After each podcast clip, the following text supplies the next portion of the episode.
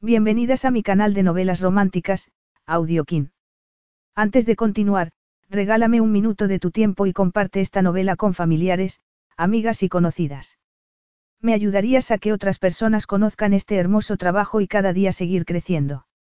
Estaré infinitamente agradecida por tu apoyo y deseando que una lluvia de bendiciones caigan sobre ti. Comencemos con la narración de la novela cuyo título es La novia y sus secretos. Argumento. Su pacto matrimonial, ni amor, ni pasión, ni herederos. ¿Qué se decía cuando un príncipe le pedía que se casara con él nada más conocerse? Rita Bajba, un genio de la ingeniería, no lo sabía. Sí sabía que tenía el corazón encerrado bajo siete llaves desde que su familia renegó de ella, pero Jahangir no le ofrecía amor, solo le ofrecía el anillo y una oportunidad para su carrera profesional que no podía rechazar. Una vez en el increíble reino del desierto, su sintonía hizo que el pacto ardiera en llamas. Rita sabía que el reservado Jack se casaba con ella para vengarse de su padre, entonces, ¿cómo podía decirle que estaban unidos para siempre por los gemelos que estaba esperando? Capítulo 1. Hag entró en el luminoso y enorme garaje justo cuando una mujer con un espantoso mono color verde lima pasaba una mano por su Ferrari GTO de época. El Ferrari, de un resplandeciente color azul metalizado, estaba sobre una plataforma circular e iluminado por un foco. La mujer lo acariciaba con delicadeza, como si fuera la cadera de su amado. Sintió algo muy intenso y desconocido al verlo, pero se quedó donde estaba. Le daba igual que el contacto fuera brusco o delicado, no tenía permiso para tocar su coche.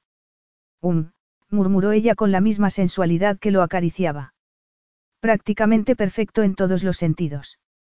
Es indignante que no seas todo mío, Solo yo sabría ocuparme de algo tan valioso y único como tú. Lo dijo con la respiración algo entrecortada y en un tono erótico, como si el coche y ella vivieran en un mundo exclusivo de ellos dos. Jack tragó saliva y apretó un puño al costado para no levantar la mano y aceptar una invitación que, naturalmente, no iba dirigida a él. Aunque, lo sería indirectamente. Borró esa disparatada idea de la cabeza, parpadeó lentamente y abrió la mano. Era completamente absurdo que estuviese allí, en el extremo occidental de Estados Unidos, en vez de estar ocupado con alguno de los muchos quehaceres que tenía como príncipe heredero del Emirato Independiente de Ayat. Era espantoso haber llegado justo a tiempo para ver que una desconocida tocaba su valiosa joya, pero era igual de intolerable que ese coche fuese lo único que le quedaba en su mundo para que pudieran manipularlo. Si bien Nectar no controlaba directamente eso, él se había ocupado de que todo el mundo supiera que era verdad. Naturalmente, eso era lo que más le ofendía. Lo que más detestaba en el mundo eran las manipulaciones mediante el corazón. Había hablado muy poco de los resultados de su amor y había creído, desde hacía mucho tiempo, que se había curado completamente de esa debilidad. Sin embargo, su decisión de desplazarse hasta allí para darse el pequeño placer de recuperar lo que le pertenecía había sido inamovible, en contra de lo que sus asesores y él mismo opinaban. Lo que era más grave, lo había hecho porque lo había exigido alguien que, literalmente, no había conocido nadie. Nadie podía describirlo físicamente y, en ese momento, él era el único que sabía dónde estaba. Bueno, él y su equipo de seguridad. Naturalmente, no había ido a un punto desconocido de Estados Unidos sin un plan de contingencia. Habría sido una irresponsabilidad. Sin embargo, esa belleza que resplandecía ante él se lo merecía, aunque se recordó que era una belleza de cuatro ruedas. Aunque seguía de espaldas a él, podía darse cuenta de que la mujer también era bella, que el trasero redondeado, los muslos bien formados y las pantorrillas eran cautivadores. Sin embargo, no tenía tiempo para ella, estaba allí por el coche. Aunque le encantaba parecer frívolo y despreocupado con las pocas personas a las que quería y resultar un seductor irresistible cuando tenía que aliviar tensión, había renunciado firmemente a ser el príncipe Playboy desde que adoptó el papel de príncipe heredero y puso en marcha el plan para acabar con su padre. Su pueblo quería que su príncipe formara una familia modélica y él, en la medida de lo posible, daría a su pueblo lo que le pedía porque un buen líder anteponía las necesidades de su pueblo a las propias y porque tenía que ser popular si quería derrocar a su padre sin derramamiento de sangre. Jack volvió a dejar de mirar a la exuberante mujer que tenía delante y se fijó otra vez en la preciosidad de cuatro ruedas. Contuvo la respiración y no la soltó hasta que se acercó. Era un coche único, seguramente, uno de los objetos más increíbles que había visto, y tendría mucho tiempo para admirarlo, como a esa mujer, cuando volviera a Ayat. Sin embargo, tenía que organizar el acto internacional más importante que se había celebrado en Ayat e iniciar la última fase del plan para destronar a su padre y no le quedaría mucho tiempo para charlar con genios del motor. Sencillamente, se jugaba demasiado. Aunque fuese verdad que Nectar no había hablado directamente con ningún cliente, ni siquiera con él, hasta que exigió verlo cara a cara. Sin embargo, el éxito de su exposición dependía de ese coche y el éxito de su golpe de estado dependía del éxito de la exposición.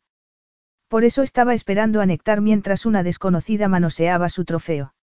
Sin embargo, el tiempo pasaba y, la verdad, tanto el coche como él tenían preocupaciones más acuciantes que algunas huellas dactilares, y había llegado el momento de hacerles frente. Se aclaró la garganta y, a pesar de la tensión que se le había acumulado mientras observaba el coche, consiguió decir que tuviera cuidado en un tono delicado y amenazante a la vez. Estoy seguro de que a su empleador no le gustaría que lo manchara, añadió él con más desdén del que había querido expresar. Sin embargo, esa mujer, en vez de dar un respingo y de retirar la mano como si la hubiese sorprendido infraganti, se quedó muy quieta y sin retirar la mano del costado del vehículo. Entonces, cuando se dio la vuelta para mirarlo, tuvo que reconocer que era un peligro de los mayores y más ancestrales. Era impresionante. Tenía un pelo oscuro, resplandeciente y tupido. La piel era de un tono ambarino, sedosa, delicada y cálida. Los labios, rosa oscuro, entonaban con el resto de su belleza, la nariz era recta y del tamaño exacto y los ojos, muy grandes, tenían un precioso brillo marrón. Si no fuera vestida como una mecánica, parecería la princesa de un cuento de hadas. Se miraron a los ojos. Ella frunció el ceño y apretó los carnosos labios. Además, a juzgar por el brillo de sus ojos marrón oscuro, tenía la osadía de sentirse ofendida por él cuando había estado toqueteando su coche. Supongo que es el príncipe Jangir. Ella lo comentó como si no tuvieran que hablar de lo que le pertenecía y su título fuese un adjetivo superfluo. No había ni rastro de una disculpa, de una explicación o del más mínimo arrepentimiento. Si acaso, parecía como si estuviese decepcionada por el comportamiento de él, o consigo misma por haber esperado algo de él. Hacía tanto tiempo que nadie se dirigía a él en ese tono que tardó en reconocerlo. Solo su madre le había hablado así. Sin embargo, ¿de dónde había salido esa idea? Sacudió la cabeza y borró el recuerdo antes de que se asentara. Efectivamente, replicó él. He venido para llevarme el coche, a petición de Néctar. La risa de la mujer se abrió paso entre la irritación que se reflejaba en su rostro. Arrugó los ojos y pareció como si irradiara una luz propia, él, sin embargo, sabía que eso era imposible, que tenía que ser porque estaba al lado del coche. Hag la miró fijamente sin conseguir adaptarse al voltaje de su sonrisa y aturdido por la situación general. Si no estaba equivocado, ella estaba riéndose de él. Yo soy Néctar, replicó ella sin dejar de sonreír. Aunque la gente suele llamarme Rita. ¿Es Néctar? Preguntó él como si no le diera vueltas todo. La mujer lo miró a los ojos, algo que no hacía casi nadie desde hacía mucho tiempo. Eso espero. Si no, habría pagado mucho dinero por este coche a la persona equivocada y habría confiado un coche que vale su peso en oro a la persona equivocada. Jack parpadeó y asintió con la cabeza como si esa fuese la información que esperaba, cuando no lo era, ni mucho menos. Néctar era una mujer. Néctar era una mujer hermosa. La mujer más hermosa que había conocido, y estaba regañándole. Entonces, se dio cuenta de que debería haberse dado cuenta cuando había sido la única persona que había visto, aparte del conductor que había ido a recogerlo al aeropuerto, y cuando había estado tocando un coche que no habrían tocado la mayoría de reyes y reinas. Además, él no la había intimidado lo más mínimo. ¿Por qué iba a haberla intimidado? Él sería un príncipe, pero también lo eran la mayoría de sus clientes. Además, había conseguido que él saliera corriendo cuando había querido ella. Yo supongo que ese es mi coche, comentó él. Ella se humedeció los carnosos labios. Es el único Ferrari GTO de 1962 que ha pasado por mi garaje. Unos decían que era el coche más singular del mundo y los puristas lo criticaban por haber ordenado que lo reconvirtieran. No obstante, los dos sabían que ella había convertido un unicornio en una leyenda. Me alegro de que aprecie su singularidad, replicó él sin poder evitar un tono ligeramente burlón. Sin embargo, me imagino que me habrá llamado por algo más. Si no, me temo que tengo que llevármelo ya. Para pasmo de él, ella levantó las manos. No, replicó ella en tono tajante. ¿Cómo dice? Hag lo preguntó como si todavía pudiera sorprenderlo cuando ya había dejado muy claro que no tenía pelos en la lengua. Espere. No puedo. Él lo lamentaba sinceramente, pero le importaba más su reino que las mujeres cautivadoras. Era inevitable cuando la vida cotidiana de su pueblo dependía de él en gran medida. Es un honor poseer uno de los coches más preciados del mundo, y más ahora, después del trabajo de una ingeniera tan prestigiosa como usted. No obstante, no puedo quedarme ni ofrecerle nada aparte de mi agradecimiento, mi enhorabuena y la considerable cantidad de dinero que ya le he pagado por ese privilegio. Sin embargo, ella replicó para dejarle muy claro que no estaba buscando más dinero. Lléveme con usted, le pidió ella atropelladamente. He oído hablar de la exposición y sé lo que está pensando hacer, y me necesita para cerciorarse de que salga bien. Si quiere que salga bien, el coche tiene que estar impecable en todo momento y yo soy la única que puede conseguirlo. Jack se quedó helado. Ella no tenía ni idea de lo que estaba pensando hacer con la exposición. Seguramente, habría leído la información oficial sobre la exposición y creería que solo se trataba de coches. ¿Y qué saca usted? preguntó él en voz baja. Tengo que estar allí. Es el escaparate perfecto para mi trabajo y mi talento y podría establecer los contactos que necesito para conseguir mis objetivos a largo plazo. Las marcas más importantes de vehículos eléctricos estarán allí y yo también tengo que estar. Esos contactos, usted ni siquiera tendría que hacerme caso, solo quiero estar en la sala donde suceda todo. Tenía sentido. Era la ingeniera puntera cuando se trataba de vehículos eléctricos. Sin embargo, esa exposición no se trataba solo del porvenir de los vehículos eléctricos y ella no sabía los peligros y las intrigas que se cocían debajo de la superficie. Solo sus amigos íntimos, y podía contarlos con los dedos de una mano, sabían lo que tenía pensado y no había ningún motivo para, además, tener que ocuparse de una seductora desconocida. Aunque tenía razón en lo referente al coche. Tenía que estar perfecto en todo momento durante la exposición. No solo en la carrera, también durante su exhibición y en los actos para la prensa. En condiciones ideales, ya era muy complicado mantener en perfecto estado los coches de época y los reconvertidos. Una exposición de una semana para mostrar las posibilidades de los vehículos eléctricos, y protagonizada por un coche que nació el mismo año que su difunta madre, no eran las condiciones ideales ni mucho menos. Nectar garantizaba un servicio de asistencia para toda la vida de los vehículos que habían pasado por sus manos, pero ese servicio exigía un transporte internacional de ida y vuelta y acababa suponiendo unos tiempos de espera insoportables. La oferta de ella era muy sensata, pero, aún así, Hag la rechazó. Ni hablar. Tenía que protegerla aunque fuera de su propia temeridad. Sinceramente, ¿qué estaba pensando? Ella no sabía absolutamente nada de Ayat, no hablaba el idioma y, sobre todo, no tenía ni idea de lo que estaba pidiendo. ¿Acaso no tenía instinto de supervivencia? Seguramente, no. Ella, como la mayoría de los estadounidenses, creería que el mundo era como un espíritu libre lleno de soñadores. En Ayat, ella sería una persona más de la que tendría que ocuparse mientras llevaba a cabo un golpe de Estado. Sin embargo, cielos, tenía razón en cuanto a lo del coche. La miró a los ojos. La expresión de ella era impenetrable y tomó una bocanada de aire. Transmitía una firmeza inflexible. Dejaré que elija un coche de mi flota personal si me permite ir. Jack parpadeó. Era hermosa, ingenua y enigmática, pero no tenía tiempo para ocuparse de ella mientras se ocupaba de su padre. Sin embargo, eso fue antes de que le ofreciera un coche de su flota personal. Además, se había ofrecido para mantenerle el Ferrari en perfecto estado y era una de las mayores especialistas mundiales en coches eléctricos.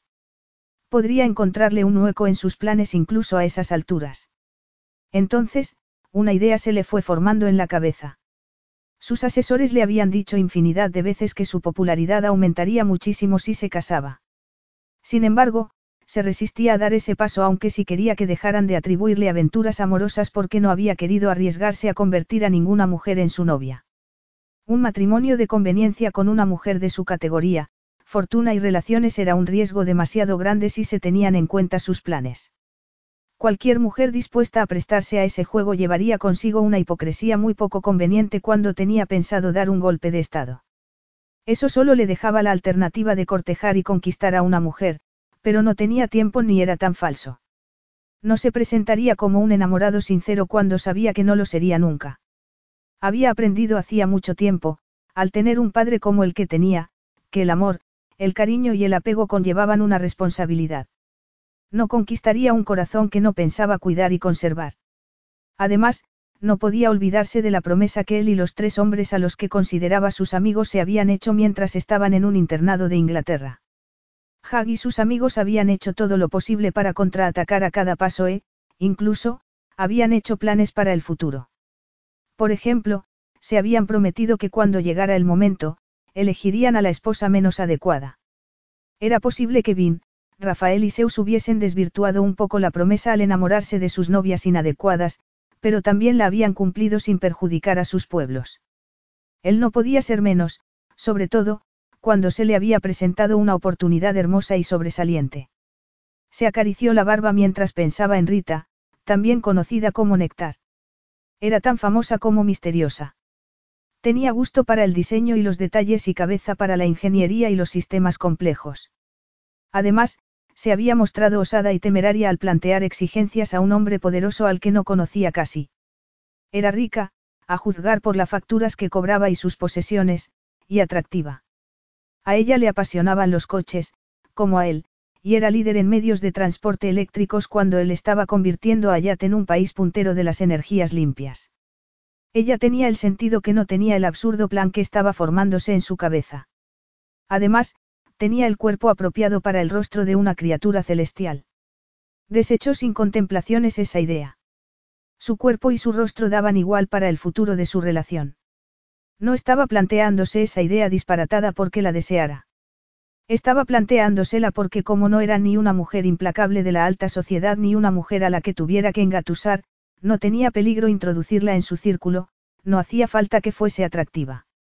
Tenía que ser una mujer que no avergonzara a su país y su pueblo y que tampoco fuese una amenaza para sus planes ni supusiera un peligro de relación sentimental. Era una desconocida encantadora con sus propios privilegios, transparente como el cristal y, aunque fuese un genio, en el fondo era una mecánica. Era perfecta. Ella sacaría en limpio lo que quisiera sacar de la exposición y él ganaría popularidad sin problemas, riesgos o pérdidas de tiempo. Si ella estaba dispuesta a aceptar sus condiciones, ella conseguiría lo que quería y él recuperaría su coche, ganaría respaldo popular y cumpliría el trato que había hecho con sus amigos íntimos cuando solo eran un boceto de los hombres que eran en ese momento. Esbozó media sonrisa maliciosa antes de replicar. Un coche, aunque sea de la famosa flota personal de Nectar, no compensa, ni mucho menos, todas las molestias que estás pidiéndome. No obstante, te llevaría a condición de una cosa. Ella tragó saliva, pero no apartó la mirada y habló con firmeza y seriedad cuando le prometió lo que quisiera sin saber lo que decía. Lo que sea. Cásate conmigo. Capítulo 2. ¿Qué? balbució Rita sin poder respirar. ¿Por qué? Ella le había ofrecido un coche y él le había pedido la mano, pero no estaban en un mercado callejero y no eran un vendedor y un comprador regateando el precio de las cosas. Era la vida real. La sonrisa maliciosa de él se ensanchó y su tono no se alteró, como si estuviesen hablando del tiempo y no del matrimonio. Yo necesito una esposa muy especial y tú cumples los requisitos. A cambio, tú quieres ir a Yat. Será un acuerdo comercial. Un acuerdo comercial. Las palabras le retumbaron en la cabeza. Quería ella que el matrimonio fuese un acuerdo comercial. Entonces, se acordó de lo que le había dicho su madre hacía mucho tiempo. El matrimonio siempre es un acuerdo. Es un acuerdo en el que dos personas tienen que despertarse y trabajar todos los días juntos para vivir una vida aceptable. El acuerdo es el mismo independientemente de cómo empiece y, aunque sea doloroso, se desmorona tantas veces como no, haya amor o no. Llevaba años sin pensar en esa conversación y hasta ese momento no había sabido que se acordaba de ella. Estaba planteándose el matrimonio otra vez, pero esa vez era un acuerdo comercial. Además, después de todo, su padre se había equivocado. Un hombre le había pedido que se casara con él y no era un hombre cualquiera, era un príncipe de verdad. Si no fuese también un cliente al que acababa de conocer y con el que no había pasado ni una hora en toda su vida, la situación parecería sacada de un cuento de hadas. ¿De qué tipo de acuerdo estamos hablando? Le preguntó ella con cautela. Él apretó los labios y se los humedeció tan seductoramente como si se hubiese pasado la lengua. Estrictamente comercial. No habrá nada físico, solo tendremos que dar la imagen de una pareja feliz en público. El hombre que acababa de pedirle que se casara con él era, con mucha diferencia, el hombre más cautivador que había visto en su vida. La nariz era completamente recta y tenía unas cejas tan negras y tupidas como la melena y la barba primorosamente recortada que le enmarcaba el rostro. En ese momento, sus ojos tenían un brillo color ámbar que le impedía apartar la mirada. Solo sus ojos tenían un voltaje suficiente para darle energía a todo su organismo. Eso, sin tener en cuenta el imponente cuerpo que resaltaba el corte de un traje impecable. Había empleado alguna vez la palabra, impecable, para referirse a la ropa de un hombre. No. Mientras ella intentaba recomponerse por dentro, él la miraba a los ojos como un cazador que se agazapaba en la noche. Sus impresionantes ojos tenían un intenso color ámbar con algunas manchas de un marrón más oscuro.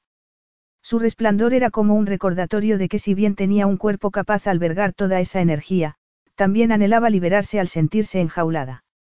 Además, a todos los efectos, acababa de pedirle que se casara con él.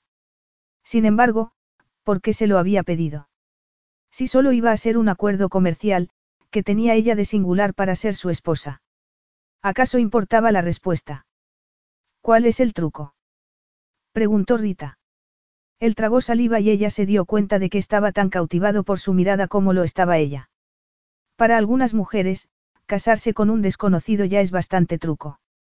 Algunas mujeres se casarían con un príncipe guapo y misterioso sin pensárselo dos veces. Sus ojos dejaron escapar un destello burlón, pero él se limitó a reírse en voz baja. Y no te olvides de que es inmensamente rico. Esa vez, Rita fue la que tragó saliva y no solo porque esa conciencia de su propio poder tuviera algo magnético. Le había ido bien como néctar y ya se había olvidado de los años de penurias, pero no vivía una vida sin límites, ni mucho menos, y tampoco estaba segura de haber sabido alguna vez lo que significaba eso. Tiene que tener truco, insistió ella. Él inclinó la cabeza con respeto. Además de casarte con un desconocido, tendrás un suegro que es un tirano despiadado. Estarás a salvo por ser mi esposa, pero, desgraciadamente, él seguirá existiendo. Rita sabía muy bien lo que era un padre tiránico y complicado. ¿Y no buscas nada físico? Preguntó ella. En realidad, rechazó categóricamente cualquier relación física. Una relación física tiraría por tierra lo que hace que sea un acuerdo tan bueno. Creo que no sé bien qué hace que sea un acuerdo tan bueno. Mi pueblo quiere verme casado, pero yo no quiero ni una pareja para toda la vida ni una confidente. Ser franco en ese sentido podría evitar que se produjeran falsas esperanzas.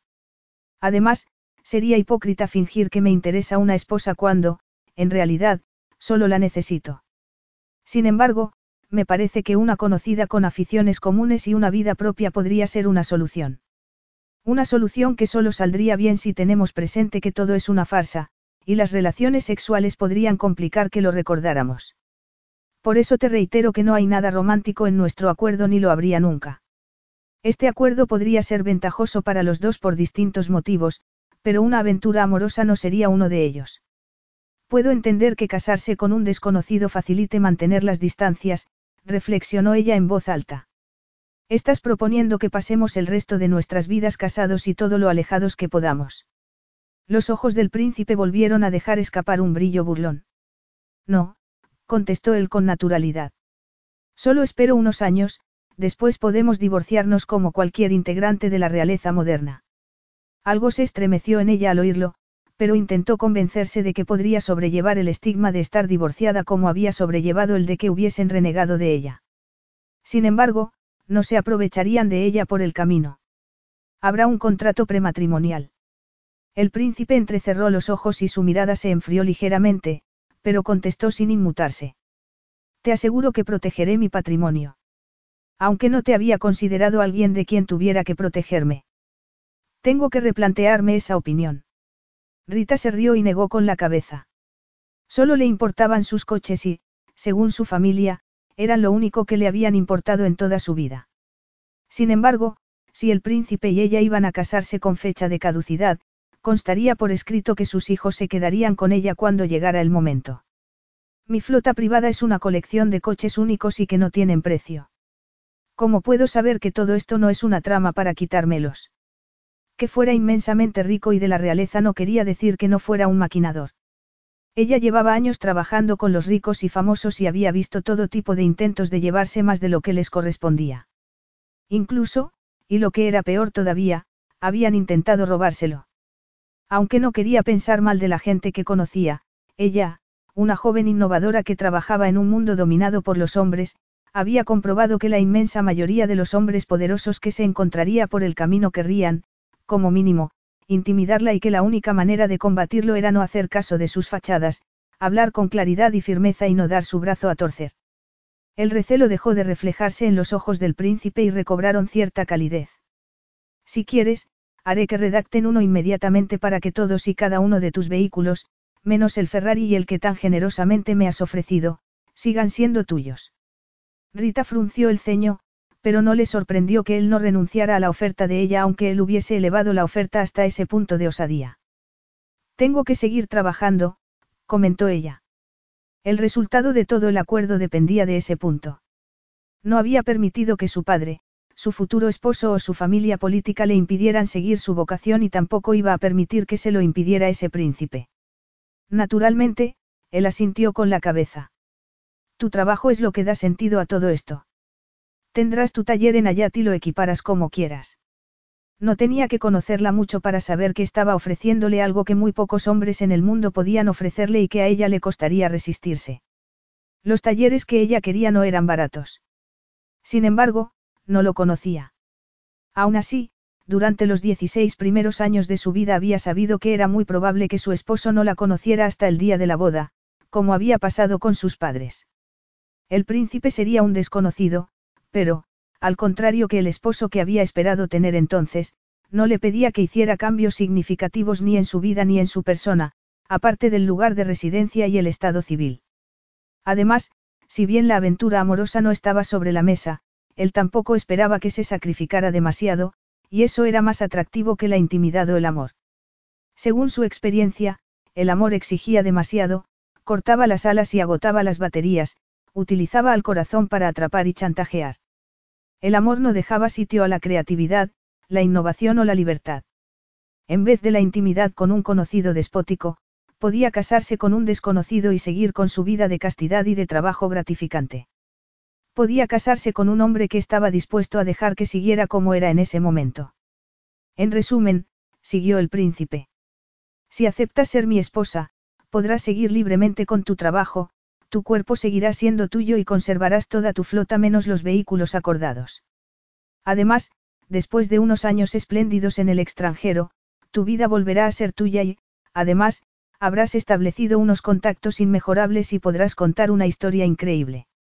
De joven, cuando le dieron la oportunidad de elegir entre el frío placer de intentar cambiar el mundo y la calidez y entrega de formar su propia familia, ella eligió lo primero.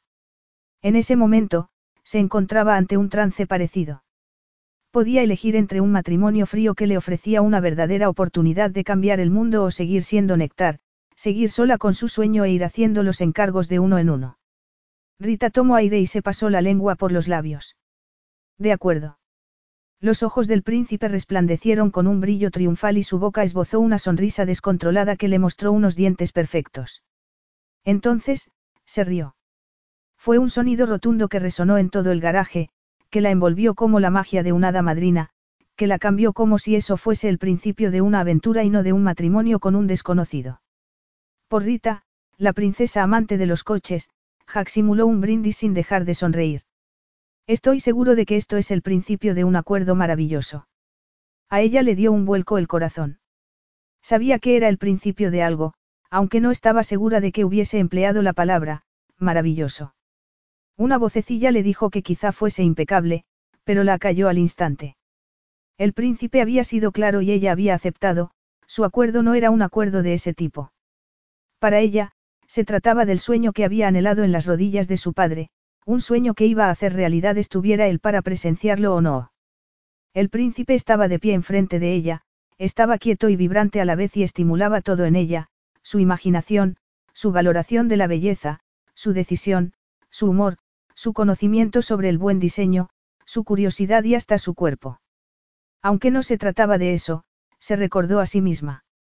Había conocido alguna vez a un hombre que hiciera que las máquinas parecieran primitivas y defectuosas en comparación con él. No, los humanos solían ser desproporcionados e imperfectos, pero él era simétrico, fuerte y hermoso. Hasta su padre le había parecido pequeño en comparación con la flota familiar de vehículos. Sin embargo, no podía imaginarse nada que hiciera parecer pequeño al hombre que iba a ser su esposo. Con su coche y su exposición, y el papel fingido de esposa de un príncipe impresionante, él le había dado la oportunidad de cambiar la forma de moverse por el mundo, una oportunidad que no habría podido llegar a tener como Nectar, la ingeniera a medida de los ricos y famosos. Introdujo una mano en un bolsillo del mono, sacó un teléfono y marcó un número. Cuando volvió a mirarlo, el príncipe tenía el ceño ligeramente fruncido, como si no le hubiese gustado que hubiese dejado de prestarle atención. Sin embargo, tendría que empezar a acostumbrarse porque, según el acuerdo, había muchas cosas que podría seguir conservando para sí misma. Por ejemplo, sus pensamientos. Quizá fuera su prometida, pero, en definitiva, seguían siendo unos desconocidos. Puso el tono de voz distante y jovial que empleaba cuando hablaba por teléfono con un cliente. No sé cómo habías pensado transportar el Ferrari, pero estaría encantada de incluirlo en mi buque. Ella podía alquilar el transporte de los elementos irreemplazables que iba a necesitar de su taller y también preparar para una larga ausencia el pequeño complejo que había levantado con el dinero que había ganado como néctar. Mantendría a los jardineros para que conservaran ese oasis privado mientras ella estaba fuera. No obstante, se ocuparía personalmente del cuidado y transporte de sus coches. ¿Buque? preguntó el príncipe sin disimular cierta sombra de disgusto en su impresionante rostro. Tantas cosas vas a llevar. No hay nada aquí que no se pueda reemplazar en Ayat como tú quieras. Rita arqueó una ceja como si él hubiese dicho la mayor sandez del mundo, y la había dicho. Todo menos mis coches. El rostro del príncipe se iluminó como si se hubiese olvidado de su flota privada y volviera a acordarse en ese momento. Si él hubiese sido un niño, no el hombre que había tenido un efecto devastador en su plan a cinco años, podría haber dado saltos de alegría al recordarle su flota. Su prometido sería un desconocido, pero sentía pasión por los coches y eso ya era algo. Grandes historias de amor habían brotado por menos, aunque lo suyo no era una historia de amor. Capítulo 3. Había ido a recoger su coche y, de paso, se llevaba una esposa. Las cosas habían salido de una forma muy inesperada. Había previsto que después de la exposición internacional lograría el apoyo popular que buscaba, pero ya no habría ninguna duda si le sumaba el anuncio de su boda. Pensar que había creído que el viaje a Estados Unidos era una pérdida de su precioso tiempo cuando estaba tan cerca de lograr sus objetivos. Quería sinceramente que su toma del poder fuera pacífica. Su pueblo se merecía la paz y no haría nada para alterarla, y garantizaría esa paz garantizando primero su amor. Al fin y al cabo, no había nada como el amor para dirigir el comportamiento humano, y él lo sabía mejor que la mayoría. Ese era otro motivo para que su viaje hubiese sido tan fructífero. Con Rita, no le preocuparía nunca que lo manipulara con los sentimientos. Rita era prácticamente una desconocida y si mantenían la distancia, no habría chantajes sentimentales ni herederos accidentales, que era lo que les había pasado a sus tres amigos cuando quisieron cumplir sus promesas. Si el amor servía para chantajear, los hijos eran su mejor herramienta. La gente estaba dispuesta a hacer cualquier cosa por sus hijos, hasta morir. A Hag le gustaba la libertad de decisión. Aunque eso no significaba que mirara por encima del hombro a sus amigos. Al contrario, se alegraba por ellos. El amor había superado sus defensas y había enriquecido sus vidas. Sus amadas no los manipulaban y los hijos que habían tenido eran unas bendiciones. En realidad, pensándolo bien, prefería ver a sus amigos felices con mujeres fuertes y familias dichosas que donde estaba él, inesperadamente atado a una cómplice brillante y hermosa, aunque involuntaria, y más cerca de alcanzar su implacable meta. Sin embargo, si la meta era implacable y el método inflexible, al menos lo hacía por su pueblo y por la mujer a la que se había unido. Después de pedírselo, Su equipo legal había llevado a cabo los trámites y había localizado un juez que solo había tardado una hora en llegar al complejo de Nectar con los testigos. La ceremonia se celebró en el garaje de Rita, rodeados por todos sus coches, y quizá por eso le había parecido una boda más personal y única que cualquier otra boda a la que había asistido. Naturalmente, también era posible que hubiese sido porque era su boda. Como pasaba con todo lo relativo a su relación, no se parecía lo más mínimo a cualquier escenario en el que se había imaginado casarse, y, como príncipe, habían sido muchos, pero, aún así, había sido sentimental, y divertido. Rita no se había quitado el mono durante los precipitados preparativos ni en la posterior marcha. Su flamante esposa, el famoso genio de la mecánica, se había casado vestida con el color verde lima de néctar. Además, cuando vio el avión privado, uno de los muchos, él pudo oír que ella contenía la respiración en la ventosa pista de despegue. Le pareció adorable. Un avión muy bonito, comentó ella mirando alrededor mientras embarcaban. Sintió una oleada de orgullo y placer por haber elegido el Cessna como si se hubiese propuesto impresionarla desde el principio cuando, en realidad, solo había querido algo rápido y cómodo. Podría haber volado en su G6, pero había preferido la velocidad a la potencia para esa excursión improvisada. En ese momento, al ver su entusiasmo, se alegraba de haberlo hecho, aunque fuese por otros motivos. El pequeño avión con un interior diseñado en exclusiva tenía algo acogedor. Ese era el más cómodo e íntimo de sus aviones y, mientras se sentaba en el asiento reclinable de cuero que había enfrente de ella, se dio cuenta de que ese avioncito creaba un ambiente de intimidad para su matrimonio falso que él no podía crear. Era justo que hubiese incitado a esa mujer hermosa y brillante a aceptar un matrimonio tan frío y aséptico. Seguramente, la respuesta habría sido negativa si ella no hubiese estado tan deseosa de aceptarlo por sus propios motivos. Sin embargo, estaba deseosa fueran cuales fuesen esos motivos, y él estaba seguro de que no se trataba solo de cerciorarse de que su obra se exhibiera bien. ¿Por qué quieres tanto asistir a la exposición? En ese momento, de vuelta a Yat, le interesaba el trasfondo. Entonces, para sorpresa de él, su esposa se sonrojó. Ya te lo he dicho. Nadie puede ocuparse del Ferrari como yo. Es la perfección sobre ruedas, pero necesitará mantenimiento, hay una carrera y los ojos de los líderes de todo el mundo estarán mirando alrededor. No todos los días tienes un escaparate así. Ella lo dijo como si fuera una explicación aceptable para casarse con un extraño y meterse hasta el cuello en unas aguas desconocidas. No le quedaba más remedio que admirar su osadía. Era imperturbable, pero también estaba mintiendo. Sí, pero ¿cuál es el motivo de verdad? Le preguntó él en un tono que no admitía una negativa. Ella, sin embargo, lo negó. Ese es el motivo de verdad. Mi prestigio está en juego. Hay algo más, insistió él. Tiene que haberlo. Si bien no le habían sorprendido las negativas constantes de ella, se quedó atónito cuando sus defensas se desmoronaron. Es una tontería, murmuró ella en voz baja. Evidentemente, no es una tontería para ti, replicó él. Es más, me atrevería a decir que tiene que ver con algo muy importante para ti. Quiero cambiar la forma de moverse de todo el mundo, susurró ella como si le diera miedo decírselo en voz alta a otra persona. Toda una oleada de sensaciones se adueñó de él, un injustificado afán de protegerla, la necesidad de aplastar a quien intentara amenazar su sueño y su poca seguridad en sí misma. Por muy idealista que pareciera, la decisión de ella cobraba más sentido en ese momento. Ella, como todos los estadounidenses que había conocido él, quería salvar el mundo y lo hacía en serio. Además, inesperadamente, admiraba ese sueño y la entrega de ella. Rita había aceptado sus condiciones no solo porque quisiera llegar más lejos como Nectar, como había dado por supuesto él, también estaba sinceramente comprometida con un porvenir mejor sin importarle el sacrificio que supusiera. Era noble y él también fue sincero al responder. Si hay algún sitio donde puedes impresionar, es en esta exposición. Recibirás la atención de todo el mundo mientras dure. No habrá un momento mejor para declarar lo que piensas. Ella se sonrojó más y sus ojos resplandecieron con las luces del avión, y él se dejó arrastrar. Jack se preguntó si habían resplandecido así en el garaje o solo era un efecto de la iluminación. Rita se aclaró la garganta y miró alrededor mientras tragaba saliva.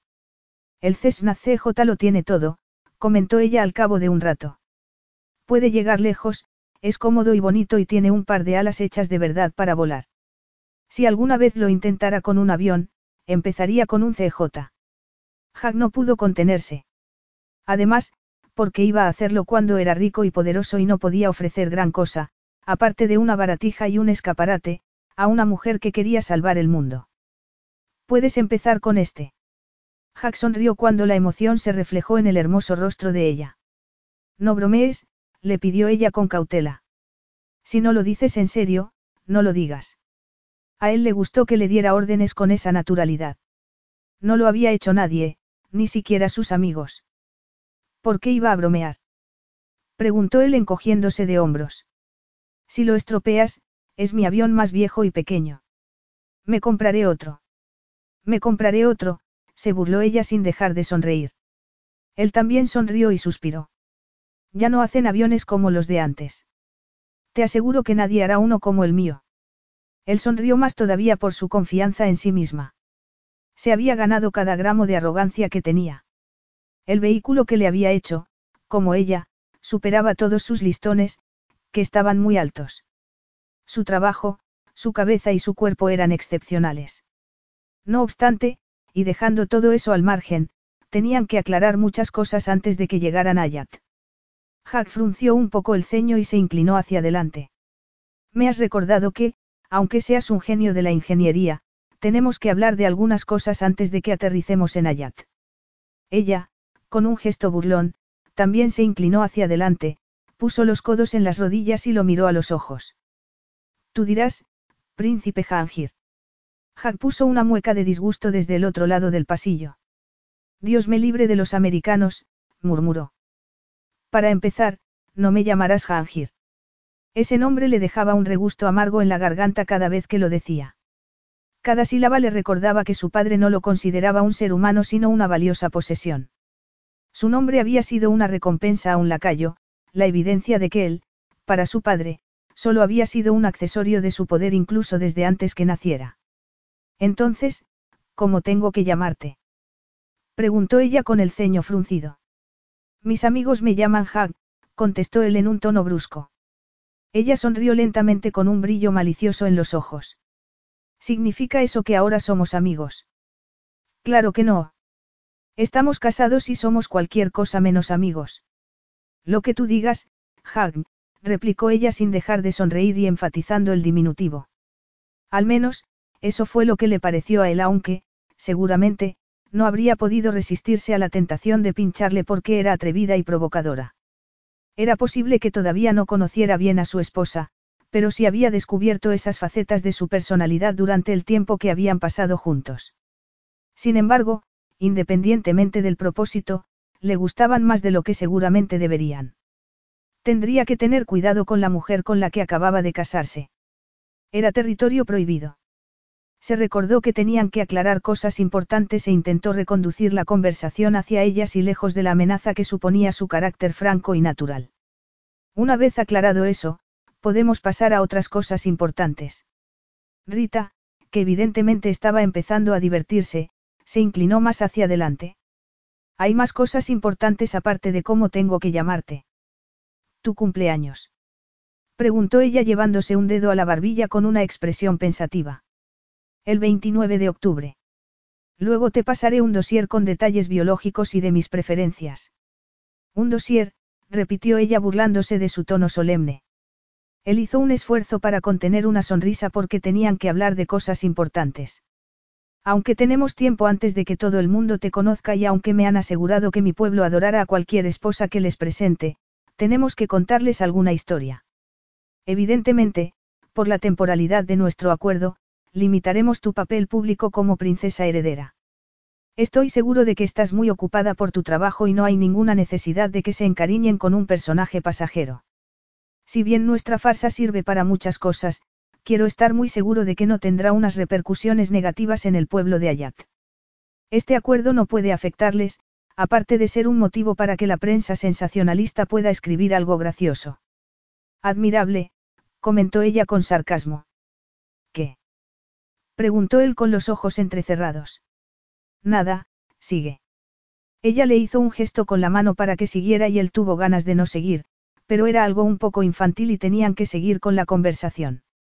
Era una pena que no fuera a ejercer de verdadera princesa porque ese gesto condescendiente habría llenado de orgullo a cualquier reina.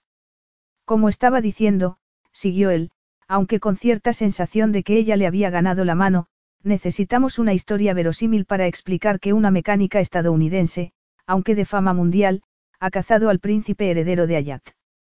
Es curioso, yo lo recuerdo al revés, que el príncipe heredero de Ayat ha cazado a una mecánica estadounidense. Da igual cómo haya pasado, tenemos que contar la misma historia. Perdóname por sugerirlo, pero creo que deberíamos ajustarnos todo lo posible a la verdad. El sarcasmo de su tono empezaba a irritarlo un poco. ¿Crees que la gente va a creérselo? Él arqueó una ceja mientras la necesidad de dejar zanjado el asunto iba convirtiéndose en ganas de picarla un poco más. Su esposa tenía un carácter contestatario, como había comprobado en el garaje y mientras se habían tratado, y había descubierto que le gustaba provocarle. Además, Rita, al contrario que la mayoría de personas que conocía, no tenía ningún inconveniente en mostrarle esa parte de sí misma. Era estimulante estar con alguien que no tenía miedo de ponerlo en su sitio como solo hacían sus amigos. Aunque su flamante esposa no era su amiga. Rita solo era su socia comercial y tendría que recordárselo todo el rato porque era muy fácil olvidarlo cuando estaba hablando con ella. Creo que la gente se creerá lo que quiera creerse, contestó ella con sensatez. Independientemente de la versión oficial. Qué descaro, Rita, Jack chasqueó la lengua y movió la cabeza con un gesto de censura. Además, me desconciertas. Primero quieres que digamos la verdad, que nuestro matrimonio solo es una jugada política, y luego quieres que nos inventemos una historia verosímil. Aunque un poco desentrenado, el tono cómico consiguió lo que había buscado y la rigidez de su expresión se deshizo con una sonrisa de desesperación. No, no, murmuró ella levantando las manos como si se rindiera.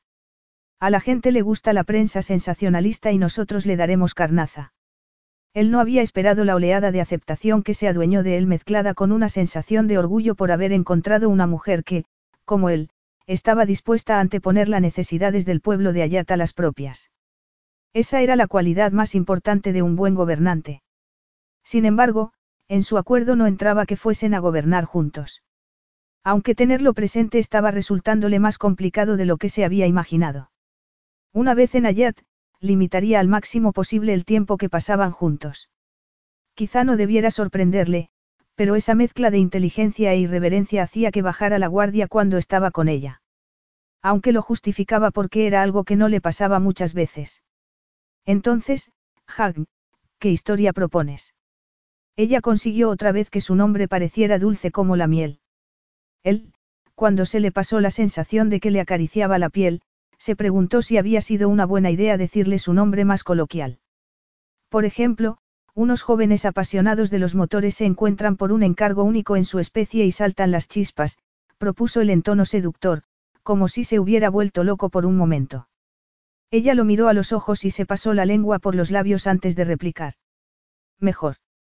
Un príncipe se enamora de una misteriosa ingeniera famosa en el mundo entero con el nombre de Néctar. Los ojos de Jack dejaron escapar un destello retador y esbozó una sonrisa que sabía que les encantaba a todas las mujeres. Mi versión se acerca más a la verdad. Mi historia es mejor. ¿Quién dice eso? Le preguntó él sin dejar de mirarla a los ojos. Tiene misterio y una historia de amor. Todo el mundo querrá completar los detalles. Me pregunto, Rita, ¿cómo te habrás convertido en una especialista en argucias? Rita tragó saliva y se aclaró la garganta antes de contestar. He pasado más de seis años siendo una de las especialistas en reconversiones más famosa del mundo y nadie sabía cómo era mi cara, cómo me llamaba o cuál era mi género. Tienes mucha razón, mi querida esposa. Entonces, ¿por qué nos hemos casado? ¿Por qué no nos hemos limitado a ser unos amantes famosos? Los príncipes lo hacen constantemente. Él la provocó un poco más porque los efectos en ella, cuando se resistía a dejarse intimidar, hacían que le bulliera la sangre, y no le defraudó en esa ocasión. Sacudió la cabeza para echarse el pelo resplandeciente y tupido por encima de un hombro y levantó la barbilla. Eso no se ha planteado en ningún momento, seas príncipe o no. La misteriosa mecánica trabaja con tecnología punta, pero sigue siendo una chica musulmana y anticuada de una familia musulmana y anticuada de un país en el sur de Asia. Jack no pudo evitar que sus ojos dejaran escapar otro destello triunfal ante otro descubrimiento inesperado y bien recibido. Eso es verdad, Rita. ¿Eres musulmana? Sí, contestó ella con cautela. Es increíble. ¿El qué? preguntó ella con el ceño fruncido. Ni yo mismo lo habría planeado mejor. Inadecuada y absolutamente adecuada. ¿Qué quieres decir? No había esperado que fueras musulmana, pero no puedo alegrarme más. ¿Por qué? Al ser musulmana, has inutilizado el argumento más importante de mi padre contra nuestro matrimonio. Yo estaba preparado y Ayat también, según las encuestas, para tener la primera princesa que no fuera musulmana, pero eso da igual ahora. Cuando te presente al mundo como mi esposa, mi padre no tendrá ninguna excusa para invalidar el matrimonio. Tu padre haría algo así. A Hag le pareció que le había horrorizado menos de lo que él había previsto para ser estadounidense. Ya te advertí de que es un tirano sin escrúpulos. Cree que un rey tiene derecho a dictar la vida de cualquiera que se cruce en su camino. Como puedes suponer, no coincido lo más mínimo con esa forma de pensar. Gran parte de tu atractivo como mi esposa reside en que seas la antítesis de su nuera ideal, pero si bien aprovecho cualquier ocasión para incordiar a mi padre, no lo hago nunca a expensas de mi pueblo. Que seas musulmana les facilitará las cosas. Mi padre no podrá utilizar la religión para crear una controversia falsa y tú les parecerás más cercana. Y yo que siempre había pensado que las creencias eran una cuestión personal, comentó ella con ironía. Nada es personal cuando entras en la realeza, replicó él entre risas. ¡Qué alegría! exclamó ella en un tono sombrío. Relájate, él seguía riéndose. Eres la mujer idónea para este papel. Nuestro matrimonio solo pretende garantizar el respaldo de mi pueblo y yo nunca les ofrecería una esposa que no fuera a servirles. La mujer equivocada en ese puesto podría ser un desastre por muy pasajero que fuese el acuerdo. Tú, sin embargo, cada vez resultas más indicada para el papel. Eres lo contrario de lo que mi padre querría como mi esposa y precisamente lo mismo que pide mi pueblo. Cuando mi exposición internacional de energías eléctricas se culmine con el comunicado de que la ingeniera de reconversiones más famosa del mundo, es mi esposa, no solo será el gran golpe de efecto de mi exposición, también podrá ser el tipo de historia que capte la atención de todo el mundo.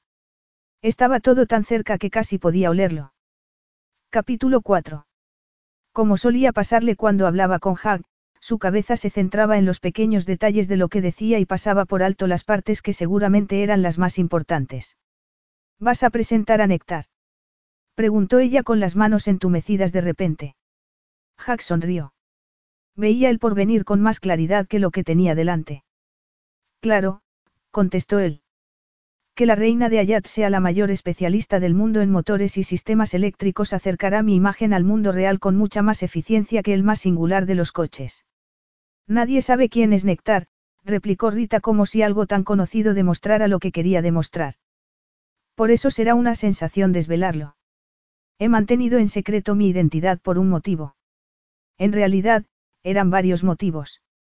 Por ejemplo, no tener que abrirse paso entre la necedad de los hombres que no respetaban a las mujeres y poder cobrar lo que cobraba por su trabajo. Era la mejor en su especialidad, pero sus clientes no pagarían todo ese dinero a una mujer por su trabajo, y menos cuando había empezado sola.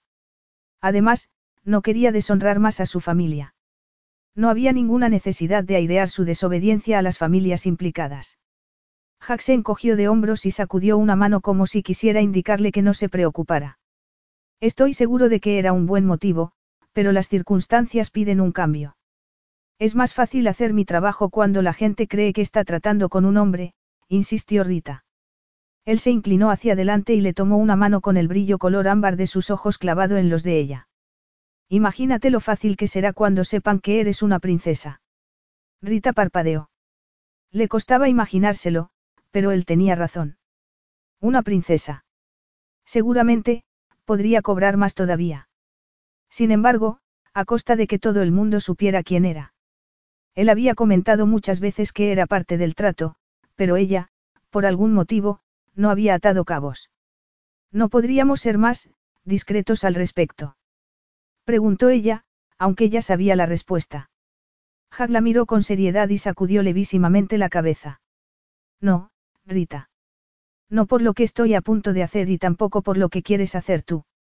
Acabas de decir que quieres cambiar el mundo y eso es algo que no se hace discretamente.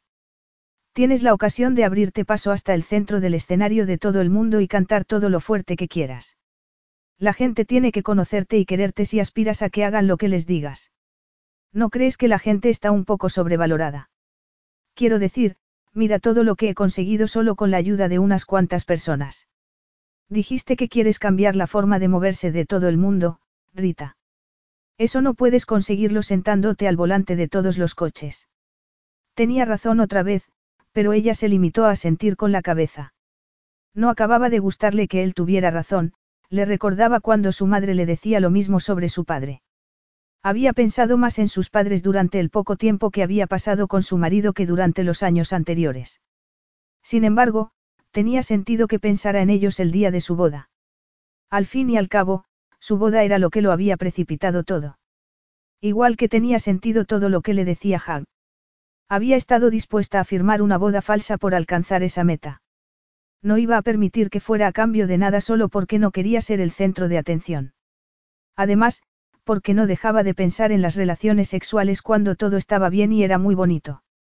Sabía que tenía que ser porque habían dispuesto expresamente que no tendrían relaciones sexuales, pero era impropio de ella aunque fuese por rebeldía.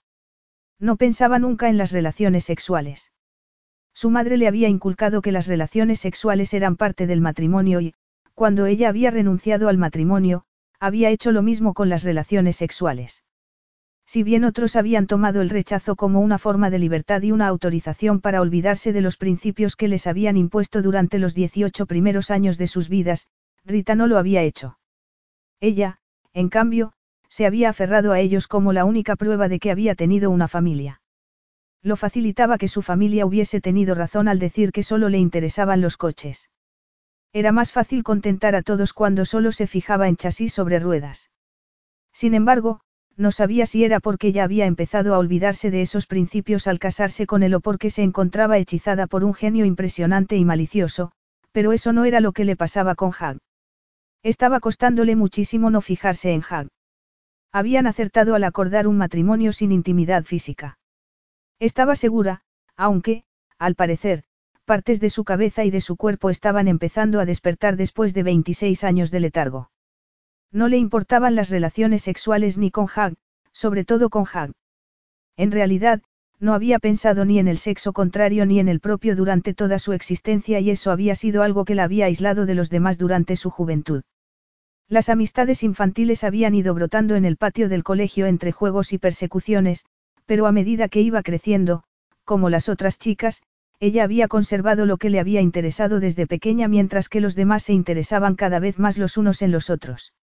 Ella había aceptado que esa diferencia, como el resto de sus peculiaridades, era por su carácter único. Su desinterés, además del pañuelo que había llevado en la cabeza durante esa época de su vida, no le había impedido tener grandes amigas, pero tampoco le había ayudado a encontrar intereses comunes con los chicos de su edad. Al ser la única que llevaba pañuelo en el colegio, la curiosidad se interponía muchas veces en la amistad y, además, a ninguno de sus compañeros de clase le interesaban los coches tanto como a ella. Sin embargo, a ella no le había importado. En aquella época, solo le importaban las opiniones de sus padres. Después, la habían emparejado y había tenido que hacerlo todo acompañada por una carabina. Después, solo le quedaron los coches. Ni matrimonio ni relaciones sexuales. Aunque tampoco había tenido mucho tiempo cuando había estado convirtiéndose en néctar. No obstante, estar delante del impresionante y sensual príncipe heredero de Ayat estaba haciéndole cosas en el organismo que no había sentido nunca, estaba despertándole sensaciones que creía que no tenía y estaba planteándole preguntas y curiosidades que no se había planteado nunca. Además, estar en un avión con Jack no era ni el momento ni el lugar ni la pareja indicados para que todo ardiera en llamas. Capítulo 5. Mientras el avión descendía hacia Ayat, después de haber hecho una escala para repostar, Hag observó su país. Sin embargo, sintió un temor desconocido por lo que pudiera pensar otra persona. Su esposa veía la inmensidad de un mar negro como la tinta con manchas pardas, como le había oído describirlo a un occidental, o veía el mar color turquesa que banaba la arena blanca como el marfil que veía él. Mientras se acercaban a la capital, veía la increíble arquitectura tradicional que se mezclaba con la más moderna y las historias más ancestrales de la humanidad que se dirigían hacia el futuro científico y tecnológico. ¿Acaso le importaba? No se había casado con ella para que apreciara la belleza del país del que iba a ser falsa princesa. Estaba ahí con otro propósito. Daba exactamente igual lo que pensara de Ayat y de su capital. Sin embargo, eso no impidió que sintiera una punzada de orgullo cuando aterrizaron y ella se quedó boquiabierta mientras miraba alrededor. No sabía, ¿qué tamaño? ¿Es eso una mezquita? Cada frase era una exclamación que dejaba incompleta para decir la siguiente. El torrente de palabras no cesó mientras recorrían el aeropuerto para llegar al coche que los esperaba. Si se había preguntado lo que le parecería a Yat, su entusiasmo era un indicio muy claro de la respuesta. Estás diciéndome que tres de los diez edificios más altos del mundo están en Ayat. Él asintió con la cabeza y ella anotó algo más en el teléfono. Tenemos que ver los tres. Ella había empezado a tomar notas en cuanto el conductor se mezcló con el tráfico y pasaron al lado de dos coches de policía. Eran un Aston Martin 177 y un Lycan Hypersport. Exclamó ella con incredulidad. ¿Y para la policía? Rita había dejado de anotar cosas desde ese momento, y él mandó un mensaje a su jefe de seguridad para que le proporcionara un dispositivo encriptado. Sería demasiado fácil que en Ayat pudieran entrar en su modelo y su servidor estadounidenses. Además, también tenía que ocuparse de su ropa. Los ciudadanos de Ayat, como los de Dubái, se preciaban de estar a la última moda y era normal ver por la calle los modelos más exclusivos de la alta costura. Los vaqueros anchos, la camiseta amplia y las deportivas de lona no servirían. Además, era una ropa inapropiada para el calor que hacía, aunque fuera para ir de un coche con aire acondicionado al interior de un edificio con aire acondicionado. Sacó el teléfono del bolsillo y llamó a su secretaria, lo que captó la atención de Rita. Avisa a mi sastre de que vamos hacia allá y usaremos la entrada privada. Rita había dejado de hacer turismo por la ventanilla y lo miraba con cierta perplejidad. Tenemos que vestirte como a una princesa, le explicó él. Ella se miró la ropa y volvió a mirarle a él. Creía que íbamos a esperar a la carrera para anunciarlo. Esperaba ver el circuito primero. Él notó lo reticente que era a la idea de que la presentara. Inevitablemente, nos harán algunas fotos antes de ese momento, se limitó a decir él. Todo empezará a rodar en cuanto nos bajemos del coche. No podemos dar ni un paso en falso. Tienes que estar a la altura incluso cuando hagas el papel de la mujer misteriosa a mi lado. Ella entrecerró los ojos y apretó los labios, pero acabó encogiéndose de hombros y volvió a mirar la ciudad mientras la atravesaban, y él sintió curiosidad por saber lo que estaría pensando. El conductor tomó una curva para entrar debajo de un edificio y Jack sonrió. El problema del guardarropa pronto sería cosa del pasado. El conductor los llevó a un ascensor de coches, no a un ascensor convencional. Los visitantes a la torre entraban en el ascensor con un código y subían al piso de la persona que iban a visitar. La mayoría habían elegido escenarios que parecían calles, de tal forma que los visitantes salían del ascensor ante la fachada de una casa en una calle residencial. El conductor aparcó junto al falso bordillo y rodeó el coche para abrirles las puertas. Seguimos dentro de un edificio, ¿verdad? Preguntó ella sin poder creerse lo auténtica que parecía la calle. El cielo, era programable para adaptarse a los gustos del propietario. En ese momento, estaba despejado y soplaba una brisa artificial con olor a flores. Haga sintió con la cabeza y sonrió ante el tono de estupefacción de ella. Sí, contestó. Los ojos de Rita resplandecían mientras se iba parando para intentar encontrar las junturas ocultas que conseguían el espejismo. Observó los ventanales traslúcidos solo por un lado que permitían que entrara luz del exterior sin alterar el efecto general. Es fabuloso, murmuró Rita pareciéndose más a un científico en el momento de un descubrimiento que una mecánica de un taller. También era posible que, al ser néctar, la etiqueta de científica chiflada fuese la más apropiada. Esa mujer, vestida como una adolescente estadounidense, no debería parecerlo, pero lo parecía. Tenía una genialidad que era muy difícil disimular. Aunque habían entrado en ese edificio tan exclusivo por la ropa de ella, Jack no pudo evitar darse cuenta de que en el caso de Rita, más que en cualquier otro que hubiese conocido, el hábito no hacía al monje. Parecía como si nada de lo que se pusiera pudiera ocultar ni su inteligencia ni su belleza ni cómo observaba y analizaba todo lo que la rodeaba, Ni un mono color verde lima ni una camiseta ni unas deportivas viejas. Esa mujer era impresionante se pusiera lo que se pusiese y estuviera donde estuviese. Sin embargo, que el exterior no pudiera ocultar el interior no quería decir que no pudiera mejorarse ese exterior. El sastre de Hag eligió ese momento para abrir la puerta como si esa conclusión lo hubiese emplazado. Príncipe Hangir, su visita es tan placentera como inesperada. La voz del hombre era cálida y vibrante, perfectamente modulada para transmitir confianza. Hag estaba dispuesto a tolerar ciertas actitudes teatrales para conseguir el traje perfecto. Jameel, eres la elegancia personificada, como siempre. Jameel hizo un gesto con la mano para desdeñar el halago. Todos los días me pongo lo mismo. No hace falta que te cambies cuando estás muy por encima de los demás. Muchos halagos, príncipe. Debe de estar en un apuro. Jack se rió antes de señalar a Rita con un movimiento de la cabeza. No soy yo. Te traigo un reto desde Estados Unidos. Jameel desvió la mirada hacia Rita, que había vuelto junto a Jack después de haber examinado los ventanales que parecían un espejismo. Vaya, vaya, murmuró Jameel con los hombros hundidos mientras miraba a Rita de arriba abajo. ¿Cuánto tiempo tengo? Una semana para un guardarropa completo. Nada para algo más apropiado durante el día. No puede salir de aquí así.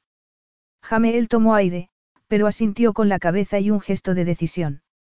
No tengo muchas cosas por aquí en este momento, pero, como siempre, ha llegado en el momento perfecto. La esposa más joven de su padre acaba de encargar un vestuario entero. Ya he terminado algunas prendas y podría retocarlas, Jameel miró a Rita rascándose la barbilla. Soltar un poco el busto, meter la cintura, alargar el pantalón, y asunto resuelto. Rita, estupefacta, se rió. Todo eso. Su voz resultó tan melódica y encantadora por la curiosidad que hasta el sastre, muy curtido, pareció hipnotizado por un momento. Jack no podía haber encontrado mejor pareja para esa misión. Aún así, no la había llevado para comprobar la capacidad que tenía de que todo el mundo se enamorara de ella, la había llevado para conseguirle algo de ropa. Como en todo diseño, contestó Jack, la prenda perfecta depende de los detalles, querida. Jameel miró más detenidamente a Rita antes de intervenir. Es muy hermosa, comentó el sastre como si le sorprendiera no haberse dado cuenta hasta ese momento. Jack tuvo que sofocar la inusitada oleada de agresividad posesiva que lo había invadido al ver la mirada del otro hombre. Sí, es un diamante en bruto, reconoció Jack. Una expresión rara se reflejó en el rostro de Rita por las palabras de su esposo, pero sonrió a Jameel. Gracias. ¿Quién es usted? La pregunta se le escapó a Jameel sin darse cuenta de que era un quebrantamiento absoluto de su famosa discreción. Jagn, sin embargo, lo entendió. Su flamante esposa tenía algo poderosamente magnético, tenía un atractivo que podía con la compostura más inflexible. Por eso, y porque era el mejor momento para practicar su elusiva historia, Hag contestó con una verdad muy medida. Es néctar. Jameel se quedó boquiabierto y, otra vez, a Hag le impresionó que le pasara algo así a su sastre. Jameel vestía a reyes y reinas del todo el mundo y era muy elocuente que le emocionara tanto conocer a esa mujer en concreto. Pero, no tenía ni idea de que Nectar fuese una mujer, balbució Jameel. Supongo que no tendrás inconveniente en vestir a una mujer. Claro que no, contestó Jameel distraídamente. Hizo un gesto por encima del hombro para que se sirvieran lo que quisieran y se llevó a Rita. Dos horas más tarde, el diamante de Hag estaba pulido y deslumbrante. Príncipe Hangir, le presento a la última reconversión de Nectar que impresionará al mundo. El genio chiflado en sí mismo. Jameel lo dijo en un tono burlón que indicaba que era una broma entre los dos y Jack se quedó atónito al sentir otra oleada de afán posesivo. No la había llevado con Jameel para que hicieran buenas migas, la había llevado para que la vistiera desenfadadamente, pero como a una princesa. Sin embargo, al verla, los celos se habían adueñado de él. Un cambio de ropa no debería haberla transformado de esa manera. Aunque, para ser sincero, no estaba distinta en esencia. Le sonreía el mismo rostro moreno con los mismos ojos enormes y los mismos labios carnosos. Su rostro almendrado era idéntico, tenía la misma barbilla con una levísima hendidura, los dientes eran igual de perfectos y las cejas igual de rectas y oscuras, todos sus rasgos transmitían la misma vitalidad que antes de haberse marchado con el sastre. Solo había cambiado la ropa, pero la diferencia era como la noche y el día. Jamel la había vestido con unos pantalones negros que le llegaban hasta los tobillos y que conservaban cierta rigidez por el grueso satén, pero que también se ondulaban delicadamente cuando ella movía las piernas. Por encima llevaba una túnica que le llegaba hasta medio muslo también negra, de manga larga, con cuello mao y con unos broches de adorno. Sin embargo, lo más impresionante era la chaqueta bordada. En realidad, era un chaleco negro sin mangas que le llegaba hasta las rodillas y que estaba hecho para llevarlo abierto. Jack sabía que los bordados que formaban los ribetes inferiores y delanteros estaban hechos con hilos de oro y formaban complicadas figuras geométricas. El efecto era natural y centelleante, atrevido, futurista y también respetuoso con la tradición. Parecía una de las reconversiones que hacía ella. Una vez más, el sastre había demostrado su categoría. No se limitaba a vestir cuerpos con ropa que estaba de moda. Utilizaba la moda para reflejar las almas y los cuerpos que recubría. Los accesorios eran dorados y resplandecientes, tenía abundantes diamantes y perlas negras por el cuello, los dedos, las muñecas y las orejas. Cada una de las piezas captaba la luz como lo hacía el tono de su piel y la reflejaba más vibrantemente. Tragó saliva para intentar volver al mundo real, pero no lo consiguió. Afortunadamente, Jack se dio cuenta en ese momento de que Jameel había estado explicándole la vestimenta, su madrastra no ha visto todavía lo que he hecho y no sabrá lo que se ha perdido. Estaba hecho para Rita, comentó Hag. Sin ninguna duda, confirmó Jameel con los ojos resplandecientes por su creación. Hag miró a Rita a los ojos y sintió esa extraña descarga que sentía cada vez que lo hacía. Tenía las pupilas dilatadas, hacían que se olvidara de la ropa y lo arrastraban a lo más profundo. Su sonrisa era amplia, franca y dulce. Se quedó fascinado hasta que frunció el ceño para reponerse. Aunque, a juzgar por el resultado, pudiera parecer que estaba malcriando a su esposa, no era verdad y él tenía que tenerlo muy presente. No voy a quitármelo nunca. exclamó Rita.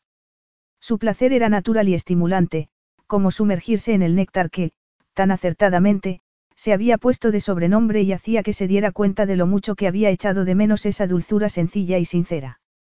Sin embargo, no de ella. Podía encontrar esa dulzura en alguien que no fuera ella. Para recordarles a los dos la distancia que habían acordado mantener, Haga sintió con la cabeza para dejar de mirarla a los ojos, se aclaró la garganta y esbozó una sonrisa forzada. Excelente.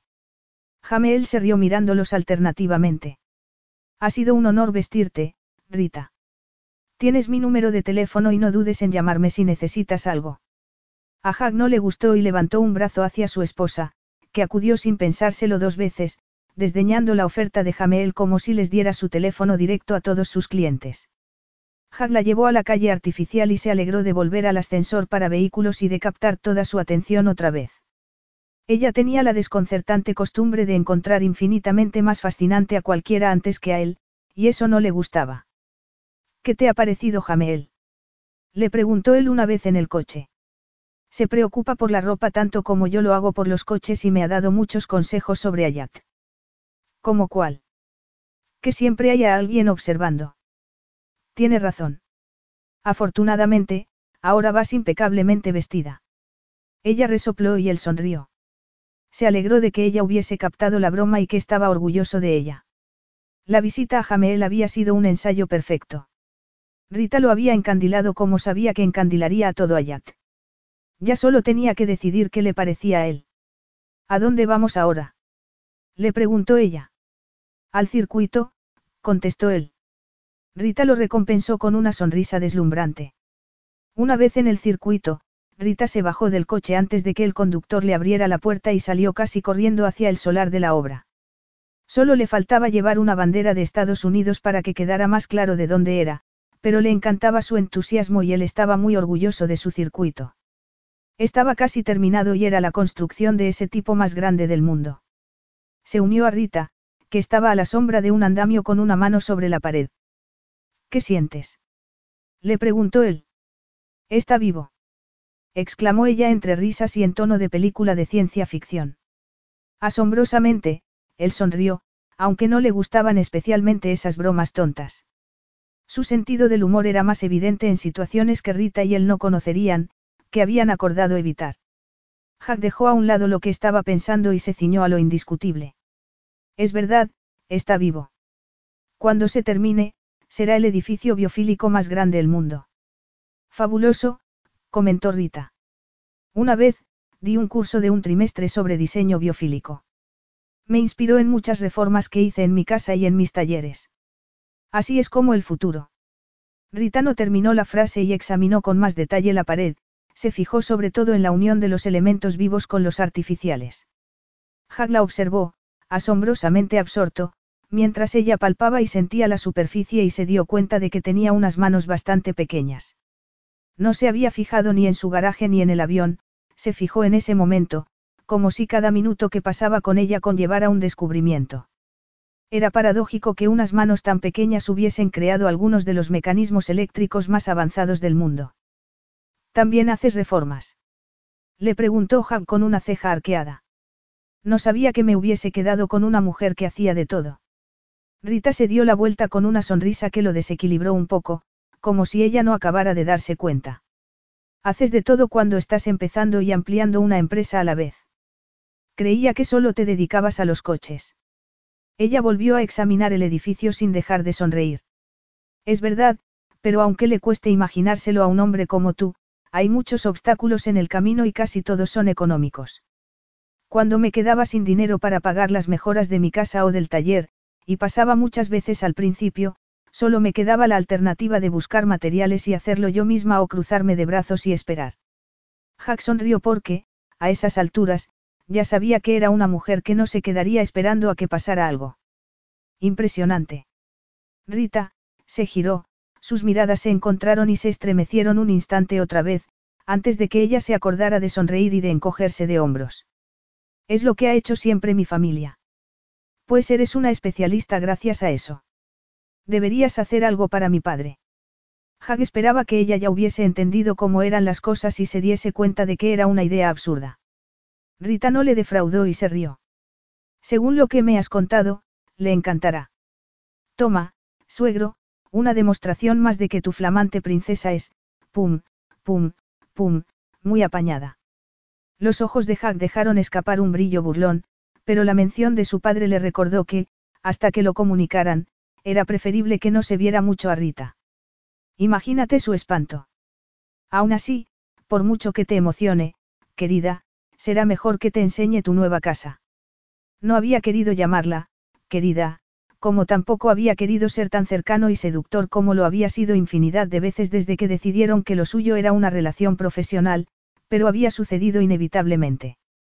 Sin embargo, después de haber descansado bien por la noche y de haber pasado algún tiempo alejado de su esposa, podría mantener sin problemas la apariencia de un marido principesco y sin sentimientos. Además, la llevaría al antiguo palacio de su madre. Lo hicieron a su medida y con unos jardines intrincados y era el único que le parecía mínimamente adecuado para la vibrante mujer que tenía al lado, aunque hacía años que no lo pisaba. Capítulo 6. Una semana después, Rita y Jack se encontraron en el patio central del palacio, al lado de una enorme fuente hecha con mosaicos.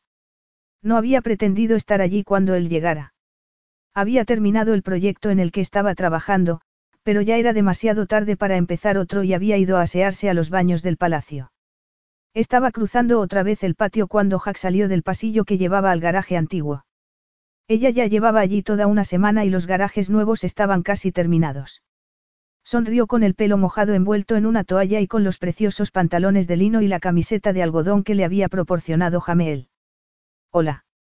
Él esbozó una sonrisa cálida y sexy y ligeramente sorprendida, y ella tuvo que sofocar todo lo que se le despertaba por dentro. Estarían casados, pero los dos habían acordado que la intimidad, fuera sentimental o del cualquier otro tipo, solo complicaría las cosas. Sin embargo, no había tenido que recordárselo durante un tiempo, desde que el príncipe la dejó allí y se marchó a su residencia, fuera cual fuese, la primera noche que llegaron. No lo había visto desde entonces. Habían hablado por teléfono y se habían mandado mensajes sobre la construcción de los nuevos garajes y sobre cómo incluirla en la exposición cuando ya estaba tan avanzada, pero no se habían visto. Aún así, habían bastado unos minutos para que empezara a pensar de todo. Tenía que esforzarse mucho más para mantenerlo todo en un terreno profesional. Hola, le saludó él con la respiración un poco entrecortada. Observo que has estado utilizando los baños. Rita asintió con la cabeza y agradeció esa conversación trivial para intentar recomponerse. Son maravillosos. No entiendo que no se me ocurriera algo así para mi casa. Eran el orgullo y el placer de mi madre. Los diseñó ella misma. Aunque hace años que no los uso. Pues deberías. Es una pena pensar que han estado inutilizados. Es lo primero que haré cuando vuelva a casa. La compré porque había sitio para los garajes y estaba cerca de la ciudad, pero estaba bastante abandonada. No la quería nadie porque es un edificio protegido y no se podía tirar, solo se podía reformar. Me costó resolverlo porque el garaje era lo prioritario, pero cuando lo conseguí, le devolví todo su esplendor de mediados de siglo. Sin embargo, no he tocado la vieja piscina. Ni siquiera tiene agua, Rita se calló cuando se dio cuenta de que estaba hablando como una cotorra. Tu madre era diseñadora. Lo había preguntado antes de que hubiese podido evitarlo. Hacer preguntas personales cuando estaban intentando mantener una relación meramente cordial era una idea tan mala como tener esos pensamientos inadecuados. Sin embargo, la pregunta, en vez de alejarlo más, le bajó un poco la guardia. Sí, contestó él con una ligera sonrisa. Era arquitecta y diseñaba interiores. Era brillante, como tú, añadió él señalándola con la cabeza. Este palacio lo hizo ella. Ella notó que le abrasaban las mejillas. No estaba acostumbrada, después de tantos años, a que la alabara alguien cuya opinión le importaba.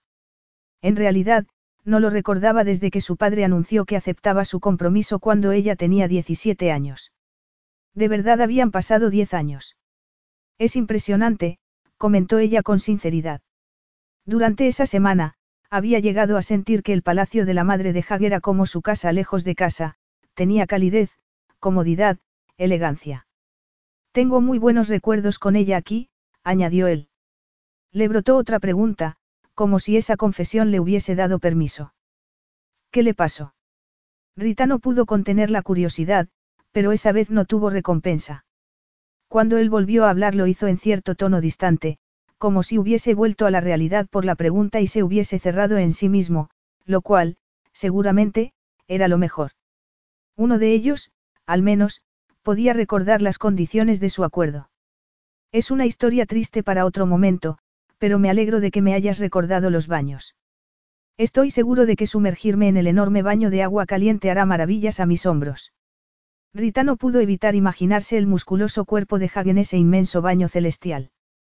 Asintió con la cabeza y con una opresión en el pecho que no le dejaba respirar casi, pero se concentró en recuperar el dominio de sí misma en vez de seguir por ese camino. No tenía que ir por ese camino, tenía que sonreír y mantener una distancia profesional. Has llegado justo a tiempo para cenar, comentó ella para cambiar de conversación. Vas a quedarte. Ella lo dijo en un tono despreocupado e intentó, sin conseguirlo del todo, parecer superficial. Era complicado porque era la primera vez que lo veía desde hacía una semana, desde que la dejó allí. Él esbozó una sonrisa levísima, tragó saliva y asintió con la cabeza. He cancelado mi llamada con el jeque Ahmed. Si quiere venir a la exposición, que venga, y si no, que no venga. He comprendido que prefería la comida de Rafida que intentar convencerlo. ¿De verdad? Preguntó Rita casi sin poder respirar. No era posible que hubiese vuelto al palacio solo por la comida de Rafida. Rafida le había contado que, antes de que ella llegara a Ayat, el príncipe no había pisado casi el palacio de su infancia. Tenía unas ganas que no podía contener.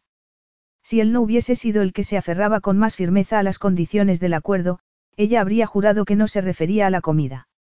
Doy por supuesto que comeremos en el cuarto azul. Hag la sacó de sus pensamientos y retrocedió un paso como si, de repente, se hubiese dado cuenta de que estaba demasiado cerca de ella. Se había quitado la chaqueta mientras hablaban. Había elegido la vestimenta occidental para lo que hubiese tenido que hacer durante el día, y Rita tuvo que tragar saliva, pero se limitó a sentir con la cabeza para no tener que aclararse la garganta. El cuarto azul era uno de sus preferidos. Era un pequeño comedor, pero no era solo azul, eso era una forma muy abreviada de decirlo. Era una habitación maravillosamente decorada con zócalo de madera a media altura ribeteado de verde azulado y paneles acristalados desde el suelo hasta el techo. En las paredes, por encima del zócalo, habían pintado una escena lacustre con grullas y follaje de un precioso tono acuoso. Ese cuarto, como todo el palacio, era un remanso de paz en comparación con la tecnificada ciudad, aunque ella tampoco conocía tanto la ciudad como para necesitar un remanso de paz.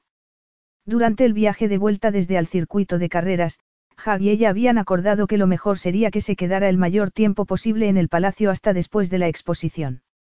De esa manera, la gente seguiría concentrada en el acontecimiento mientras ella completaba el guardarropa. Además, le permitía no pensar en la idea de tener que presentarse a todo el mundo. Hasta ese momento, ese acuerdo disparatado no le había afectado en su manera de trabajar, pero decirle al mundo que Nectar era una mujer sí lo haría. Si Jack tenía razón, ser princesa compensaría la falta de respeto de todo el mundo cuando supieran que era una mujer, pero si se equivocaba, iba a costarle recuperarse. Además, las princesas no infundían mucho respeto en la industria del automóvil, por no decir nada de la ingeniería o la informática. Eran sectores en los que, desgraciadamente, todavía no se tomaba en serio a las mujeres. Sin embargo, ella podría capear el temporal porque era una princesa. Al menos, durante un tiempo. Luego, cuando ya no fuera una princesa, habría pasado tanto tiempo trabajando como Nectar, la mujer, que sus logros hablarían por sí solos, o eso esperaba. ¿Qué está pensando esa cabeza genial que tienes? Le preguntó Hag. Ella dio un respingo y tuvo que pararse un momento. Era una novedad tener que adaptarse a un acompañante. Había pasado tanto tiempo sola que no estaba acostumbrada a que alguien la sacara de sus pensamientos. En realidad, la cena de esa noche, además de inesperada, era algo que no le había pasado desde que salió de la universidad. Después de que su familia renegara de ella, hacía casi diez años, no la habían invitado a las reuniones familiares y había celebrado el Día de Acción de Gracias con los amigos de la universidad. Luego, cuando sus escasos amigos volvieron con sus familias o empezaron a formar familias propias, le pareció una imposición asistir también. En realidad, cenar juntos le parecía más peligroso, íntimo y personal que la relación física que habían decidido evitar. Sin embargo, seguramente, eso era porque estaba acostumbrada a la vida de una eremita. Estaba segura de que el príncipe sabía lo que estaba haciendo. Cuando llegaron al comedor, vieron que Rafida había puesto la mesa, pero que no había servido la comida. Jack se sentó a un extremo de la mesa y ella, a su izquierda. Le pareció lo más cómodo para poder hablar sin tener que gritar desde el otro extremo de la mesa. ¿Qué tal te ha ido el trabajo hoy? Le preguntó Jack mientras se sentaban. Bien, contestó ella con una sonrisa. Las herramientas que ya han llegado están haciendo que me dé cuenta de lo anticuado que se había quedado mi taller. Estoy deseando que todo esté terminado. Es mucho más divertido trabajar con material de última generación, añadió ella sin disimular el placer. ¿Y tú? Quiero decir, aparte de la llamada que te ha saltado. Jack se rió por su descaro. Bueno, resolví algunas cosas. Por ejemplo, se ha aprobado el programa de la clausura y la presentación de Nectar y mi esposa. Será en la fiesta posterior a la carrera. Asistirá una lista de invitados muy selecta y muchos medios de comunicación. Anunciaré la victoria del Ferrari de Nectar y la victoria de haber conquistado el corazón de la misteriosa ingeniera. Rita se quedó en silencio. De todos los sacrificios que le habían pedido para tener la posibilidad de cambiar el mundo, el que más le costaba era tener que perder el anonimato y la capa protectora de que todo el mundo creyera que era un hombre. No había sido fácil protegerse y todavía no estaba convencida de que fuese la mejor idea. Jack frunció el ceño cuando ella tardó demasiado en expresar su entusiasmo. ¿Sigues nerviosa?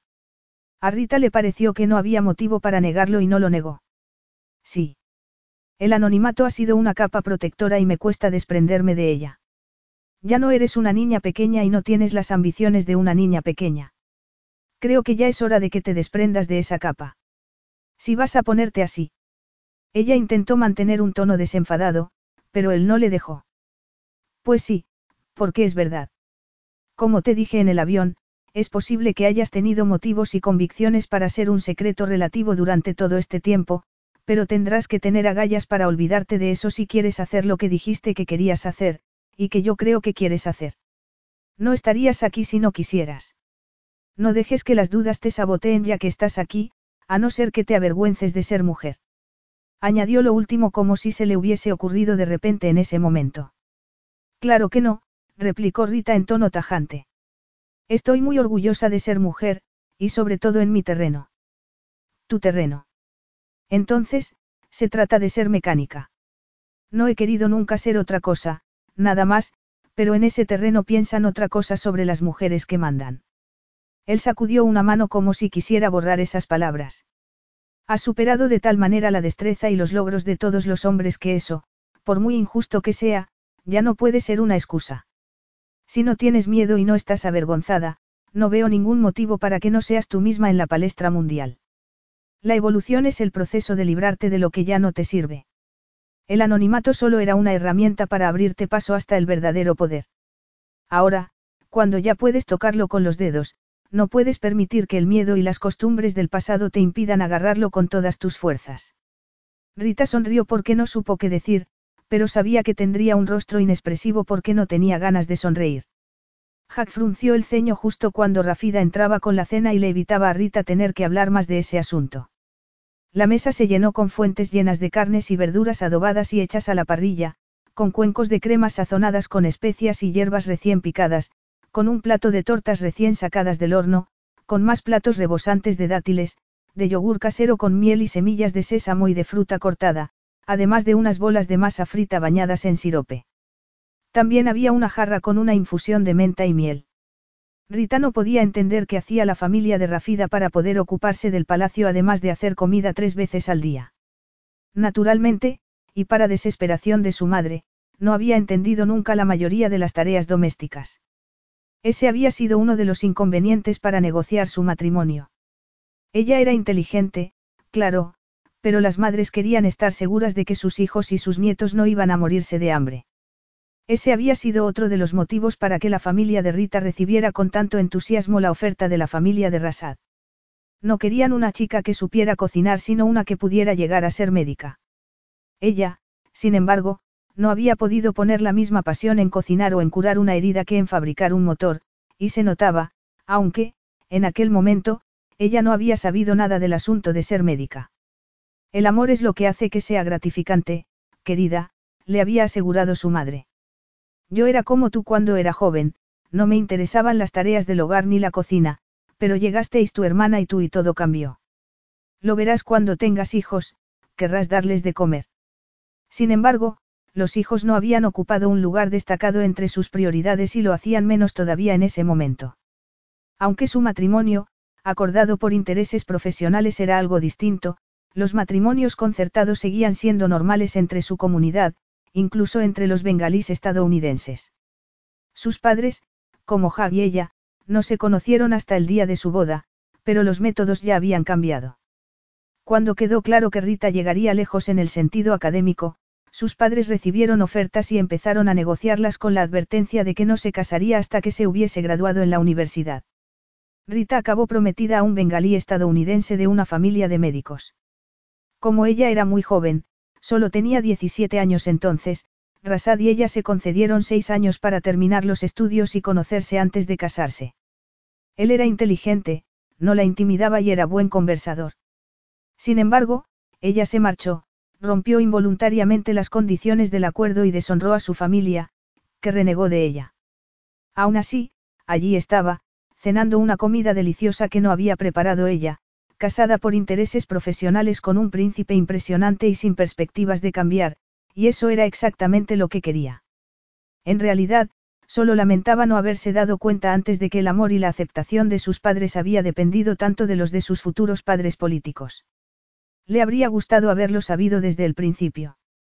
Afortunadamente, todo había quedado muy claro con Jack desde el principio.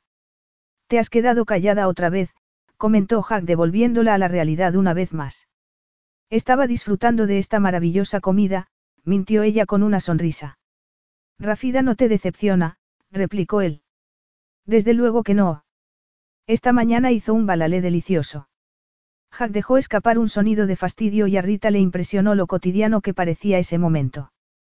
Podría parecer fácilmente que eran un matrimonio normal cuando, en realidad, solo tenían una relación profesional. El balalé de Rafida es el mejor del mundo. Era el favorito de mi madre, añadió él con una sonrisa franca y delicada. Había sacado a relucir a su madre por segunda vez esa noche, pero esa vez no quiso insistir.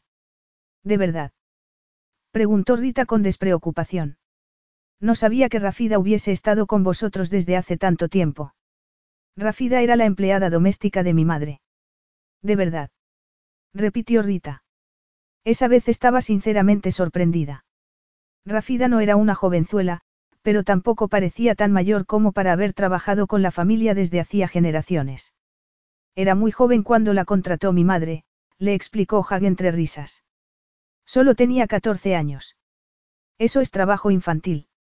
Hag la miró con cierto recelo y sacudió una mano. Es mejor incumplir algunas leyes hasta que llegue alguien con más poder que las cambie.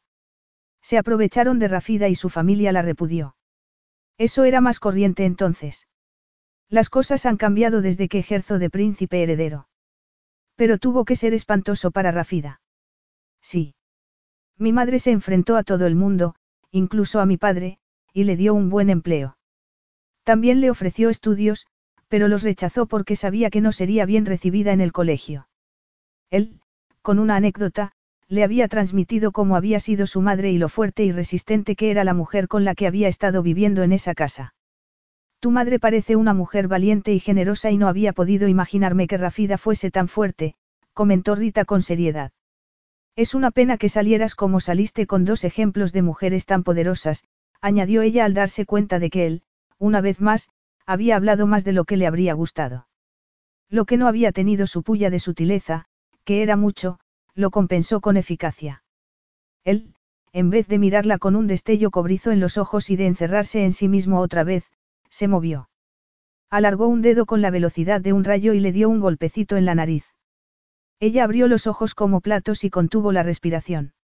La piel se despertó a la vida donde le había tocado, pero él no sabía el efecto que tenía su contacto en ella. ¿Y tú, Rita? Le preguntó él en un tono triunfal y algo burlón. ¿Y tu familia? Tus padres, tus hermanos, todo eso. Háblame de mi familia política.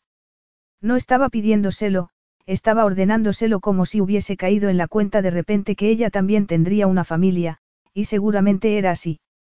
La familia era un asunto del que no tenía mucho que contar, aparte de la necesidad de incordiarlo por principio. Mi familia, repitió ella para ganar tiempo. ¿Por dónde debía empezar? ¿Qué podía contarle a alguien que buscaría indicios de su entorno sin revelarle secretos y heridas profundos y sombríos? Ella era curiosa, pero sabía que era complicado satisfacer esa curiosidad y mantener la privacidad a la vez.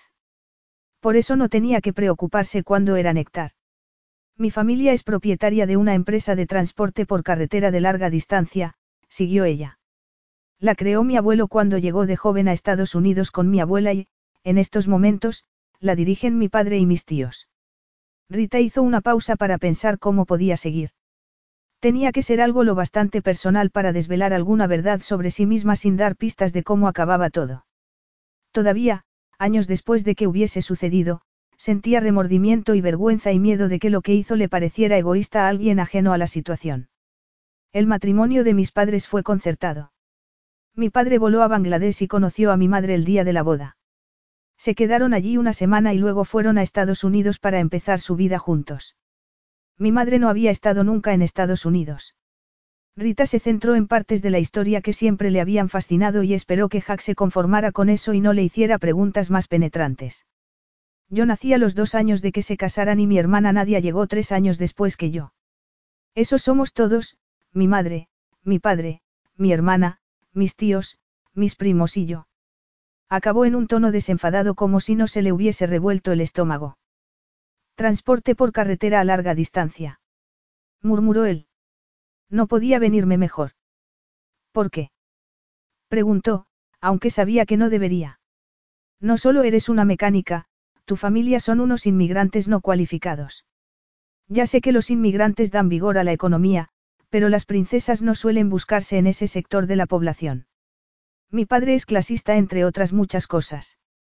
Desprecia a la población inmigrante de Ayat, que suelen ser del sur de Asia, como tú, y le espantará más todavía que tu familia sean inmigrantes en Estados Unidos, eso además de todas tus características convenientemente imperfectas.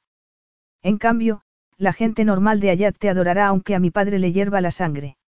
Supongo que tu interés por la mecánica y la ingeniería te llegó por la empresa de transporte. Sí, Rita sintió con la cabeza. Los coches, los camiones, todo lo que se mueve.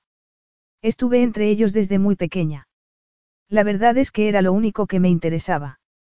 Todos los veranos, desde que dejé de necesitar una silla para el asiento, mi padre me llevaba a hacer algunas rutas. Me encantaba. Puedo imaginarte de pequeña en un camión enorme. Cuando era pequeña de verdad, antes de que mi padre me llevara de viaje, tenía que sentarme en una pila de guías telefónicas para poder ver algo por el parabrisas. ¿Guías telefónicas? Preguntó él. Ella tuvo que contener la risa. Sí. Las guías telefónicas eran esas cosas tan antiguas que tenía los números de teléfono de personas y empresas de una zona. Daban esa información gratis. Preguntó Hag. Parece un allanamiento a la privacidad. Esa vez, Rita sí se rió. Las cosas eran distintas entonces en el oeste de Estados Unidos, sobre todo, si no pertenecías a la realeza. Tenías que vadear ríos y utilizar teléfonos con cable. Él le consintió la broma y sonrió. Las cosas que has tenido que soportar, Jack sacudió la cabeza y siguió hablando aunque casi para sí mismo. Transporte por carretera a larga distancia. Rita puso los ojos en blanco, pero le aliviaba estar hablando de la historia de camioneros de su familia y no de otros asuntos más peliagudos. La verdad era que siempre solía tener presente a su familia, pero, a medida que fue creciendo como néctar, había conseguido tenerla presente en un segundo plano y no como una queja constante y omnipresente. Sin embargo, la cena con el príncipe los había sacado otra vez a la superficie, le había recordado otra vez lo que era formar parte de una unidad. Era posible que su unidad fuera solo de dos, pero, a pesar de las limitaciones que se habían impuesto, habían conseguido formar un equipo inusitado.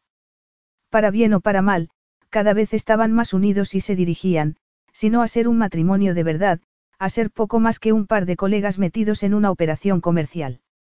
Sin embargo, lo más peligroso de todo, incluida la conversación espinosa, era que esa cena le había obligado a reconocer lo que no había estado dispuesta a reconocer durante toda la semana anterior, que quería algo más y que lo quería con Hag.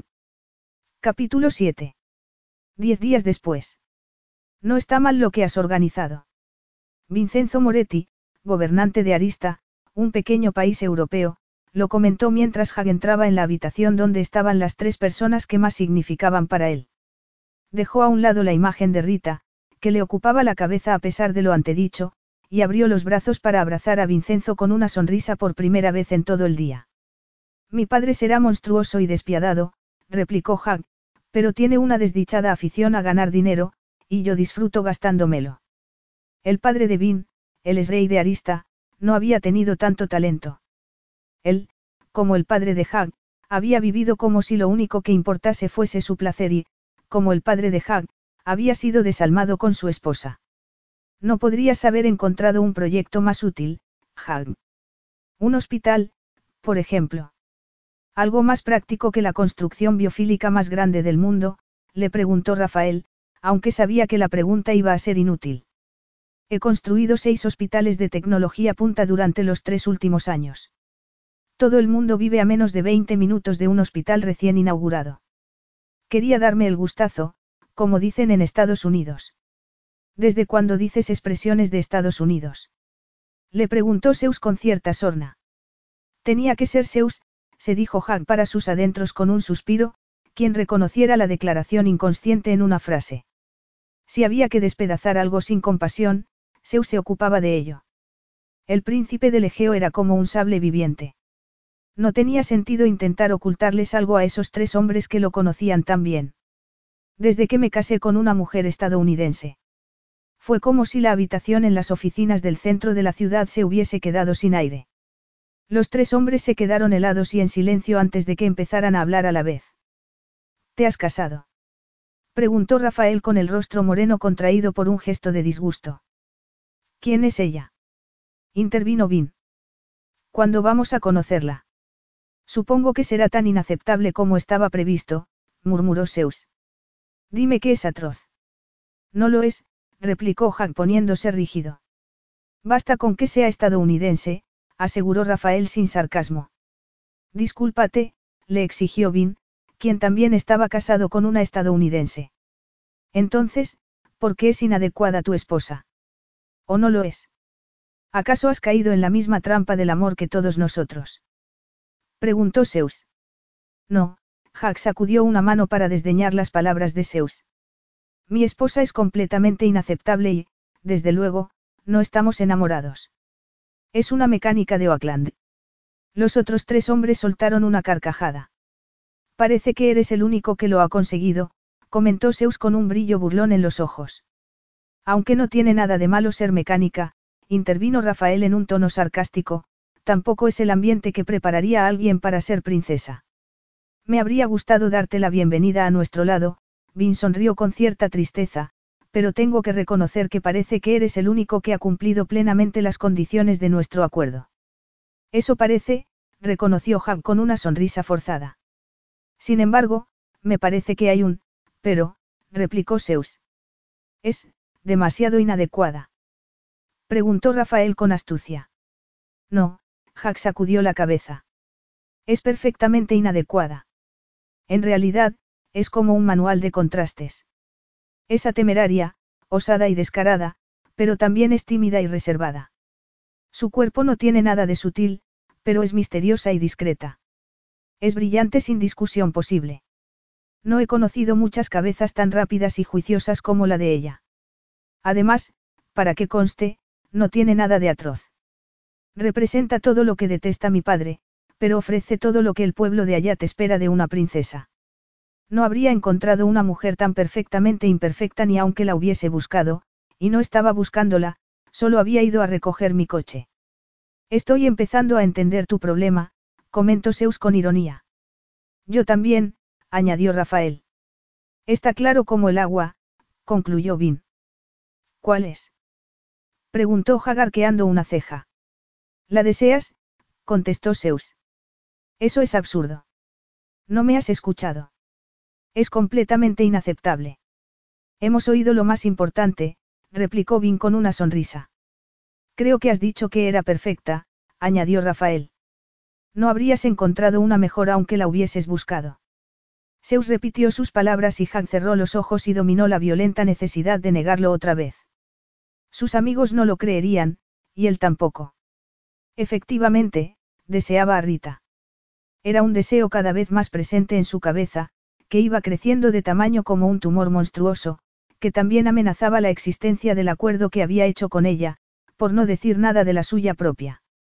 No podía permitirse desear algo así, algo que llevaba a los sentimientos y el apego. Era demasiado arriesgado.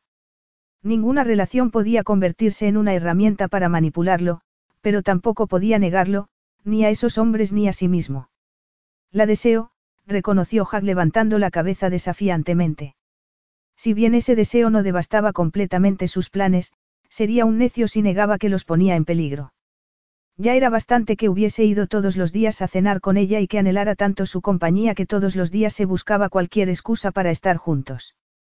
Pues tenla siempre que ella también te desee a ti, le recomendó tentadoramente Zeus.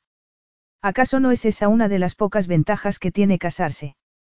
Preguntó como si él no estuviese encantado de estar casado y tener hijos. ¿Te rechaza? Preguntó Rafael sin disimular la incredulidad. A Hag le habría gustado tener sitio para enorgullecerse de la extrañeza que se traslucía en la pregunta de su amigo, pero le daba igual que no le hubiese rechazado ninguna mujer si no podía tener a la que compartía su vida con él. No, contestó Hag, pero debo de mantener las distancias. Debes, Zeus se estremeció. Qué palabra tan espantosa. Sí. La única manera de que esto salga bien es que Rita y yo seamos profesionales. Si no, se convertiría en un lastre. No hay lugar para la confianza y la franqueza cuando estoy tan cerca de saldar las cuentas con mi padre. No en Ayat. Fue distinto con vosotros tres. Mi padre juega en su terreno. Si captara el más mínimo sentimiento, lo utilizaría contra mí, y a ella también. Rafael intervino con seriedad. Si crees que hay alguna posibilidad, debes mantenerla todo lo alejada de ti que puedas. No hace falta, replicó Hag. Rita no tiene nada de posesiva. Solo quiere salvar al mundo con un coche detrás de otro. Jack pareció desesperado por ejercer de abogado del diablo, pero era verdad. No podía dejar de dar un paso adelante y otro atrás cuando se trataba de Rita. Entonces, si estás tan seguro, no sé cuál es tu problema, insistió Zeus. Si confías en ella, tenla. No puedo arriesgar el reino por un presentimiento, Zeus. No te envidio, reconoció Vin. Menudo lío, añadió Zeus. No, no lo es, replicó Rafael. Está claro lo que tienes que hacer. Como has dicho, no puedes arriesgar el reino por un presentimiento o por un deseo reprimido. No te quedes a solas con ella en ninguna circunstancia. Solo tienes que recordar todo el tiempo que has tardado en llevar a cabo este plan y lo mucho que has sacrificado por el camino, la paz de tu pueblo y lo que todavía os jugáis mientras tu padre siga en el trono.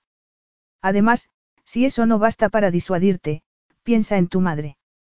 Rafael era un hijo bastardo que había sido regente en su país en el lugar de su medio hermano menor y para él, los lazos familiares, como las madres, eran asuntos tensos y rígidos a la vez. Vin se rió aunque pareció que había tosido. Que Dios nos bendiga con ese dominio de nosotros mismos, Rafael. Sé que ninguno de nosotros tres ha sido agraciado. El dominio de uno mismo está sobrevalorado, añadió Zeus. Lo que uno necesita de verdad es el poder. Bueno, poder, Jack se aferró a la idea como si fuera un chaleco salvavidas. Tengo poder a espuertas. No os preocupéis por eso, amigos. Hoy no es el día para advertencias amenazantes. Hoy tengo tres placeres muy inusitados, me han visitado mis amigos, voy a enfurecer a mi padre por el bien de mi país y voy a comunicar que me he casado con una mujer hermosa y brillante. ¿Qué más puede desear un hombre? Yo, por ejemplo, estoy impaciente por conocer el objeto de tu deseo, contestó Zeus. Vin sonrió y los ojos de Rafael dejaron escapar un destello burlón. Jack se preguntó, muy fugazmente, si necesitaba amigos tanto como había creído. Después de semanas reuniendo una muestra de su trabajo para la exposición, Rita no podía creerse que todo estuviera preparado para el momento culminante. Sus criaturas se habían portado de maravilla en el escenario mundial y su flota privada de vehículos había debutado como si estuviera creada para la ocasión. Le llovían los encargos y había hecho algunos contactos que podrían significar que su sueño estuviera más cerca de hacerse realidad. Además, la niña de sus ojos, el coche increíble con el que había estado soñando toda su vida hasta que el príncipe lo mandó a su taller y fue el desencadenante de todo, había arrasado en la carrera de vehículos solo eléctricos. Todo había salido mejor de lo que se había imaginado, pero había llegado el momento de prepararse para su presentación. Se enfundó con nerviosismo el mono negro de manga larga que le había mandado Jameel. Era de un material elástico que parecía cuero, era tan transpirable como una malla y se ceñía tanto a su cuerpo que dejaba muy poco a la imaginación.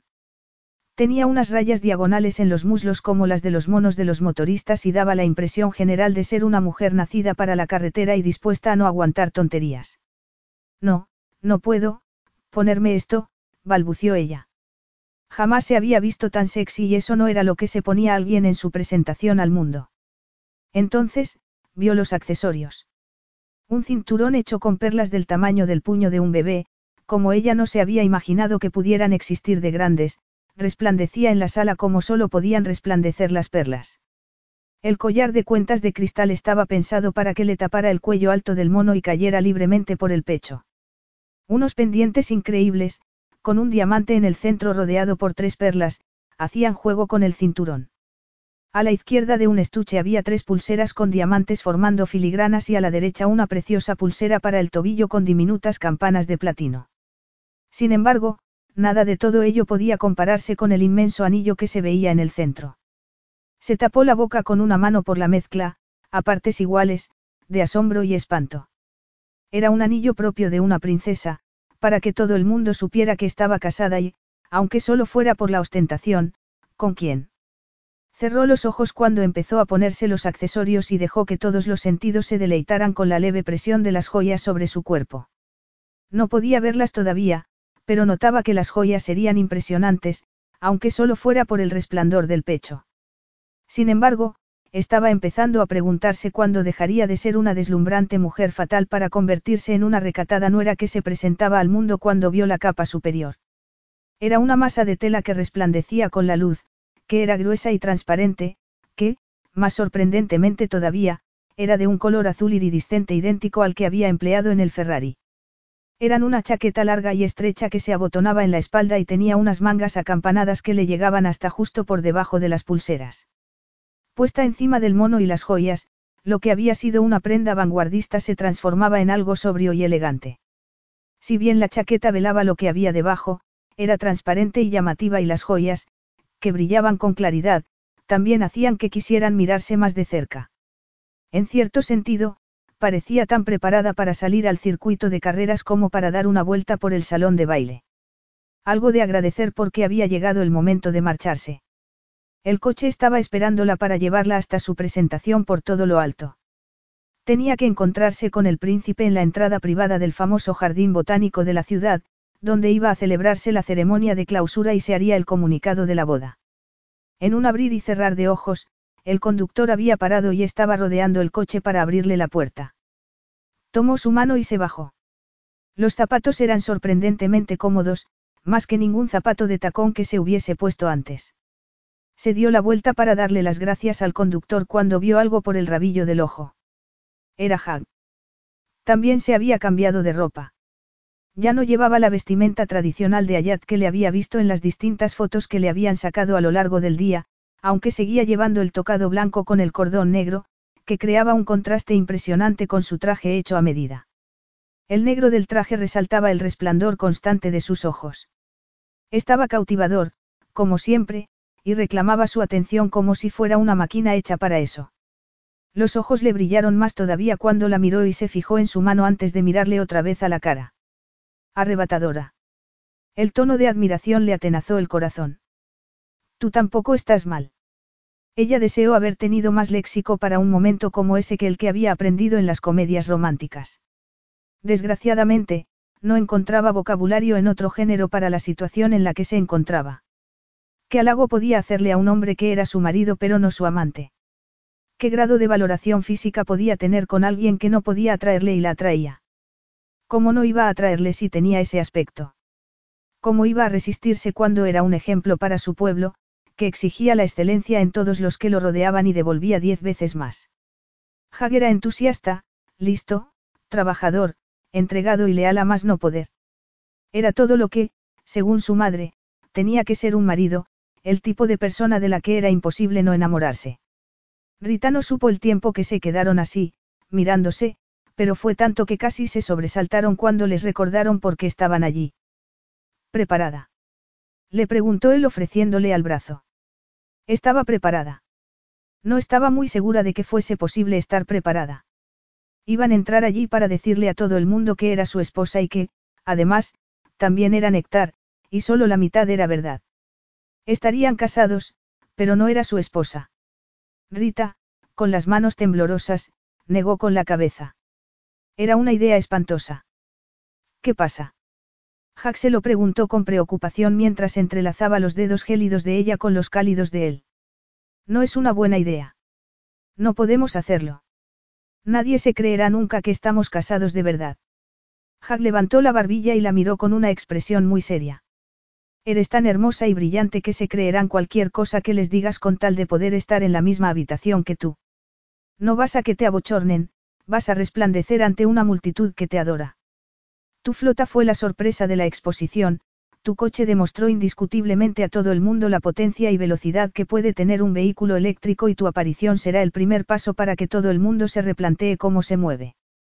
Eres la estrella de esta exposición, lo sepan los demás o no. No tenemos por qué hacerlo así, Rita. El resultado de la exposición ha sido mejor del esperado. Puedo clausurarla yo solo y buscar una presentación de nuestro matrimonio más formal y con una historia del origen alterada, pero no volverás a tener una ocasión como la de esta noche para salir a escena y cambiar el mundo. Tú lo decides, Rita. Rita lo miró fijamente sin poder expresar algo con la cara, y mucho menos hacer algo. Él estaba dispuesto a permitir que mantuviera su identidad en secreto, pero no estaba dispuesto a soltarla. Su padre había hecho lo mismo antes de todo el asunto del compromiso. Le dejaba que se ocultara, pero no sin que antes supiera las consecuencias. Sabía que Hag tenía razón y no porque él lo dijera. Ella misma había comprobado que sus contactos aumentaban a medida que avanzaba la exposición y que su obra había captado la atención de la comunidad internacional. De lo que hiciera en ese momento dependería que se olvidaran de ella en cuanto hubiese pasado ese momento o que se quedaran para escuchar lo que tenía que decir. Se había ocultado detrás de Néctar porque la gente no le había escuchado cuando creían que era una mujer. Lo había hecho porque, en teoría, a las mujeres no debería gustarles lo que ella estudiaba. En ese momento, su estrategia podría acabar convirtiéndose en una mordaza distinta. Tenía que confiar en que estaba preparada para aguantar delante de todo el mundo, tenía que confiar en Hag. Sin embargo, ¿qué pasaría si la rechazaban? Podría soportar que el público en general le dijera lo mismo que le habían dicho sus padres sobre sus sueños y sus esperanzas. Te has quedado callada, comentó Hag en voz baja y apretándole las manos. Rita se aclaró la garganta y habló con firmeza, no como cuando hacía mucho tiempo les dijo lo mismo a sus padres entre sollozos. Elijo cambiar el mundo. La sonrisa de Jack fue deslumbrante y ella comprendió que si bien había estado dispuesto a que decidiera ella, él también se había jugado sus planes y sus sueños. Vas a arrasar, Rita. No sabrán qué les ha pasado por encima, pero, aún así, querrán más, la prensa, el pueblo de Ayat, los directivos de las empresas que vas a transformar, volvió a apretarle las manos. Estás preparada para convertirte en un orgullo nacional. Ella se rió para sus adentros, también le apretó las manos y asintió con la cabeza. Sí, contestó Rita. Sin embargo, sabía que no todos iban a quererla. Su suegro también estaba entre la multitud, pero era parte de lo acordado y estaba preparada. Esa noche lo conocería en persona, pero llevaba cuatro semanas en Ayat y había visto su imagen tantas veces que sabía cómo era. Hag le advirtió que sería desagradable y le recordó que era un tirano sin escrúpulos. Ella ya tenía un historial muy largo de encuentros desagradables con sus padres y podría soportarlo. Sería todo lo que Hab quería que fuera en lo relativo a su padre y el público. Era lo mínimo que podía hacer por el hombre que no solo la había respaldado sino que había creído en su capacidad para alcanzar sus sueños. Dar ese paso significaba entrar en un porvenir distinto y Hag no le había pedido que cambiara. Era un porvenir peligroso en el que la gente sabría quién era. Era un porvenir como esposa de ese hombre. No podría echarse atrás cuando todo el mundo lo supiera. Lo miró y se encontró, una vez más, cautivada por el resplandor ámbar de su mirada. Sin embargo, también captó cierta angustia en la inusual mueca de sus labios. Tienes la última ocasión de arrepentirte. No, ella sacudió la cabeza. Los dos estamos metidos en esto. Adelante. El alivio se reflejó en el rostro de Hag y le devolvió esa expresión de seguridad en sí mismo que ella ya conocía tan bien. Entonces, abrió la puerta y Rita se quedó boquiabierta. Unas paredes imponentes de cristal verde la rodeaban por arriba y por los lados. El ambiente era húmedo y perfumado a pesar de todas las ventanas que estaban abiertas. Entrar allí era como entrar en una selva prehistórica. También había tres estanques con nenúfares, flores de loto y otras plantas acuáticas que ella no había visto en sus clases de jardinería. Los invitados se movían por pequeños puentes o por los senderos con copas de un líquido efervescente mientras camareros vestidos con smoking les rellenaban las copas o les ofrecían canapés. Hagn, mientras ella intentaba reponerse, miró alrededor hasta que encontró un grupo de hombres vestidos de blanco en un rincón. Aunque estaban lejos, Rita pudo reconocer a su suegro. Tragó saliva y Hag le apretó la mano una vez más. Yo te defenderé. Ella lo creyó porque ya había defendido a la mujer que era, con sus propios intereses y las metas que quería alcanzar. Sin embargo, se equivocaba si creía que lo que más temía era su padre. Decidida o no, le daba más miedo presentarse al mundo, pero ya no tuvo tiempo para preocuparse. Hag hizo un gesto a un empleado para indicarle que había llegado el momento. El hombre levantó una copa y la golpeó con un tenedor. Le pareció un misterio que ese sonido pudiera captar la atención de tanta gente en medio de ese barullo de ruido y charlas. Rita vio que los asistentes iban callándose y dándose la vuelta hacia el sonido de la copa para acabar fijándose en el príncipe de Ayat y ella. Buenas noches, señoras y señores, empezó Hag. Después de dos semanas de sonidos y visiones increíbles, y de la estratosférica carrera de esta noche, parecía imposible que la exposición pudiera dar lugar a más emociones. Se oyeron unos vítores y se levantaron unas copas. Sin embargo, no sería el príncipe de Ayat, Hag una pausa para recibir unos aplausos, si permitiera que semejante acontecimiento se clausurara sin un colofón por todo lo alto. Se oyeron más aplausos y a Rita se le encogió el estómago. Cada palabra los acercaba más al punto irreversible. Os aseguro que lo que voy a contaros ha merecido la espera, se hizo un silencio sepulcral. Estabais deseando saber por qué el sinvergüenza príncipe ha conseguido traer tantos vehículos reconvertidos de néctar. Esta es la respuesta, Hag levantó la mano izquierda de Rita para que la luz se reflejara en el inmenso anillo. Os presento, y desvelo por primera vez al mundo, a la genial e incomparable Néctar. Es la mujer que me ha honrado casándose conmigo, la princesa Rita de Ayat.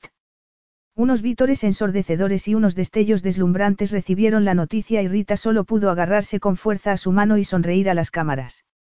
Unas horas más tarde, que a Hag le parecieron siglos, pudo volver a tener a Rita como un tesoro exclusivo. Se había acostumbrado durante las últimas semanas a gozar solo de su compañía. Si bien la presentación y la exposición habían salido según lo previsto, o mejor todavía, se daba cuenta de que ya tenía ganas de que todo volviera a la normalidad que estaban conformando. Haberla presentado como su esposa después de haber desvelado que era la misteriosa Nectar, haber introducido ese toque de aventura amorosa e intriga mientras los invitados seguían embriagados por el cóctel de entusiasmo por la energía eléctrica, la innovación y los coches veloces, había conseguido la sensación instantánea que había buscado. Tendría los datos definitivos después de la clausura espectacular de esa noche, pero su equipo ya estaba mandándole información que indicaba que la exposición y el anuncio de su matrimonio habían tenido el efecto que había querido. Rita lo había sobrellevado como si lo hubiese hecho toda la vida, incluso a la prensa. ¿Cómo se conocieron? Le había preguntado un periodista mientras los demás también gritaban sus preguntas. Háblenos de usted, princesa Rita. ¿Desde cuándo se conocen? Había preguntado otro. Las preguntas duraron toda la noche y ella fue sorteándolas con tanta elegancia como belleza. Hag estaba acostumbrado a ser el centro de atención, a que lo bombardearan a preguntas y a sonreír cuando le pedían que se hiciera una foto detrás de otra. Sin embargo, era una novedad para Rita y, aún así, lo había capeado con una simpatía que aumentaba su encanto. Soy de California, había contestado ella, en Estados Unidos. Sin embargo, cuando le hicieron la siguiente pregunta de rigor, a Hag le sorprendió lo diplomática que fue. Pero ¿de dónde es realmente su familia? Si se refiere a mis ancestros, mis abuelos emigraron a Estados Unidos desde Bangladesh. Mi padre nació en Estados Unidos, como yo, pero mi madre es bengalí. Ahora que es princesa, cree que se hará más caso a la población del sur de Asia que hay en Ayat. Había seguido la periodista. Entonces, Jack se había dado cuenta del poco tiempo que habían dedicado Rita y él a hablar de la historia, la política y la situación de Ayat. Sin embargo, Rita no había necesitado su ayuda. Claro. Para mí es un honor ser una mujer con orígenes en el sur de Asia e intentaré que los que viven en Ayat mejoren su nivel de vida. Como estadounidense, todavía tengo que aprender mucho sobre la compleja historia y población de Ayat, pero, por el momento, me alegro de que mi presencia saque más a la luz a una parte tan considerable de la población. Él se había quedado sin aliento. ¿Cómo era posible que solo la conociera desde hacía un par de semanas, mientras permanecía a su lado como si estuviera ensayando su papel? Era mucho más que la esposa perfectamente imperfecta que había creído encontrar en un garaje del norte de California. Le había demostrado una y otra vez que no era una farsa y había ido descubriendo que era, en realidad, perfecta. Si el comunicado hubiese sido auténtico, si ella hubiese sido el amor que se lo había llevado por delante, habría sido el hombre más orgulloso del mundo. Era una lástima porque su relación con Rita era pasajera por muy perfecta que fuese. No era su esposa y tampoco era su reina. Sus caminos tendrían que separarse pronto y, entonces, nadie tendría la más mínima posibilidad de sustituirla. Se acercó un poco más como un gesto de cariño y para deleitarse con estar todo lo cerca que podía estar de ella, y dejó escapar un brillo malicioso de los ojos. Tenéis que perdonarme. Mi querida esposa me ha sumergido en tal torbellino que me ha costado llegar hasta ahora. Nuestro inesperado idilio, además de la exposición, no me han dejado tiempo para enseñarle la historia de Ayat, pero estoy seguro de que, con lo inteligente que es, muy pronto podrá representar al país incluso mejor que yo. Todos se rieron y él se llevó a Rita con un pequeño grupo de hombres que eran los únicos de todo el mundo en los que confiaba. Si bien no sería suya para siempre, si lo era en ese momento y ese habría sido un momento muy esperado si todo hubiese sido real. Observó a sus amigos mientras miraban a Rita y sintió un orgullo por presentarles a su esposa que no debería haber sentido. En cierto sentido, ellos los habían unido. Zeus fue el primero en sonreír con un brillo de complacencia masculina en los ojos. Tú serás la esposa de la que hemos oído hablar tanto. Empiezo a entender por qué nuestro amigo ha tomado esta dirección tan vehementemente. Rita sonrió y le tendió la mano. Te aseguro que es algo recíproco. La verdad es que jamás había esperado acabar aquí. Vin se atragantó y dio un sorbo de la copa de champán que tenía en la mano. Zeus lo miró por encima de la cabeza de Rita y replicó. Seguramente no sea tan recíproco como le gustaría a Hag. Vin intervino inmediatamente. Zeus quiere decir que ningún hombre está preparado para que una mujer innovadora entre en su vida y le cambie todo el concepto que tenía de sí mismo. Rita entrecerró los ojos, pero Hag agradeció la elegante coartada de su amigo. Ella ladeó la cabeza sin dejar de mirarlos detenidamente. Vosotros tenéis que ser esos, pocos hombres a los que llamo mis amigos, de los que he oído hablar tantas veces. Rita había imitado la voz de Hag y él contuvo la respiración. No porque alguien pudiera oír su conversación, sería fácil explicar las palabras de ella, sino por lo directa que había sido.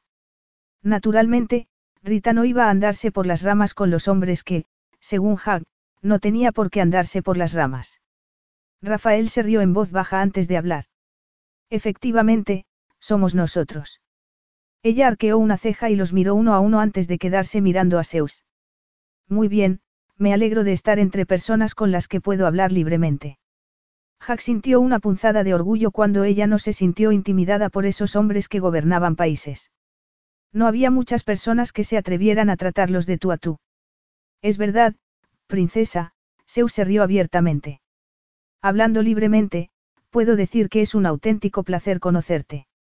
Estoy seguro de que conseguirás que nuestro amigo Jack piense en otra cosa. Esperemos que pensar en otra cosa no sea sinónimo de ruina, replicó Jack en tono jovial mientras un grupo de periodistas se acercaba a ellos. Sus amigos captaron la advertencia y adoptaron una actitud regia antes de que llegara la prensa. Hag oyó un murmullo entre los periodistas y comprendió que se habían acabado las preguntas frívolas, que su padre había reaccionado por fin. Rodeó protectoramente los hombros de Rita con un brazo y le dio la vuelta para que encarara a su padre.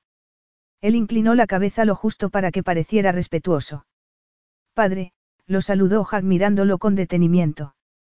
Él no había visto nunca una furia así en los ojos de su padre y casi se emocionó. Enterarse en un acto público de que su hijo ya se había casado sin su visto bueno y de que su nuera, la futura reina de su país, representaba todo lo que más despreciaba de una mujer moderna no podía compararse que el dolor que sintió Jack cuando se enteró de lo que le había pasado a su madre, pero se conformaba por el momento, era un primer paso. Mirar a su padre y ver su furia mientras sabía que había empezado bien su plan para arrebatarle lo único que le importaba en la vida, como le había hecho él hacía tanto tiempo, era lo más parecido a la justicia que había sentido en su vida. Además, solo era el principio una trama mayor que había empezado con una exposición de vehículos eléctricos y una nuera inesperada y que acabaría en la cárcel. Los ojos de Jack brillaban de satisfacción porque todo estaba saliendo según lo previsto. Su padre no miró a Rita, pero mantuvo los ojos bajos para que pareciera que la miraba con cariño paternal. Rita era todo lo que su padre detestaba en una mujer, ambiciosa, inteligente, trabajadora y osada. Además, aunque se hubiese enterado esa misma noche del estado civil de su hijo, como todos los asistentes, el rey tendría que fingir que lo había aprobado cuando ni siquiera les había dado sus bendiciones y eso era una falta de respeto inmenso. Sin embargo, lo peor serían las concesiones que tendría que hacer su padre a quienes hubiese prometido su mano. Él estaba seguro de que su padre siempre había pretendido buscarle una esposa que le conviniera a él, no a su hijo o al pueblo de Ayat. Al comunicarlo tan dolorosamente en público, a su padre no le quedaba más alternativa que seguir el juego o quedar en evidencia, y no se merecía menos. Además, su padre sabía que él iba en serio. Hijo mío. Su padre lo exclamó en un tono jovial, como si quisiera que todo el mundo lo considerara inofensivo. Se hizo el silencio. Te has superado una vez más con tu asombrosa exposición, con el liderazgo mundial al comprometerte para que Ayat sea una sociedad 100% eléctrica dentro de 50 años. Tú has demostrado una vez más, como en todo, que el liderazgo innovador y vanguardista de Ayat no tiene límites. Se oyeron unos aplausos apagados y sus ojos, igual de marrones y ardientes que los de Hag, se clavaron en su hijo amenazadoramente y con rabia aunque su rostro parecía afable. Jack se giró un poco para colocarse entre Rita y su padre, que por fin se dirigió a ella. Hija mía, tus logros increíbles son la prueba de que cualquiera puede llegar a lo más alto si recibe un buen ejemplo. Gracias a tu esfuerzo te has ganado la atención y el afecto de mi hijo, tus logros son un testimonio para nuestra casa. Todos los presentes aplaudieron, menos Hag. Había previsto un encuentro así y casi lo había buscado, pero no había contado con su propia reacción, no había previsto la necesidad imperiosa de despedazar a su padre. Rita, a su lado, le apretó levísimamente la mano para recordarle que tenía que dominarse. Sin embargo, Hag era incapaz de permitir que la ofensa quedara completamente impune. Vamos, padre, los dos sabemos que es Rita quien desvía nuestros ojos hastiados y capitalistas hacia lo que importa de verdad. Su corazón es el que da nuevos bríos a la casa de Ayat. Hag recibió la mirada airada de su padre y eso le indicó que la puya había dado en el blanco. Su padre, congestionado, volvió a abrir la boca para contraatacar, pero Rita sorprendió a los dos cuando intervino con una sonrisa de oreja a oreja y un acento americano muy cerrado, como si fuera una turista perdida. Tenemos que dar el mérito a quien se lo merece de verdad. La familia es la que nos enseña, Rita miró a Jack con un brillo en los ojos y representó perfectamente el papel de flamante esposa sonrojada, que solo descubrimos algo verdaderamente cuando lo aprendemos juntos. La ovación fue ensordecedora. Jack tragó saliva y se equilibró otra vez, o, mejor dicho, se equilibró con ella. Entre las luces y la humedad, tenía unos ojos enormes y cargados de esperanza, una princesa que todo el mundo podría adorar, y les había robado el protagonismo a su padre y a él. No se le ocurría ninguna mujer en el mundo que hubiese podido hacerlo mejor. Afortunadamente, uno de los privilegios de ser príncipe era que podía marcharse cuando quisiera. Tomó el brazo de Rita mientras cesaban los aplausos. Lamentamos despedirnos, amigos, pero me temo que tengo que robaros a mi esposa después dos semanas de locura eléctrica, de una carrera apasionante y de esta fiesta. Todos dejaron escapar un suspiro de decepción y Jack tuvo que contener una sonrisa. Su padre no podía hacer nada contra Rita. Les costó salir entre todo tipo de despedidas, pero consiguieron abrirse paso por la alfombra roja del jardín botánico y llegaron al exterior, donde el aparcacoches los esperaba con la puerta del Ferrari abierta. Rita contuvo la respiración con una sonrisa de oreja a oreja. Le has puesto neumáticos nuevos, comentó ella sonrojándose. Él se rió. Solo Rita hablaría de neumáticos, pero lo había hecho con emoción sincera y él supo que había acertado. Después de usted, princesa. Él no había querido decirlo como una caricia sensual mientras la miraba a los ojos. Ella entreabrió la boca y volvió a cerrarla mientras tragaba saliva fascinada. Entonces, parpadeó como si quisiera salir de un hechizo y se pasó la lengua por los labios frunciendo ligera y fugazmente el ceño. Tomó aire, volvió a mirar al coche y se sentó en el asiento del acompañante. Él tomó las llaves del aparcacoches, rodeó el coche y se sentó al lado de ella. ¿Vas a conducir tú? preguntó ella con sorpresa. Él suspiró. Ella podía preguntarle lo evidente todas las veces que quisiera siempre que siguiera siendo franca y sincera con él. Habías creído que iba a sentarme atrás. No te he visto conducir nunca. Bueno, entonces te lo pasarás bien. Espero que te guste la velocidad. Me encanta, contestó ella, aunque no hacía falta. Jack se rió, sacudió la cabeza y encendió el motor. Se pusieron en marcha y ella estuvo gritando de placer todo el camino. Capítulo 8. A unas mujeres les gustaban los regalos caros y a otras los peluches, pero a Rita le encantaban los coches. Jack recorrió las calles de la ciudad a una velocidad desmesurada ante agentes de policía que miraban a otro lado y con semáforos que, milagrosamente, siempre estaban en verde. A Rita se le desbocó el corazón y se sintió vibrantemente viva. Ese hombre sabía conducir. Conducía sin miedo y sabía lo que hacía, y ella tuvo que mirar su perfil y el volante. El hombre, el coche, eran casi demasiado. Entonces, de repente, se encontraron fuera de la ciudad, en una autopista flanqueada por dunas de arena y bajo un cielo estrellado, y fue cuando él pisó de verdad el acelerador. Entraron en el desierto a la velocidad de un rayo, estaban solos en la carretera y en el coche de sus sueños. Rita no pudo contener un suspiro de felicidad. Hag la miró un instante, pero fue una mirada tan ardiente que podría haberla reducido a cenizas.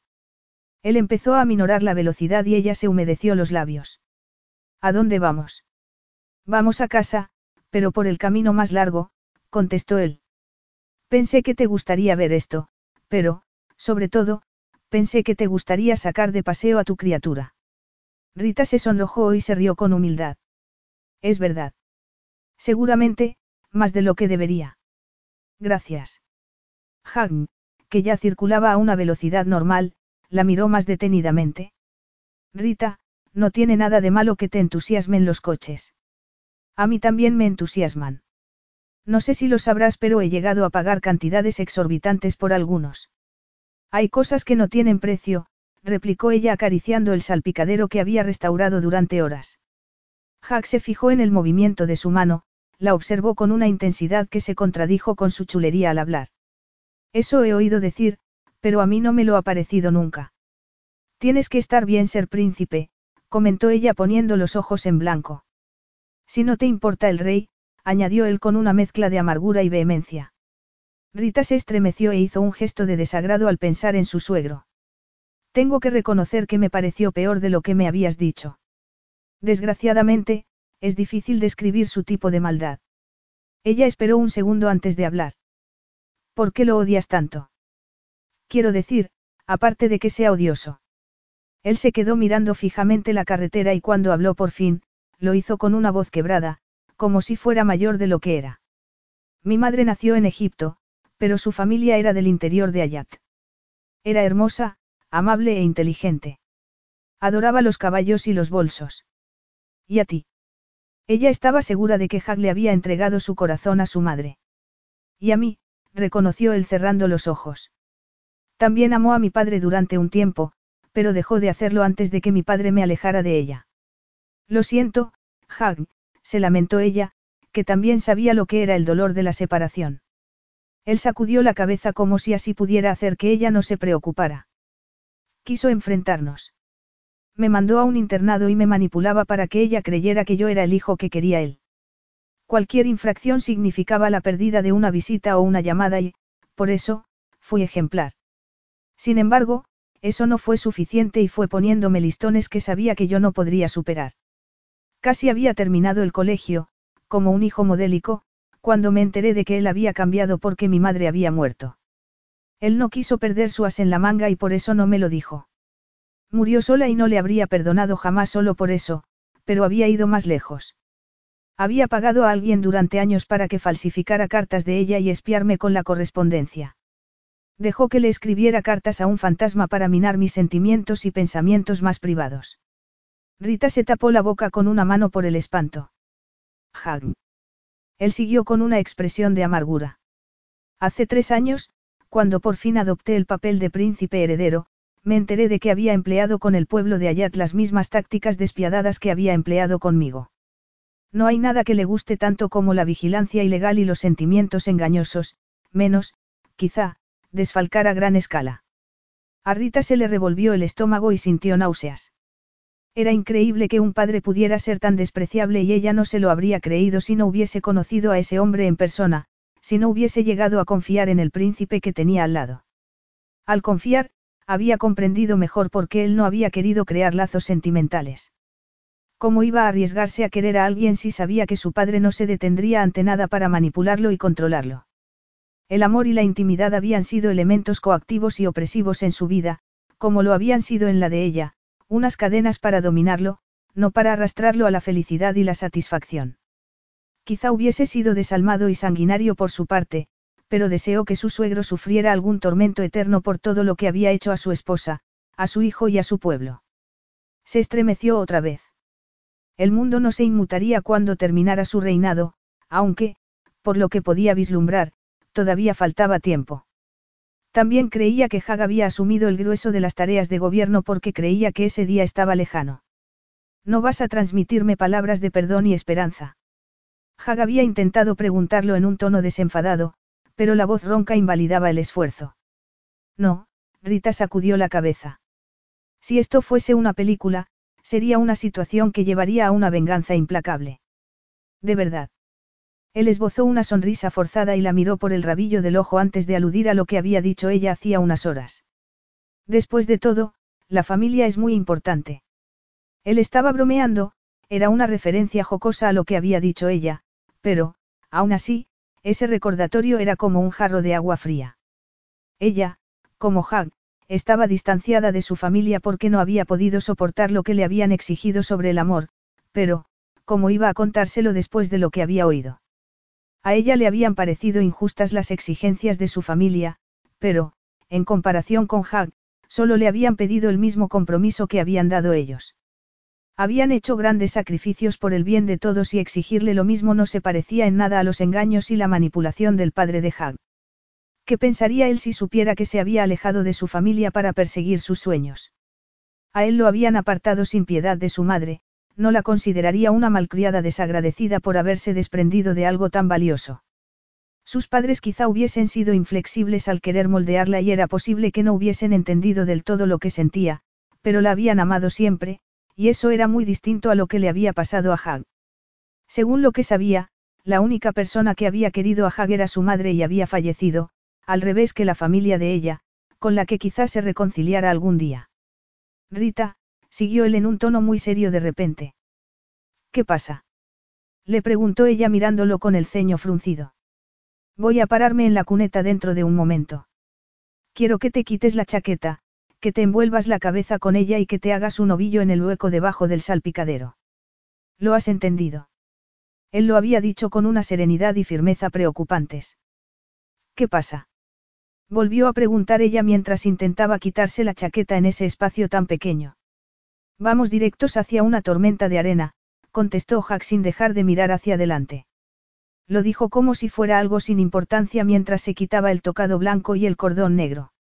Ella, obedeciéndolo, empezó a ponerse la chaqueta alrededor de la cabeza, aunque dudaba mucho que la liviana tela fuera a protegerle gran cosa de uno de los desastres de la naturaleza, pero tampoco quería perder los papeles. Jack conservaba la calma y ella tenía que hacer lo mismo. Acurrúcate todo lo que puedas, le ordenó él entre las capas de tela que le cubrían la cara. Ella obedeció otra vez y, de repente, un muro de arena los engulló. El ruido fue ensordecedor y aterrador. Era un viento que lo arañaba todo y se podían oír los chirridos del metal al doblarse contra su voluntad. La arena conseguía entrar en el coche y debajo de la chaqueta, eran granos que se abrían paso en la boca, en las orejas y en los ojos aunque los tenía cerrados con todas sus fuerzas. Era un rugido que parecía interminable, hasta que, repentinamente, cesó. Rita empezó a toser mientras se incorporaba para volver a sentarse en el asiento cubierto por la arena, y oyó que la arena se movía a su lado cuando Jack también se movió. ¿Estás bien? Le preguntó él entre toses. Creo que sí. Rita se quitó la chaqueta de la cabeza y una cascada de arena cayó a su alrededor. Había arena por todos lados, y no solo arena. También había piedras pequeñas que se habían metido en los recovecos de sus enormes joyas. Agobiada por la sensación de que estaba ahogándose, consiguió agarrar el picaporte de la puerta y la abrió. Salió del coche entre una riada de arena y más toses. Hag hizo lo mismo por el otro lado del coche. Una vez erguida, empezó a limpiarse por todos lados. Se soltó el pelo, se inclinó hacia adelante y se peinó con los dedos para intentar que le cayera la arena, y le cayó una lluvia interminable. Al cabo de un rato, volvió a erguirse y dejó que la melena negra le cayera por encima de los hombros hasta la mitad de la espalda. Se examinó con más detenimiento y observó que, aparte de la chaqueta con granos de arena incrustados y de los accesorios con piedrecitas, su vestimenta había superado la atroz prueba sin grandes daños. Si bien no sabía si alguna vez conseguiría quitarse toda la arena de los oídos, el mono había evitado que se le metiera por otros sitios innombrables y se alegró de que el talento de Jameel para la moda también hubiese resultado tan práctico. Aunque no podía decirse lo mismo de Hag. ¿Qué haces? Ella lo preguntó aunque era evidente que estaba quitándose la camisa, que estaba desabotonándosela de abajo arriba.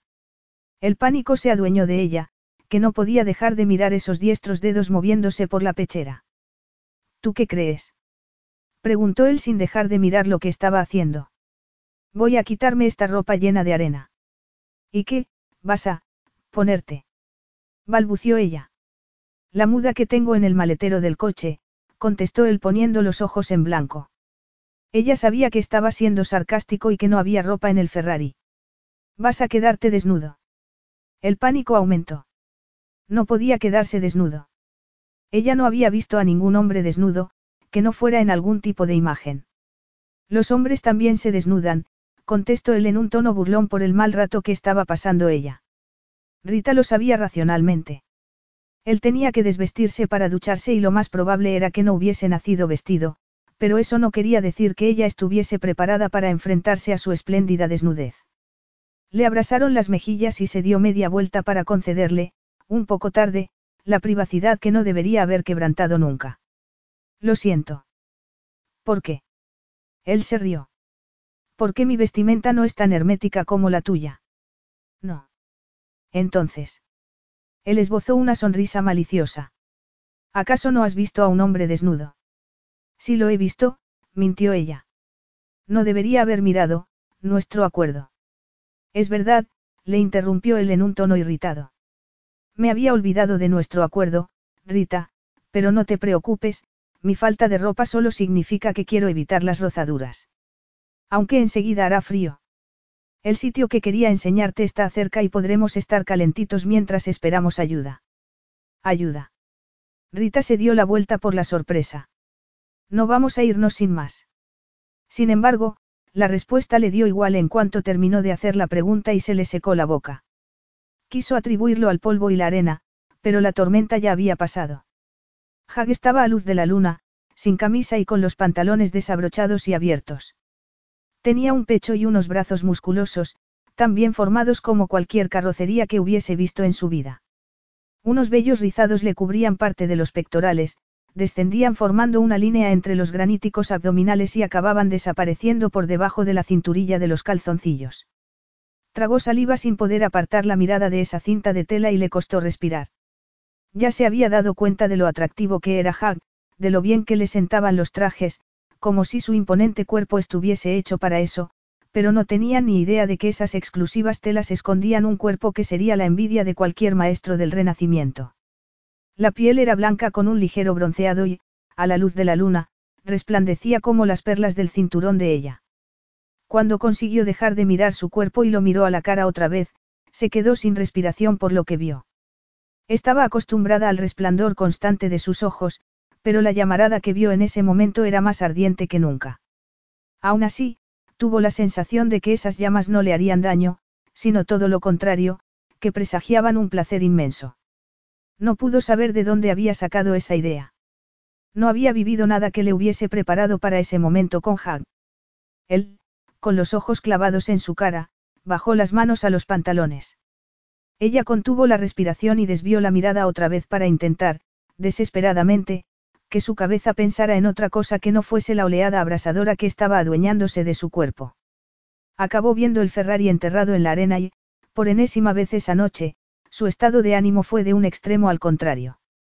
La arena le había arrancado el color azul metalizado, las piedras lo habían dejado como un queso gruyere y parecía como si el parabrisas fuese una tela de araña inmensa. Se llevó una mano a la boca y contuvo la respiración mientras su cabeza seguía evaluando los daños. Se agachó para examinar los bajos y no había visto nunca una arena mezclada con polvo que fuese tan sólida como una pared de ladrillos. Todas esas partículas debían de ser el motivo para que no dejaran de llorarle los ojos. No era porque solo quedara un resto irreconocible del coche que había soñado con su padre hacía tanto tiempo y que había tardado tanto tiempo en darle vida. No miró a Hag cuando se agachó a su lado. No podía dejar de mirar ese desastre aunque sintiera la calidez de su cuerpo y pudiera captar el olor a sándalo de su piel. Sabía que estaba completamente desnudo sin necesidad de mirarlo, pero que su desnudez le importara en comparación con la ruina del coche le pareció infantil e irrelevante. Le cayeron las lágrimas justo cuando Hag le pasó un brazo por los hombros. La sensación de su brazo desnudo sobre la delicada tela del mono hizo que se abrieran todas las compuertas. Empezó a llorar y se apoyó en él. Él dejó que llorara por el dolor de haber tenido que elegir entre su familia y el porvenir, por la pérdida del incomparable coche y por las complicaciones que les impedían ser todo lo que podrían ser el uno para el otro. Cuando dejaron de caerle las lágrimas, Hag le habló con delicadeza y en voz baja. Deberíamos marcharnos. No estamos lejos del lugar que quería enseñarte. Podemos ir andando y pedir ayuda, y hará más calor. La ayudó a levantarse y ese movimiento hizo que se acordara de que estaba desnudo y, sin poder evitarlo, bajó la mirada hasta su entrepierna. Rita no pudo apartar la mirada, como si fuera impotente al arrebato de sus hormonas y la fuerza de su curiosidad. Le abrasaron las mejillas, pero no pudo dejar de mirarlo.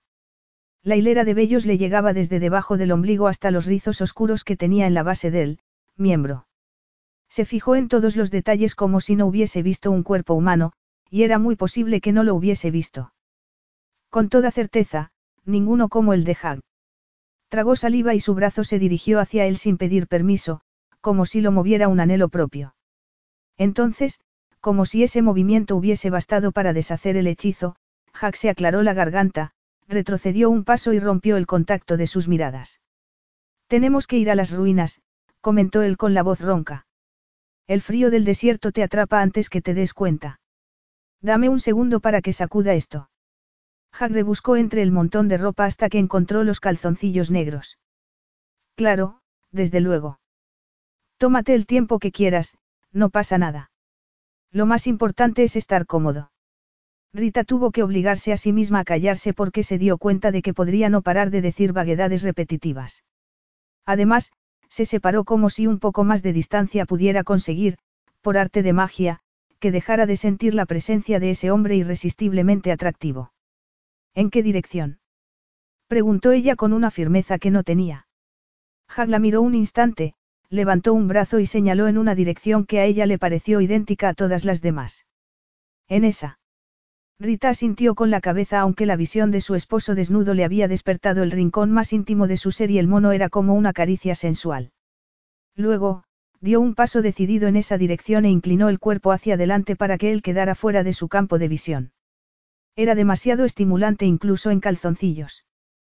Perfecto, vámonos. No te olvides la chaqueta, Jack se rió detrás de ella. Vas a necesitarla. Rita se paró en seco, dio media vuelta y volvió al coche para recogerla. El paseo fue corto, afortunadamente para Rita, quien se había quedado detrás de Hag y miraba las estrellas o las dunas que los rodeaban con tal de no mirar el trasero del hombre que tenía delante. ¿A dónde vamos? Le preguntó ella mirando una vez más la luna llena. Enseguida lo verás.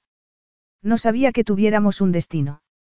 Muy pocas personas lo conocen y quería enseñártelo. Entonces, al cabo de unos minutos, Rita ya no se preguntó nada más. Unas ruinas medio enterradas en la arena aparecieron como surgidas de la nada. Los arcos y las columnas proyectaban unas sombras muy largas a la luz de la luna y le daban un aire misterioso. Unas palmeras crecían imponentes a uno de los costados y le daban una sensación de vida que mitigaba en parte la sensación espectral. La piedra tenía el mismo color beige que la arena y el conjunto no parecía una edificación antigua sino una construida para pasar inadvertida en ese paisaje. Rita, llevada por una curiosidad irresistible, fue a entrar sin miedo por el arco más cercano. Hag la detuvo con una mano en el hombro. En otro momento, cuando sea de día. Rita hizo un gesto de fastidio, como siempre que alguien discutía una decisión suya, pero asintió con la cabeza porque lo que él decía tenía sentido. Ella no sabía nada del desierto ni de lo que podía estar esperándole en la oscuridad. Hag la agarró de un brazo y la llevó a una escalera ruinosa que llevaba a la azotea llena de arena de una construcción rectangular. El contacto de sus pies descalzos con la piedra caliente le alivió el frío al instante y Hag, como siempre, hizo alarde de su capacidad para saber lo que estaba pensando. Las piedras se calientan durante el día y guardan ese calor por la noche. Rita sintió con la cabeza. Era comprensible. Hag extendió la chaqueta de ella en el suelo, se tumbó con las manos debajo de la cabeza y la invitó a que se tumbara a su lado. Rita se tumbó a su lado y miró las estrellas. Se quedaron así un rato, como si estuvieran solos en el mundo, hasta que Rita le preguntó, a regañadientes, si no iba a llamar a alguien. Él asintió con la cabeza, pero no tocó el teléfono que tenía al lado. Enseguida, pero en este momento, a pesar de que sea una situación inconcebible, tengo una sensación de paz inesperada. Quiero disfrutarla un rato más. Rita captó vulnerabilidad en su voz y algo le dio cierta calidez por dentro. Si bien no podía agradecerle nada a la tormenta de arena, y no iba a agradecérselo, había tenido su papel para que estuviera mirando las estrellas en ese momento con él y, si conseguía olvidarse del destrozo del Ferrari, le parecía toda una hazaña. ¿En qué estás pensando, mi princesa? El coche está destrozado, contestó ella con un suspiro. Te conseguiré otro, replicó Hagen cogiéndose de hombros. Rita se rió con incredulidad. No puedes conseguirme otro. Hay muy pocos parecidos y ese era único. Volverá a ser único cuando lo reconstruyas y sé que lo harás. Además, te conseguiré otro. Te diré algo, Rita sonrió. Hay una cosa que se llama tener demasiado dinero. Ella llevaba un cinturón de perlas, un collar y unos pendientes enormes y un anillo descomunal para demostrarlo. Imposible, replicó él como si ella hubiese dicho el mayor disparate imaginable. Al menos, en el caso de la familia real de Ayat. Es imposible gastarse en toda una vida lo que tiene mi familia. Por eso soy tan derrochador. Bueno, por eso y porque mi padre se pone furioso al ver que otros, aparte de él, disfrutan de ese dinero. Sin embargo, ¿qué otra ciudad puede presumir de tener hospitales punteros y centros de recreo sin gastarse lo que ingresa por impuestos? Que yo sepa, ninguna. Lo digo en serio cuando digo que te conseguiré otro. Se quedó un poco atónita por esa declaración sobre su fortuna, pero el dolor no era solo por llegar a tener otro coche o no. Fue espantoso verlo así. Él se encogió de hombros otra vez. Solo es un coche. Rita dejó escapar un sonido de furia y se sentó para mirar con indignación sus ojos burlones. No es solo un coche. Perdón. Jack puso los ojos en blanco. Es una incomparable reconversión de néctar. No me refería a eso, replicó ella dándole una torta en el hombro. Él también se sentó con un gesto serio. Entonces, ¿a qué te referías? ¿Qué tiene ese coche de especial que te ha hecho llorar por primera vez desde que te conozco? Dejaste tu casa y tu país sin parpadear y lloras por un coche que solo es tuyo por matrimonio. Rita se quedó en silencio porque ese giro de la conversación le había sorprendido. Era la ocasión para confesar si tenía valor para hacerlo. Si esa noche había sobrevivido a su presentación como Nectar y como princesa y a una tormenta de arena, era lo bastante valiente para hacer lo que se propusiera. No sabía lo que pensaría Jack de sus decisiones y tampoco sabía si la miraría con aversión cuando se enterara de todo a lo que había tenido que renunciar para alcanzar ese sueño destrozado, pero él le había contado sus secretos y lo justo sería que ella corriera el mismo riesgo. Capítulo 9. Cuando yo tenía seis años, mi padre recibió el encargo de llevar el Ferrari GTO de 1962 de un coleccionista desde la zona de la bahía a Los Ángeles. Ya era el coche de mis sueños. Lo era desde que lo vi en un programa de televisión cuando tenía cinco años. Cuando mi padre recibió el encargo, prometió llevarme y lo hizo. Lo pasamos muy bien comiendo en gasolineras y hablando de coches y del porvenir de los vehículos eléctricos. Fue tan divertido que prometí, a mi padre y a mí misma, que cambiaría la forma de moverse de todo el mundo y que reconvertiría un Ferrari GTO de 1962 con mis manos. Mi padre se rió y me dijo que tenía poquísimas probabilidades. Después de todo, no tan pocas, comentó Hag. Yo diría que tan pocas como casarme con un príncipe, replicó ella con una sonrisa. Entonces, no es solo un coche, también es un sueño compartido con tu padre. Rita dejó de sonreír y sacudió la cabeza. No, no era un sueño compartido. Resultó que solo era mío y un sueño que, al final, deseé un poco demasiado. ¿Por qué? Aparte de casarme con un desconocido para alcanzarlo. Preguntó ella con ironía. Sí, aparte, contestó él riéndose. Rita, que no supo por dónde empezar, tomó aire lentamente para ganar un poco de tiempo. Hasta que abrió la boca y empezó a hablar. Entré en la universidad cuando tenía 17 años y mis padres se sintieron felices. Fui el orgullo de la familia durante un tiempo, pero no se daban cuenta de que había trabajado tanto y con tanta decisión porque quería alcanzar un sueño concreto. No estaba esforzándome para que mi familia estuviera orgullosa. Sinceramente, no estaba esforzándome por nada. Estaba sobresaliendo porque perseguía una pasión que había bullido dentro de mí desde antes que pudiera hablar. Luché porque quería impresionar a todo el mundo trabajando con los objetos que más adoraba, no porque quisiera impresionar a nadie concreto. Sorprendí a todo el mundo no solo porque me graduase enseguida, sino porque me habían aceptado en una de las mejores universidades gracias a esa pasión y convicción. Enérgica y decidida tú. Preguntó Hagen tono burlón. Rita cerró los ojos, se rió y sacudió la cabeza. Lo sé, no es nada sorprendente. Lo que sí fue sorprendente, o al menos sorprendió a mi padre cuando se enteró dos años después, fue que, sin él saberlo, no me había matriculado en el preparatorio de medicina para llegar a ser ginecóloga, sino que me había matriculado en un doble grado de ingeniería mecánica e informática. También le sorprendió que cuando se enteró, estaba a mitad de la carrera y era una de las mejores alumnas en las dos especialidades. Jack silbó, algo impropio de él, y ella sonrió, pero con una expresión muy poco alegre. Hasta ella misma se impresionaba por lo atrevida que era esa historia cuando se contaba en voz alta.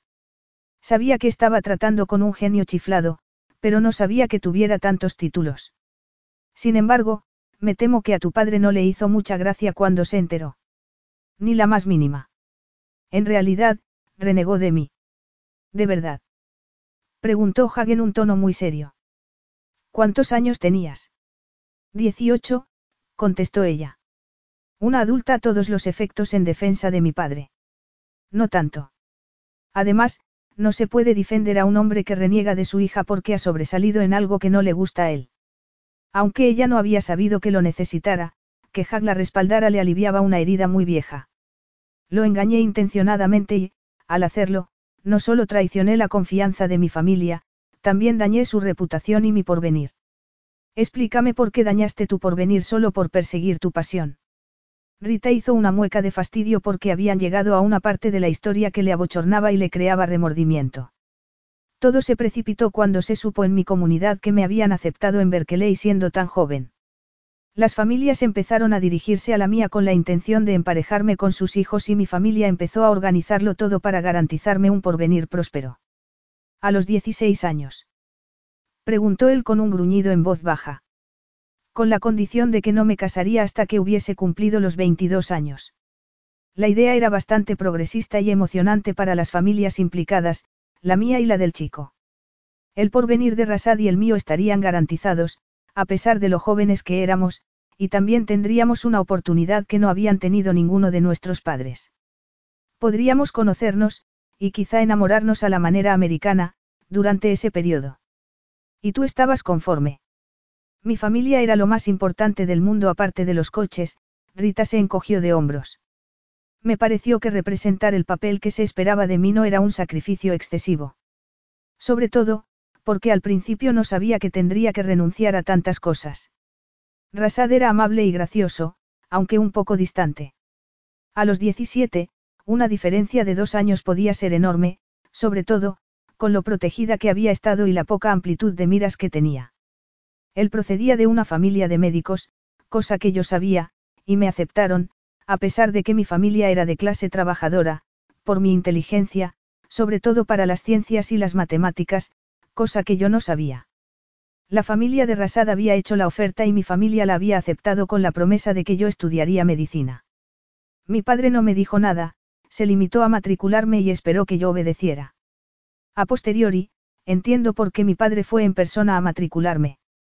Creí que era porque estaba orgulloso, pero era para cerciorarse de que me matriculaba en lo que tenía que matricularme. Sin embargo, infravaloró mi obstinación. Él no entendía que era brillante solo porque me apasionaban los coches y yo no entendí que al cambiar de especialidad a sus espaldas había roto, involuntariamente, el contrato matrimonial y había hecho que mi familia pareciera tonta y codiciosa. Sin embargo, mi padre no renegó de mí por lo que había hecho. Renegó de mí porque cuando se enteró, me dio a elegir entre dejar los coches y poner por delante a mi familia o seguir sola en pos de mi sueño, sin el amor y el respaldo de una familia, y yo elegí salir por la puerta.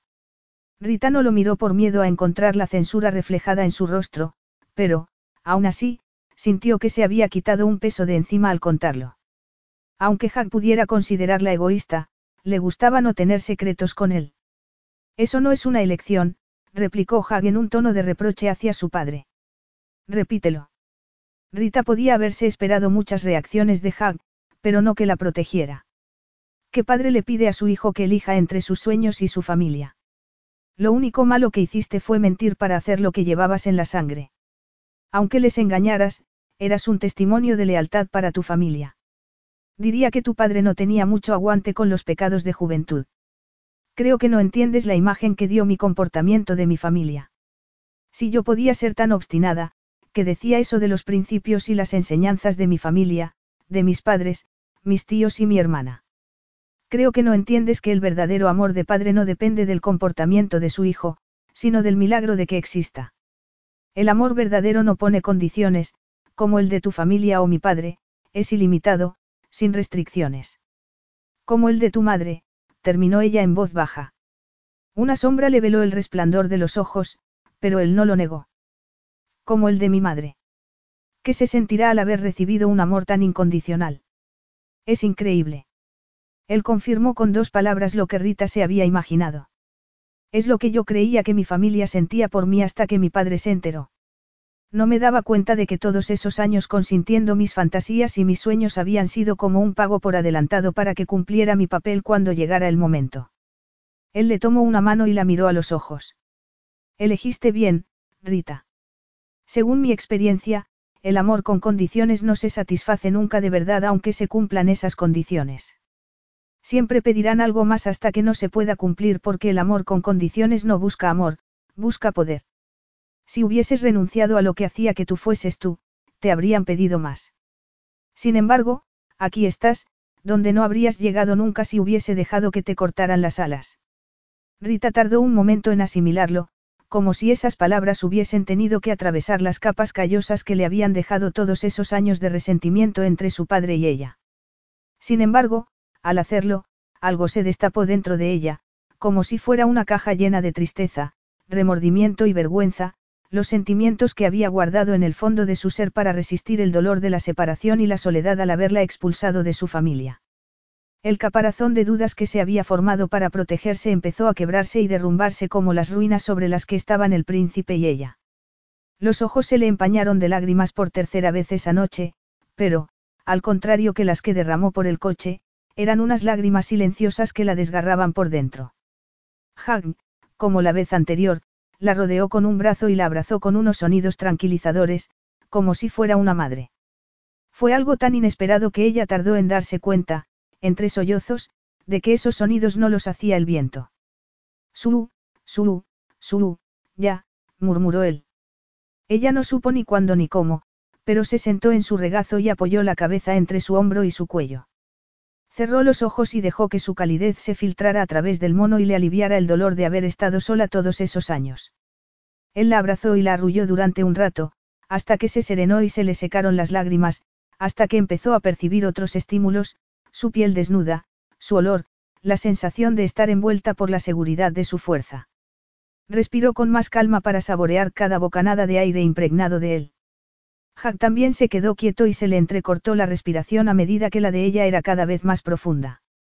Ni toda una vida de lecciones e inhibiciones le sirvieron para sofocar la oleada que se adueñaba de ella. Le había mostrado cómo era y él le había confirmado el derecho que tenía a ser y pensar como quisiera. Él, como el amor, le exigía, pero, al contrario que el amor, la animaba a ser valiente y plenamente ella misma. No intentaba moldearla. Al contrario, le repetía una y otra vez que la quería por ser como era. Entonces, si le había constatado que lo que le habían dicho sobre el amor podía estar equivocado, no podía hacer lo mismo con el sexo. Si el amor no era siempre coactivo y exigente, quizá tampoco lo fuera el sexo, quizá fuese posible que dos personas disfrutaran de sus cuerpos sin más.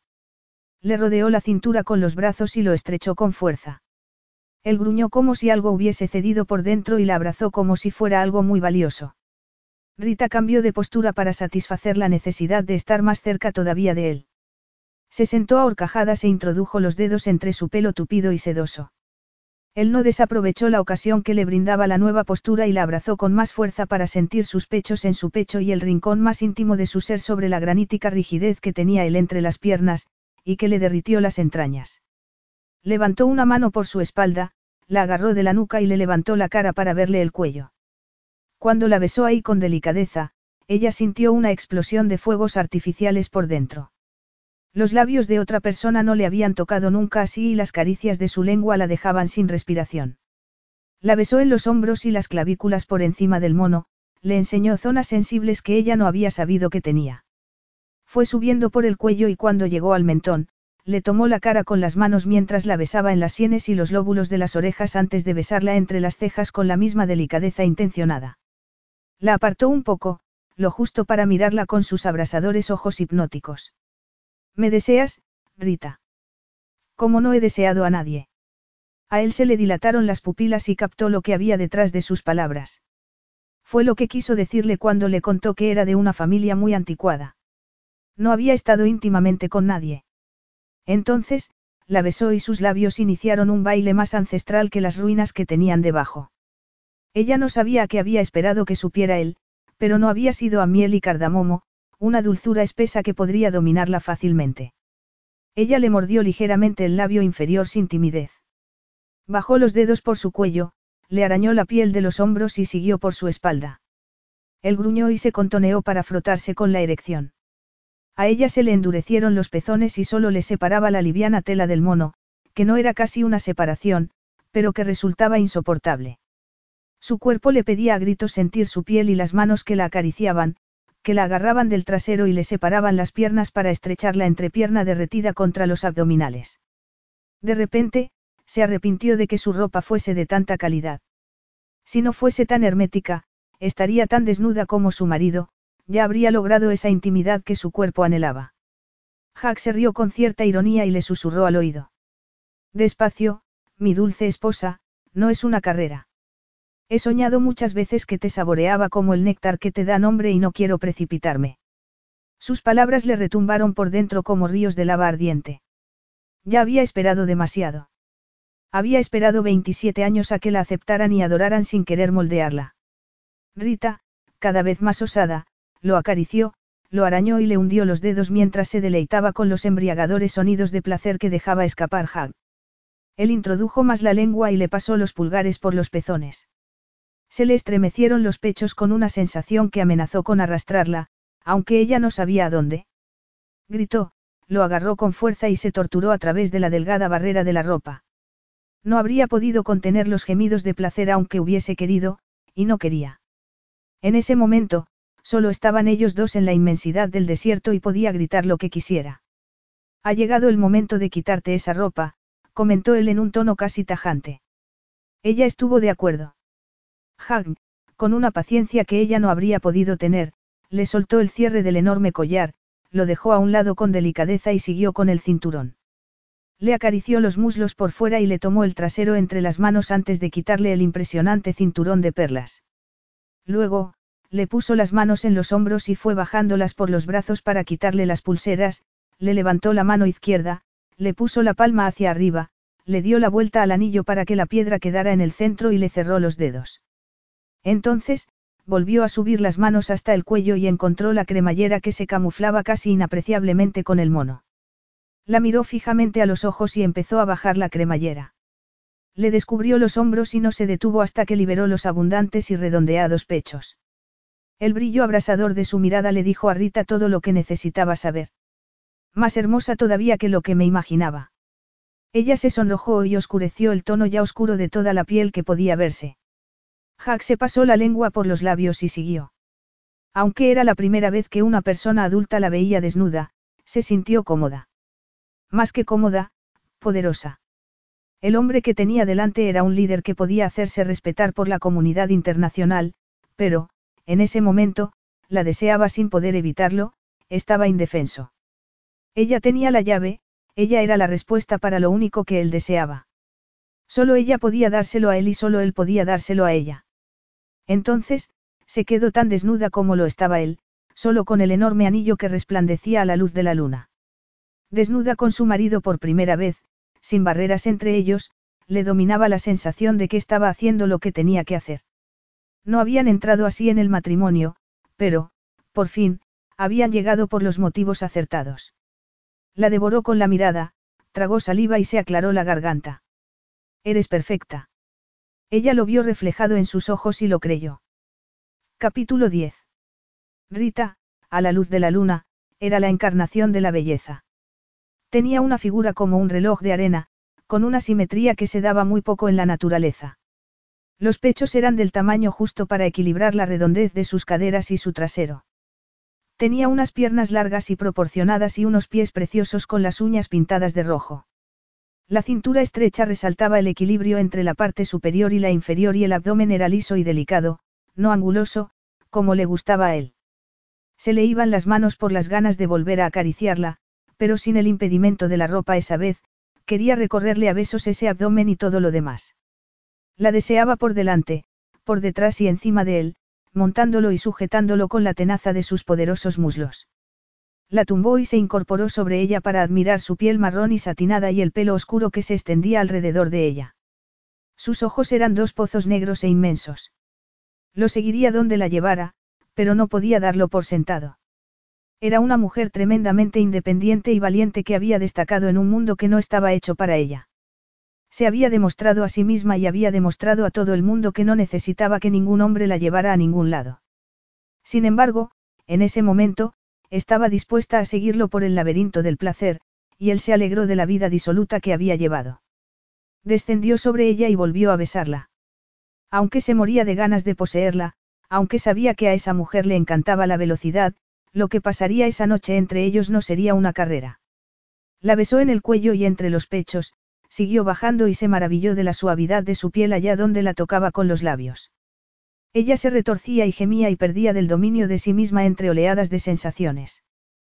Podría darle las gracias sin palabras.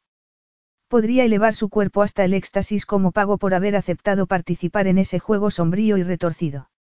Podría pagarle de alguna manera por su perfección, por su capacidad para satisfacer todas sus exigencias y aún así poder darle más. Sí, podría. Rita era una revelación. La suavidad de su piel y el olor dulce que le recordaba a flores nocturnas le invitaban a acariciarla y paladearla, y fue lo que hizo. Descendió por su cuerpo, pero no fue directamente al centro ardiente de su cuerpo. Tenía que explorar mucho terreno antes. Le lamió, la besó y le dejó un sendero con las marcas de sus dientes. Le pasó la barba por el interior de sus muslos y ella se estremeció. Había tenido alguna amante tan receptiva a todo lo que él le hacía. Era una mujer que sabía muy bien lo que quería, pero, en ese momento, se dejaba llevar por lo que él le hacía. Había tenido alguna vez tanto poder. Él había nacido príncipe, pero allí, a la luna del desierto, ella lo convertía en un dios. Introdujo una mano entre sus muslos y se los separó con delicadeza. Ella tomó aliento cuando la brisa nocturna le acarició su rincón más sensible y él también tuvo que tomar aire para no saquear sin contemplaciones lo que tenía delante. Él le había prometido que iría despacio aunque Rita movía las caderas como si lo invitara a sumergirse en ella. Mientras seguía adorándole los muslos con la boca, también le puso una mano entre las piernas y le abrió más la sensible y húmeda hendidura. Empezó a mover los dedos con delicadeza sobre el pequeño promontorio con la certeza de que la llevaría exactamente a donde quería que llegara. Ella arqueó la espalda con un gemido antes de estremecerse y dejarla caer otra vez. No habría podido soñar con haber tenido una amante tan receptiva y no soñaría con tenerla otra vez. Sus pliegues eran tan tentadores e irresistibles como el canto de las sirenas. Presionó levemente con la mano y ella se arqueó otra vez con la respiración entrecortada. Ya estaba dispuesta para él, ya anhelaba recibirlo entre su calidez húmeda, pero todavía tenían que conocer muchas cosas juntos. Sus gemidos resonaron en todo el desierto, pero él mantuvo un ritmo constante hasta que ella se retorció entre jadeos y lo agarró con avidez con los dedos. Tuvo que hacer un esfuerzo para no devorarla al instante, pero le había dedicado tiempo suficiente como para haberse merecido paladearla.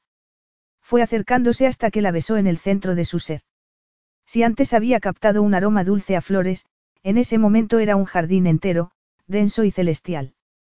Paladearla no era suficiente, tenía que darse un festín y fue lo que hizo. Ella gritó su nombre y lo agarró del pelo. Él aceleró, pero también se contuvo. Un príncipe hacía lo que quería, pero un hombre podía ceder a lo que ella necesitara. Le lamió hasta que estuvo temblando y a punto de desmoronarse. Acompañó la boca con los dedos, la devoró y ella gritó antes de quedarse rígida un instante, de retorcerse y de presionarle la cabeza entre los muslos como un cascanueces. Se quedó así durante una eternidad muy placentera antes de derrumbarse como si hubiese abandonado por un instante el mundo, desarbolada por la intensidad del orgasmo. Un momento después, abrió los ojos y esbozó una sonrisa más resplandeciente que la luna. Lo agarró para que fuera subiendo, y le rodeó el cuello con los brazos mientras lo besaba por todos lados y lo rodeaba con las piernas como si no fuera bastante rodearlo con los brazos. Era de una dulzura embriagadora. Con cierta inocencia, colocó el cuerpo en la posición exacta para que él entrara. Supo que habían llegado a un punto que ya era irreversible. La poca fuerza de voluntad que le quedaba se desvaneció ante calidez que irradiaba ella y también supo que estaba perdido. Presionó un poco con la punta de la erección y se detuvo. Ella también se concentró en el punto donde se unían sus cuerpos. No, Jack lo dijo con la voz ronca, un tono impropio de la perfección del momento. No tengo preservativo. Detestó esas palabras porque eran verdad y se detestó a sí mismo por no estar preparado en la noche más importante de su vida. La rabia se reflejó en los ojos de Rita, pero él no se movió hasta que ella habló. No me importa. No pares, no puedes parar ahora, le exigió ella. Un alivio inmenso se adueñó de él y se mezcló con todo lo que ella le despertaba. Era previsora y no sería tan, caballerosa, si existía la posibilidad de que se quedara embarazada. Sin embargo, en ese momento, lo más importante para él era que ella no quisiera que parara. Tuvo en cuenta su inexperiencia y fue entrando poco a poco para que su cuerpo se adaptara, aunque esa humedad cálida y palpitante lo acercaba al clímax más deprisa de lo que reconocería cualquier amante que se considerara digno de tal nombre. El mero acto de entrar en una mujer no lo había acercado tanto al abismo ni la primera vez que lo hizo. Rita borró de un plumazo el concepto que tenía él de lo que eran las relaciones sexuales y lo convirtió en algo mucho más íntimo y peligroso que todo lo que había conocido antes.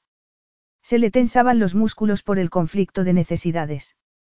Necesitaba complacerle a ella, necesitaba entrar plenamente en ella, necesitaba distanciarse de ella antes de que los sentimientos que empezaban a flotar entre ellos anidaran en él y se quedaran para siempre. Rita gimió y ese sonido lo envolvió, lo atrapó como lo atrapaba la unión de sus cuerpos como si fuera un complicado rompecabezas humano. Se quedó sin respiración cuando entró completamente en ella y unos destellos lo deslumbraron, como estrellas en un cielo nocturno. Lo único que pudo contenerlo antes de que quedara en evidencia fue su empeño en que ella llegara al clímax otra vez. Después de dos acometidas largas y lentas, supo que no podían seguir así, y menos cuando sus pechos le rozaban el pecho, el interior de sus muslos le acariciaban los costados y sus ojos, hipnóticos a la luz de la luna, lo miraban fijamente. Ella quería que perdiera el dominio de sí mismo que le quedara, que explotara con ella. No se lo pedía con palabras, se lo pedía con el cuerpo. Su energía lo cautivaba, le indicaba que no le dolería ser vulnerable con ella, que todo sería arrebatadoramente positivo.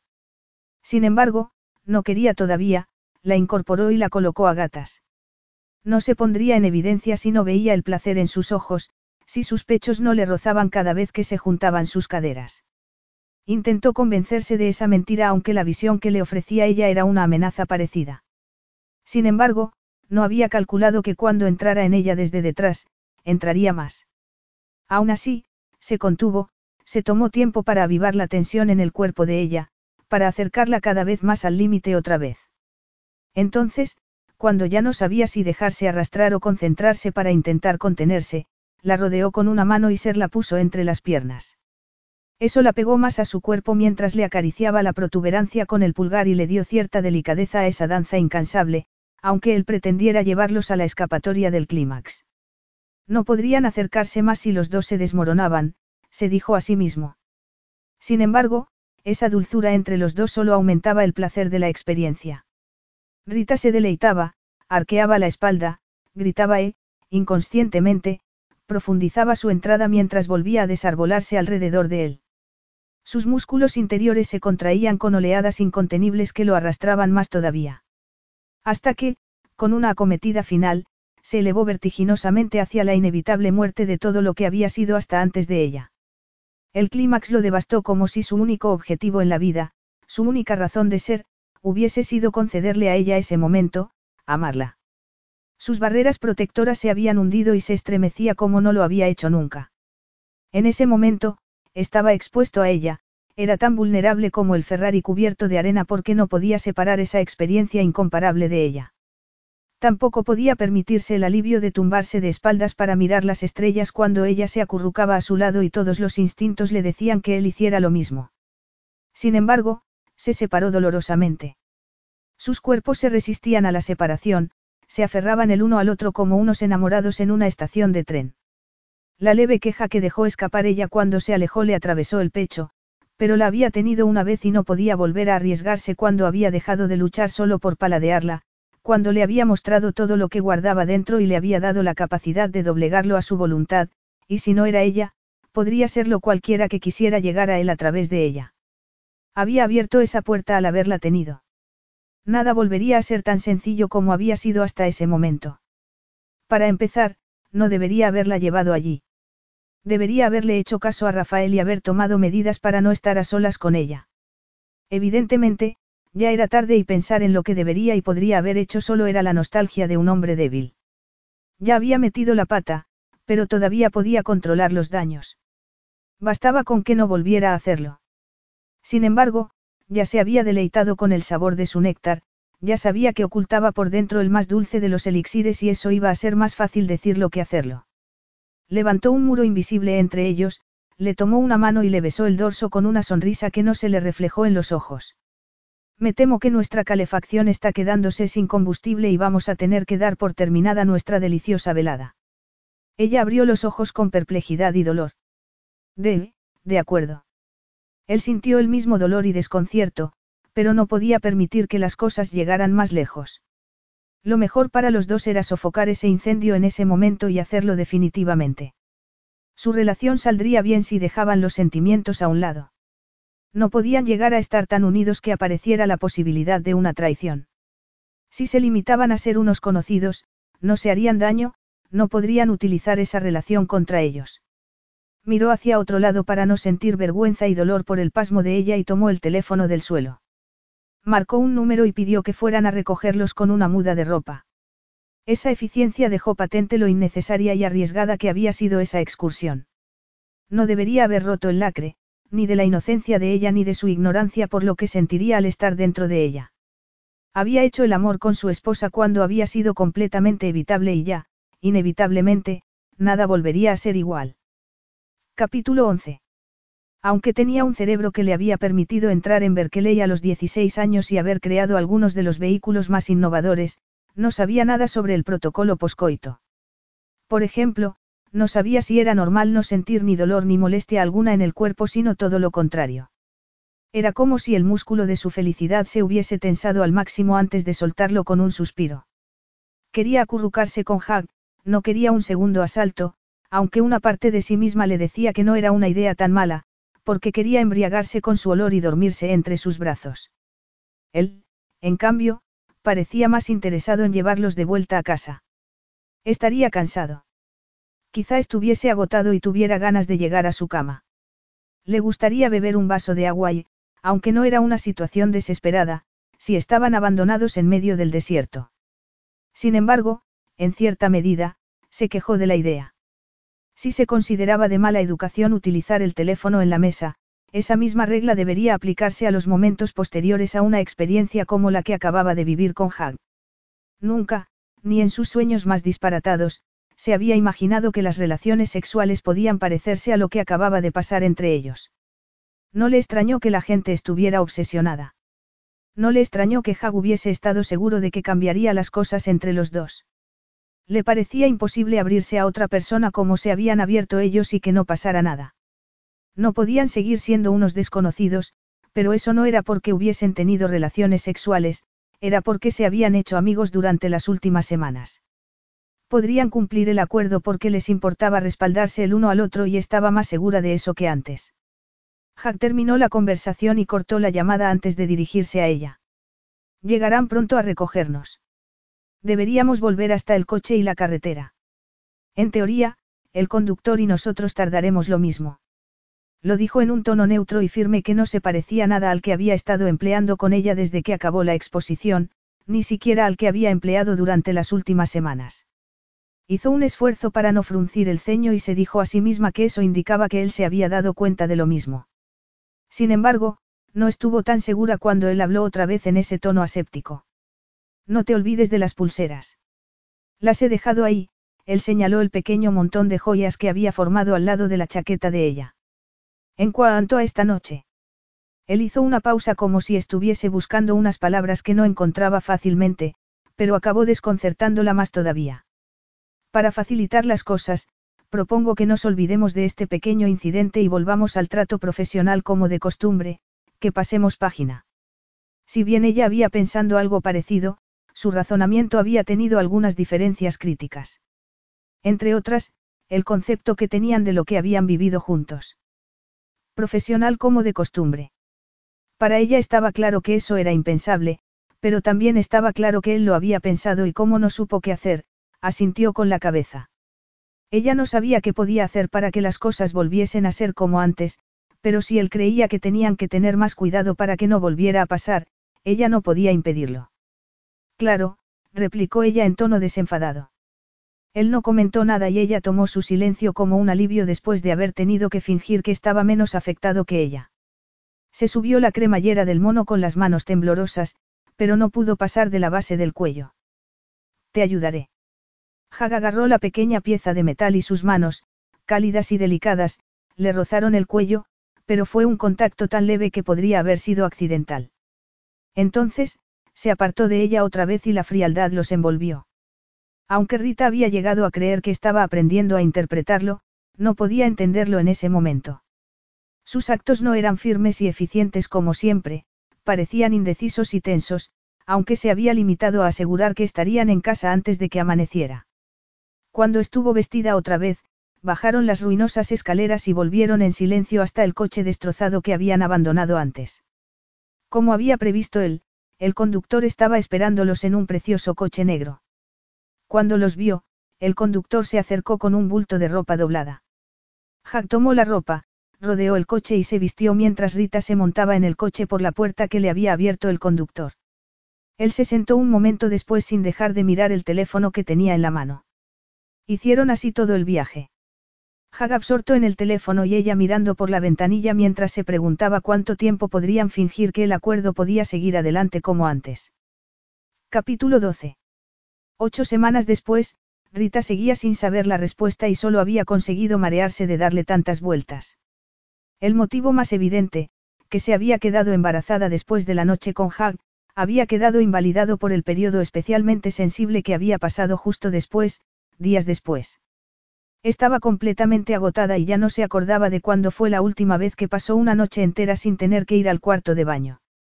Además, su piel también parecía afectada, estaba más sensible y delicada, como si después de haber tenido relaciones sexuales una vez, sintiera dolor de verdad por no tenerlas.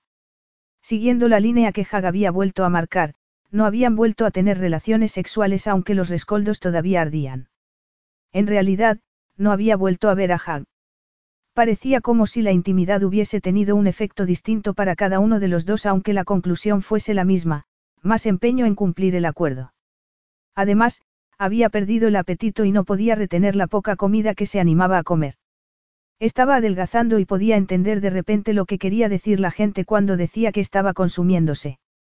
No paraba de rememorar la noche de la presentación y de lo que pasó después e intentaba entender cómo era posible que un hombre pasara, en un abrir y cerrar de ojos, de hacer que se sintiera el centro de toda su atención a tratarla como si fuera una conocida.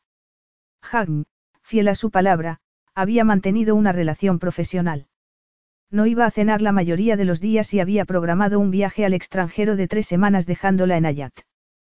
Como ya era oficialmente su esposa y estaba ganado popularidad entre los ciudadanos amantes de los coches, según él, ella, con sus escoltas, estaría a salvo de su padre y él creía que podían arriesgarse al viaje. Rita, que podía disponer de todo el tiempo para pensar, había elaborado teorías nuevas y se había hecho más preguntas. Meditándolo una vez más, se dirigió hasta el comedor azul para desayunar otra vez sola. La recibió una sinfonía de olores. Rafida ya había preparado la mesa. Había gachas con canela, que sabía que le encantaban, fruta, dátiles y yogur con miel. También había flores, como siempre, y zumo de naranja recién exprimido. Todo era precioso, pero bastó que lo oliera para que se cayera al suelo de rodillas con arcadas secas. Rafida entró con una bandeja de pan, pero la dejó caer cuando la vio y se acercó corriendo. Le tomó las mejillas con las manos antes de agarrarla de los hombros y sacarla del comedor al pasillo, que estaba más fresco y olía menos. Las náuseas se le pasaron enseguida y Rafida la dejó apoyada en la pared para ir a buscarle una bebida. Ella había esperado un vaso de agua muy fría, pero Rafida volvió con una taza de algo que parecía agua caliente. De un sorbo. Rita dio un sorbo y estuvo a punto de escupirlo. No era agua caliente, era vinagre y, si no se equivocaba, azúcar. Esa combinación de sabores era un atentado a sus sentidos, hasta que dejó de serlo. Cuando se asentó el sorbo que había dado, también se la asentó el estómago y, en realidad, todo el organismo. Esa pócima había dado resultado y Rita se lo agradecía. Se separó de la pared con mucho cuidado y Rafida le tendió una mano. Gracias, Rafida, Rita sonrió con cierto bochorno. Me alegro de que estuvieras ahí. No sé qué ha pasado, pero tu bebida de vinagre me ha curado. Se dio la vuelta para volver al comedor y empezar a disfrutar el maravilloso desayuno que le había preparado Rafida cuando la mujer la agarró de la mano. No creo que quiera volver ahí, princesa. Rita frunció un poco el ceño porque había intentado que Rafida dejara de llamarla así. Claro que quiero. Sea lo que sea lo que me pasa, es un problema mío, no del desayuno. Rafida sacudió la cabeza con una sonrisa de oreja a oreja. No es un problema, está embarazada. No soy médica, pero estoy segura de que va a tener un hijo. Rita se quedó sin respiración. No pudo pensar nada. No tenía advertencias maternas, no tenía imágenes que pudieran ayudarle a entenderlo. Estaba completamente en blanco. Sin embargo, ese silencio, como el previo a un maremoto, no era un alivio sino la advertencia de lo que se avecinaba. Todo se le revolvió por dentro ante el repentino cambio del resto de su vida y la cabeza le daba vueltas como un torbellino. Su marido la había dejado embarazada. Rafida, a su lado, sonreía. Era la reacción normal de alegría ante una pareja recién casada que ya esperaba un hijo. Sin embargo, a ella le chirrió por dentro como unas uñas en una pizarra. Hag y ella no eran una pareja felizmente recién casada. Rita, enojada, pensó que Rafida tenía que saberlo, que los había visto relacionarse, o no. Era imposible que estuviese tan integrada en esa casa y no se hubiese dado cuenta de que su relación era profesional, no sentimental. Cualquiera con ojos en la cara tenía que ver que su marido no tenía ni el más mínimo sentimiento hacia ella. El mismo hombre con el que se había casado e iba a tener un hijo. Había renunciado al anonimato y a su país para salvar al mundo y había acabado embarazada, sola y en el extranjero, y ni siquiera sabía dónde estaba su marido.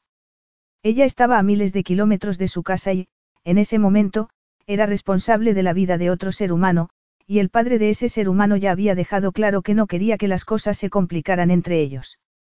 Con ese embarazo apremiándoles era imposible que las cosas no fuesen a complicarse entre ellos. Iban a tener un hijo. Capítulo 13. Eran las dos de la madrugada cuando Jack volvió al palacio y recorrió en silencio sus pasillos.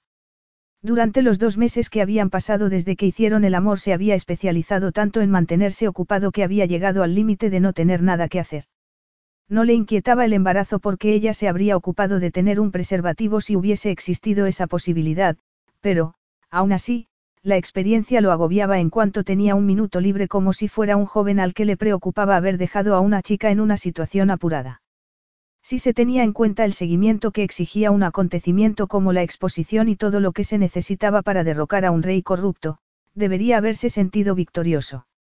Sin embargo, solo había complicado más las cosas.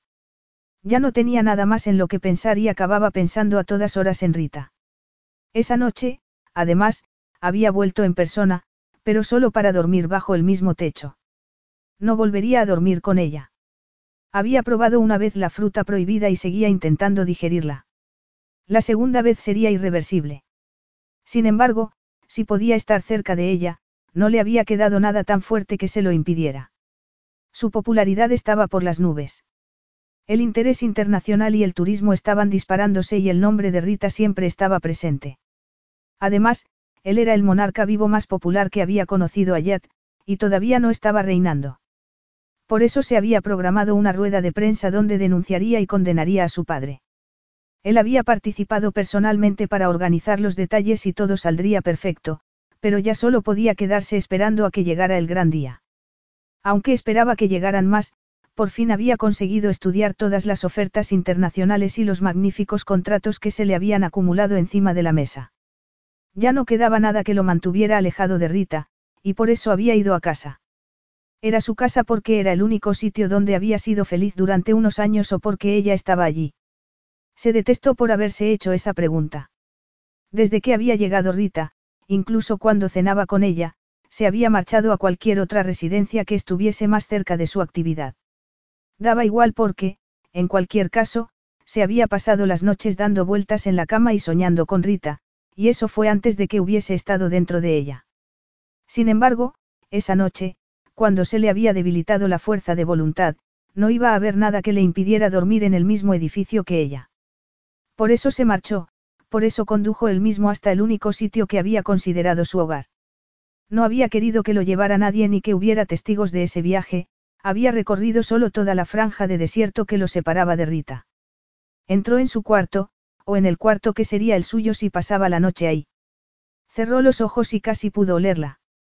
Su olor le brotó de la memoria y lo envolvió como un jazmín trepador, que era el olor que siempre le evocaba. Entonces, se dio cuenta de que aunque la habitación estaba a oscuras, él no estaba solo.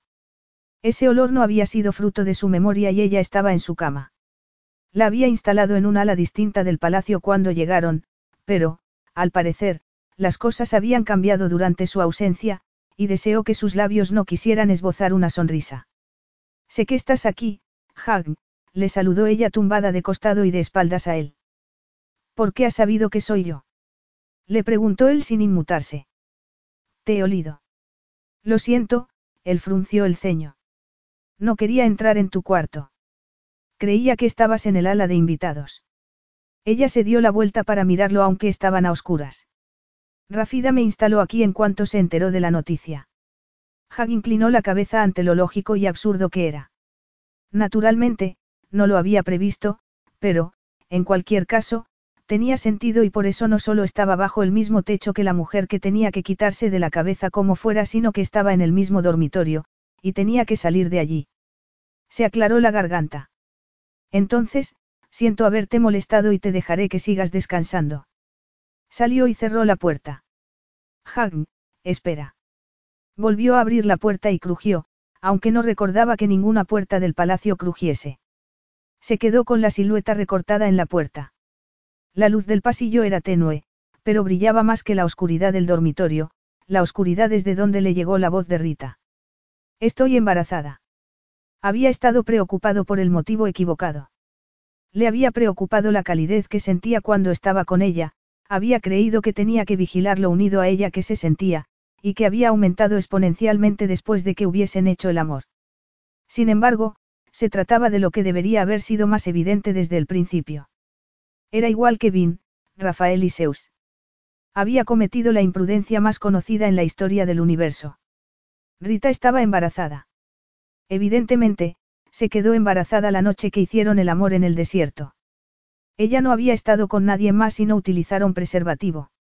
Algo que no le sucedía nunca. Él, un varón sano y moderno, mantenía una salud sexual excelente, se hacía pruebas y revisiones con frecuencia para no suponer un riesgo para sus parejas y, además, se cercioraba de que él tampoco corría ningún riesgo. Hacer el amor con Rita había sido lo más trascendente de su vida y, si se tenían en cuenta las posibles consecuencias, había sido indiscutiblemente temerario. ¿Qué hacía con sus planes? Tenía que cambiarlos para que sus desvelos no fueran por la tranquilidad de su pueblo sino por la seguridad de su hijo. Era exactamente lo que había querido evitar por todos los medios. Era muy primitivo que todo acabara resolviéndose así, por ese motivo. Era muy, anticuado que todo se redujera a un preservativo. No tomas la píldora. Dijiste que te daba igual el preservativo. ¿Qué significa eso sino que estás tomando medidas anticonceptivas? Hag lo preguntó en un tono demasiado cortante, sin pensar en qué eran las primeras palabras que decía después de haberse enterado de que iba a ser padre. Sin embargo, ya podría pensar en eso más tarde. En ese momento, quería saber por qué la mujer que había creado los vehículos eléctricos más punteros del mundo y que era una apasionada del futuro y de la tecnología no tomaba la píldora. Era moderna y estaba al margen de los ciclos naturales, no debería tomar la píldora. ¿Cómo dices? preguntó ella sin disimular la indignación. Entonces, Jack se dio cuenta de que, seguramente, ella habría ensayado distintas situaciones para darle la noticia. Seguramente, habría previsto su reacción y que se enfadaría con ella, y el tono de su voz y la pregunta lo confirmaban. Sin embargo, no podía encontrar ese famoso dominio de sí mismo. Estaba enfadado, pero no con ella. Estaba enfadado consigo mismo. ¿Cómo había permitido que sucediera eso? Independientemente de lo que hubiera insinuado lo que había dicho, Sabía que la culpa era suya. Debería haberse dominado mucho más, debería haber resistido. Aún así, nada le impidió insistir. La píldora, repitió él. No la tomas. No la toman todas las mujeres hoy en día. Ella se apoyó en un codo y ladeó la cabeza con una ceja arqueada. ¿Has terminado? Él suspiró, cerró los ojos y contestó su propia pregunta. Evidentemente, la respuesta es no. Si hubiese tomado la píldora, no estarías embarazada. Estaba siendo un majadero porque si alguien tenía alguna culpa, él era el primero.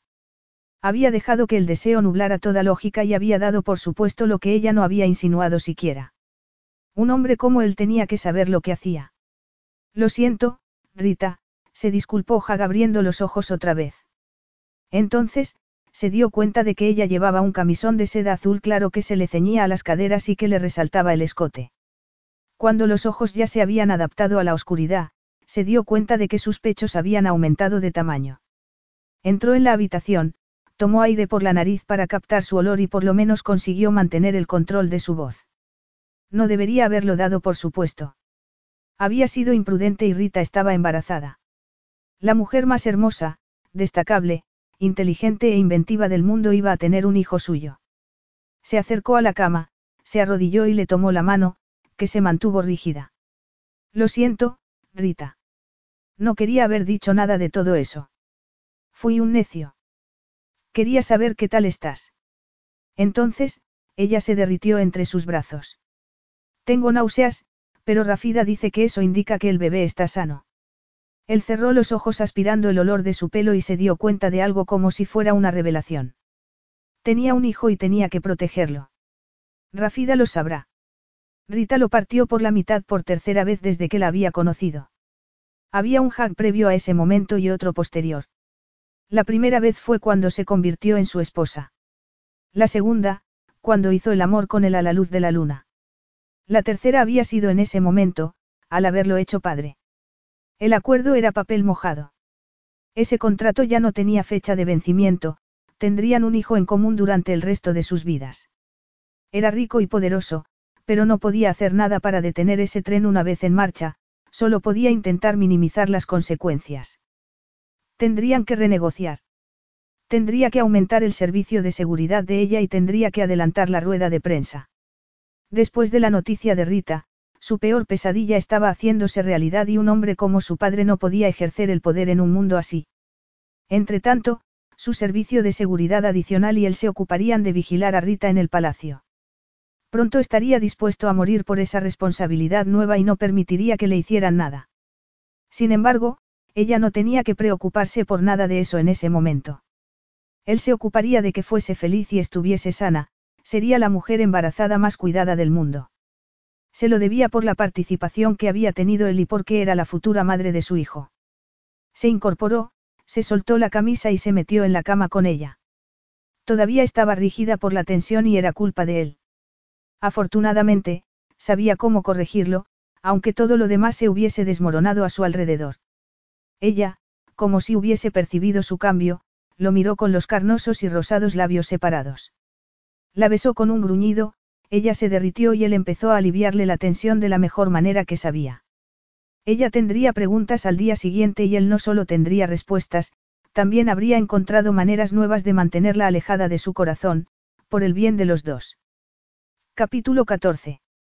Lo había deseado mucho y se lo había imaginado infinidad de veces, solo para vociferarlo otra vez por ser tan necio y obstinado, pero ella captó el pánico en el beso de Hag y supo que esa no era la manera. Él había sido irritante, pero, evidentemente, todo había sido miedo. Ella lo entendía y también lo sentía. Eso no era lo que habían planeado. Si haber hecho el amor a la luz de la luna no le había dejado claro que las cosas habían cambiado por mucho que se empeñara en que seguían igual, eso sí lo había conseguido. Se imaginaba que a un hombre tan poderoso como él le costaría aceptar que las cosas no habían salido según lo previsto. Sin embargo, lo inesperado podía tener su lado positivo. No estaban enamorados ni lo estarían, ella podía aceptarlo con una opresión moderada en el pecho, pero sí se querían e iban a tener un hijo. Podrían ser una familia y tendrían que serlo porque no podía ofrecerle su hijo a otra familia. No obstante, sabía que no podía planteárselo así a Hag. No sabía por qué lo sabía, pero lo había sabido en cuanto Jack fue suyo otra vez. Igual que se dio cuenta de que, en ese momento, ella tenía que tomar la iniciativa.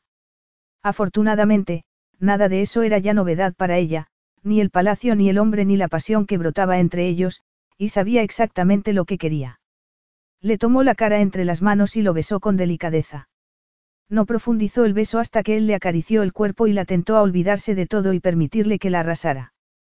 Besó al mismo hombre por segunda vez en su vida y, como en la primera, estuvo a punto de dejarse arrastrar. Sin embargo, no iba a permitir que todo quedara a expensas de donde los llevara el viento. Él había renunciado a algo esa noche, sus planes se habían desmoronado y sus porvenires habían cambiado, pero si el porvenir ya no era el que habían pensado que sería, ella podía mostrarle la parte positiva. No tenía que haber amor para que pudieran vivir una buena vida juntos. Los dos habían aprendido por las malas lo que significaba el amor incondicional. Podían ofrecérselo a su hijo aunque no lo sintieran el uno por el otro. Además, podían acompañarse y acabar siendo una familia. Ella podría ser feliz con todo eso si él lo era. Más feliz que dentro de dos años si las condiciones del contrato hubiesen llegado a buen fin. Bajó las manos por el cuello y los hombros, siguió por los brazos y llegó a entrelazar los dedos con los de él antes de dejar de besarlo. Acompáñame, susurró ella con cierta indecisión hasta que él asintió con la cabeza. Él no había querido tener una familia, pero ella había estado viviendo en la casa de su infancia y se había dado cuenta de que, en muchos sentidos, él ya no se acordaba de lo que era una familia. Por eso, esa noche, lo llevó a los baños. Rafida le había contado que él pasaba mucho tiempo allí cuando era un niño y que le decían en broma que era un sireno. Él no los había visitado ni una vez desde que ella estaba en Ayat. Se daba cuenta en ese momento de que los recuerdos de su madre eran demasiado fuertes allí. ¿Cómo no iban a serlo? Esos baños eran una obra de arte de su madre como los coches lo eran de ella. Toda una serie de emociones se reflejaron en el rostro de Jack cuando se dio cuenta de a dónde iban. Lo agarró con fuerza de la mano cuando llegaron a la puerta, como si se hubiesen invertido los papeles de la presentación de ella, y le indicó sin palabras que creía que podía hacerlo, no solo entrar en los baños, sino ser padre sin dejar de ser el mismo. Aunque se mantuvo tan recto y los ojos le resplandecieron tanto como siempre, ella no lo había visto nunca tan a la deriva. Una voz le dijo por dentro que, si se atrevía, podría ser su ancla.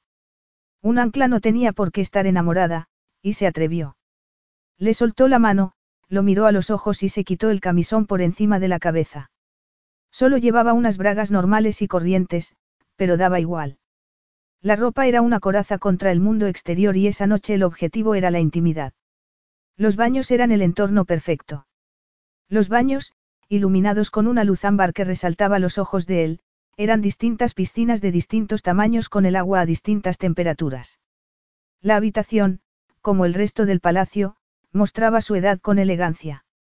Ahí eso significaba cierto estilo de los años 70 con piscinas sin una forma concreta y plantas tropicales muy grandes que había tenido abundante tiempo para crecer bajo el techo de cristal y entre paredes de colores. El agua se notaba hasta en el aire, todo lo contrario que en el escenario donde hicieron el amor por primera vez. Rita se quitó la ropa interior y se quedó completamente desnuda delante de su marido, que estaba completamente vestido. Eso también era muy distinto que la noche en las ruinas. Entonces, él había estado desnudo delante de ella. Él la miró fijamente sin decir nada. El resplandor de sus ojos era como dos llamaradas en la tenue luz de la habitación.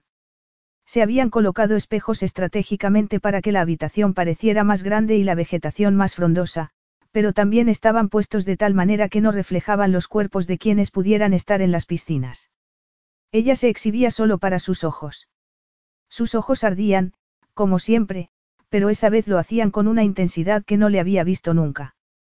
No supo cuánto tiempo se quedaron así, él completamente vestido y acariciándola con la mirada, pero su paciencia tuvo recompensa cuando gruñó y la atrajo hacia sí. La besó con avidez, no con la delicadeza casi reverencial que empleó aquella noche en las ruinas. Era todo anhelo y pasión, pero controlados. Ella, sin miedo, exploró su boca con la lengua mientras él exploraba la de ella y lo acarició por encima de la ropa mientras él le acariciaba el cuerpo desnudo. Entonces, cuando le pudo la impaciencia, empezó a desabotonarle la camisa con las lenguas entrelazadas.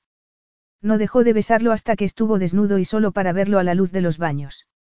Sin embargo, cuando empezó a llevarlo hacia la piscina de agua caliente, él negó con la cabeza como si se hubiese cansado de hacer lo que ella quería. Tomó las riendas y los llevó a una piscina con el agua más caliente que la que había elegido ella. Él estaba de mal humor, pero ¿quién iba a reprochárselo cuando años de planificación se habían ido por el desagüe?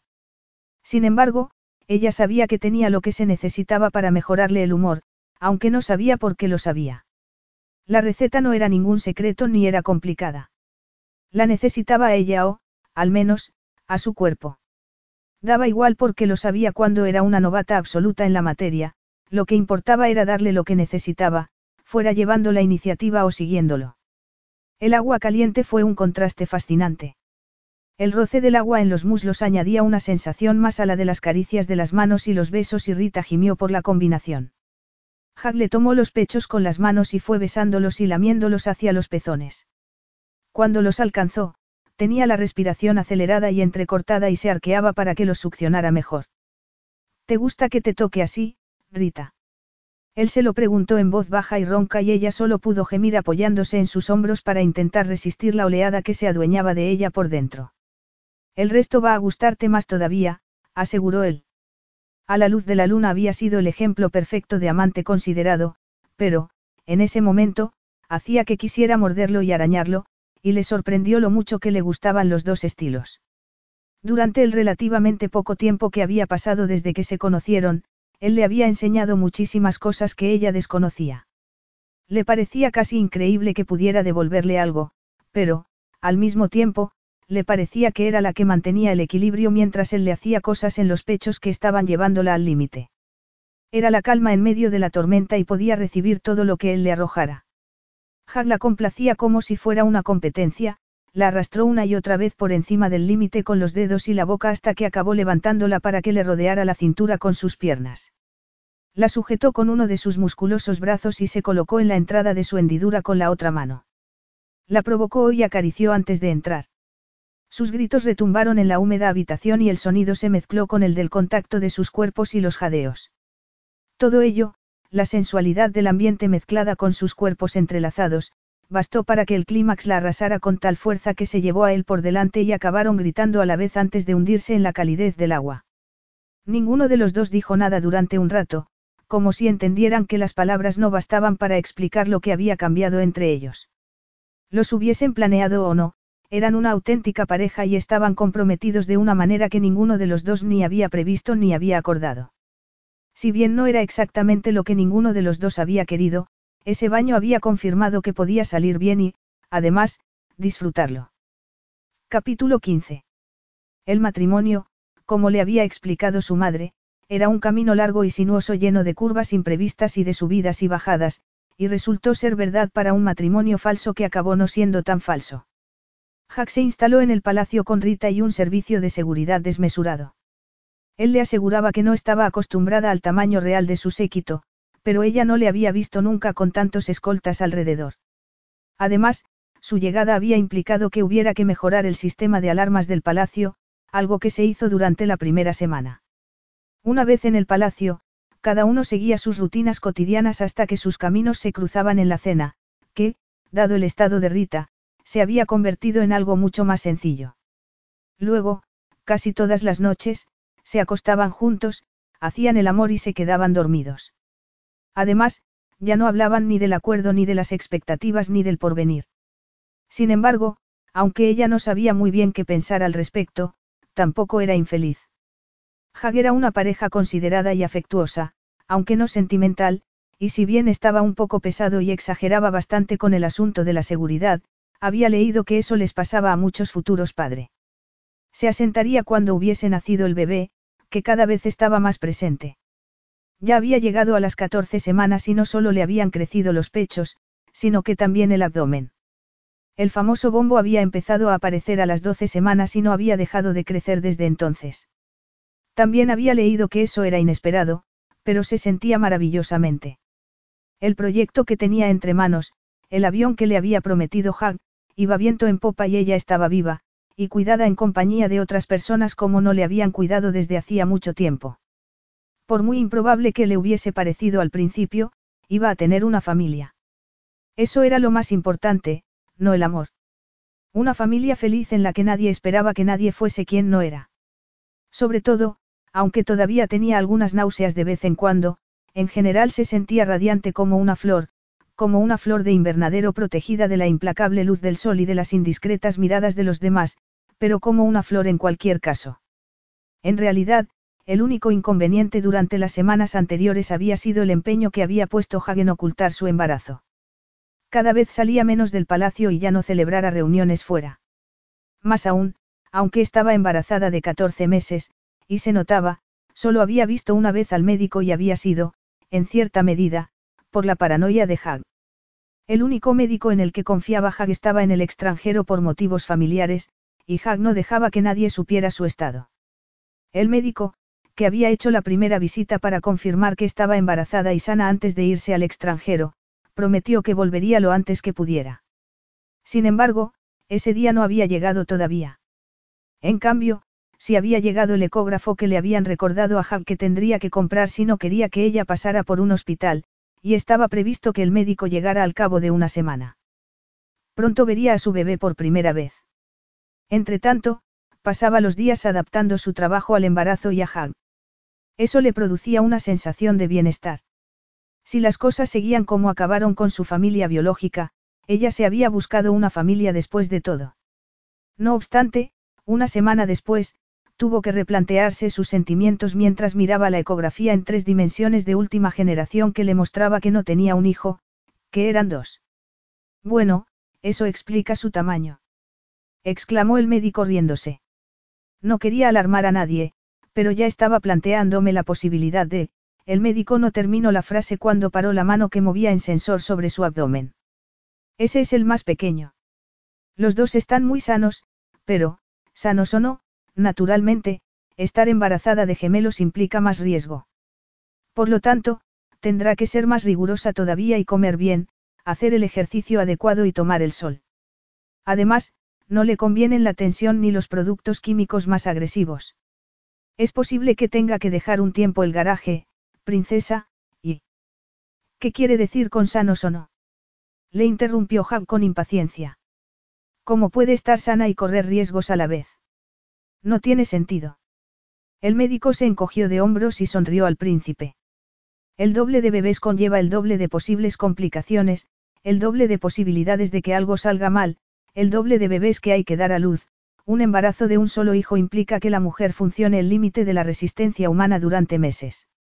Una mujer que espera dos hijos tiene que hacer el doble, pero no se preocupe, la princesa está sana y fuerte y es tan inteligente que seguro se le ocurre una forma nueva de dar a luz, replicó el médico antes de marcharse. Puedo sobrellevarlo, comentó Rita poniendo una mano en un muslo de Hag. Él no dijo nada y ella se preguntó si estaría tan absorto en sus preocupaciones que no le había oído. Sin embargo, sonrió de repente y le dio un beso en la frente. No lo dudo. Capítulo 16. La rueda de prensa se había adelantado y se había blindado todo lo posible el palacio aunque tenía ahí el despacho y los empleados iban de un lado a otro, pero Jack se sentía impotente. ¿Cómo iba a mantener a salvo a Rita y a sus hijos de su padre, a sacar adelante su trabajo y a impedir que Rita se estresara durante los meses siguientes? ¿Y después? No podía hacerlo ahí. Rita no lo sabía, pero su padre intentaba cada vez con más agresividad romper el anillo de seguridad que él había levantado alrededor de ella desde que comunicaron que se habían casado. Había intentado muchas veces llegar hasta ella y eso cuando ni siquiera sabía que estaba esperando al heredero del linaje, los herederos. El doble de hijos, el doble de riesgos. Tenía que llevarse a Rita y sus hijos fuera completamente del alcance de su padre, tenía que cerciorarse de que, literalmente, fueran inalcanzables para un hombre que ya le había demostrado que estaba dispuesto a emplear los medios que hiciesen falta, tenía que neutralizar por completo la amenaza. Ni allí estaban lo bastante protegidos, en ese palacio que se había construido para garantizar la privacidad y la seguridad y con su presencia casi constante al lado de ella. Él confiaba plenamente en Rafida y en su servicio de seguridad, pero solo confiaba en Rita para que preservara la vida de sus hijos y eso significaba que solo había una alternativa. A ella no iba a gustarle, pero solo había un sitio en la tierra donde estarían completamente fuera del alcance de su padre, un sitio donde Rita y sus hijos estarían a salvo con toda certeza. Haz el equipaje, le ordenó él cuando la encontró en el garaje. Nos marchamos dentro de una hora, añadió sin darle más explicaciones. Ya tendría tiempo para explicárselo durante el viaje y ella ya tendría tiempo de entenderlo durante lo que le quedaba de embarazo. Era la única alternativa. Rita decía que entendía el peligro que la acechaba, pero no era verdad del todo. Creía que Hag exageraba porque no había tenido que lidiar de verdad con un hombre tan despiadado y tan ignorante de lo que eran los vínculos del amor como su padre. Por eso era tan especialmente retorcido todo lo que le había hecho. Según su padre, todo lo que les había hecho a su madre y a él había sido por amor. Él había sido el orgullo de su padre desde el día que nació, pero, desgraciadamente, su padre confundió el amor con el control desde el primer momento. Amaba a su hijo perfecto, pero no tenía reparos en utilizar la guerra psicológica para que alcanzara esa perfección. No le pegó nunca, se limitó a controlarlo, a él y a sus relaciones, para influir en su forma de ser. Cuando el soborno no daba resultado, recurría a soluciones más radicales y a largo plazo, como mandarlo a un internado para separarlo de su madre. Eso no les pasaría a ninguno de sus hijos. Pondría a salvo a su familia y luego volvería para ocuparse de su padre de una vez por todas. Sabía que iba a ser padre de dos seres humanos y que estaría en deuda con dos personas que podrían tomar caminos distintos mientras él intentaba mantenerlos a salvo, y también sabía que se había acabado el momento de las sutilezas. Solo había sitio para un gobernante en Ayat y se llamaba Jahangir Hassan Umar al-Ayat. Había llegado el momento de que subiera al trono porque la vida de Rita y sus hijos dependía de ello. Él le había dado menos de una hora y no iba a darle tiempo de guardar con cuidado todo el guardarropa nuevo que le había hecho Jameel como si fuera ropa de estar en casa. Cruzó precipitadamente el garaje y se dirigió hacia la furgoneta Mercedes que iba a llevarlos al misterioso destino y que daba a entender que podría ser un viaje largo. En circunstancias normales, estaría impaciente, pero como sabía que esperaba dos hijos y estaba casada con un paranoico, el asunto no le parecía nada atractivo. Sin embargo, allí estaba, siguiendo la estela de su esposo, del padre de sus hijos. Se había pasado semanas arrullando a un hijo, pero eran dos. Se habría sentido marginado uno durante todo ese tiempo. De repente, se sintió tan paranoica como su esposo, pero por miedo a haber fallado como madre cuando todavía no conocía a sus hijos. Sin embargo, que sentía él aparte de instinto de protección. Estaba feliz. No lo sabía. Solo sabía que tenía muy claro lo que tenía que hacer, y que no se lo había contado. Efectivamente, era un viaje largo, tanto que se alegró de que la furgoneta tuviera cuarto de baño. No había podido imaginarse que alguien pudiera tener que ir tantas veces al cuarto de baño en un día. Hag había estado callado y pensativo desde el principio y ella había estado dispuesta a hacerle hablar, pero la mezcla de la hora, del suave movimiento de la furgoneta y del embarazo consiguió que se quedara dormida. Cuando se despertó, el sol estaba a punto de ponerse y avanzaban por una carretera vacía en medio de un desierto igual de vacío. Su esposo seguía poco locuaz, pero ella ya estaba espabilada e insistió. ¿A dónde vamos? preguntó ella por enésima vez. Esa vez, y milagrosamente, él contestó. Al oasis de mi madre.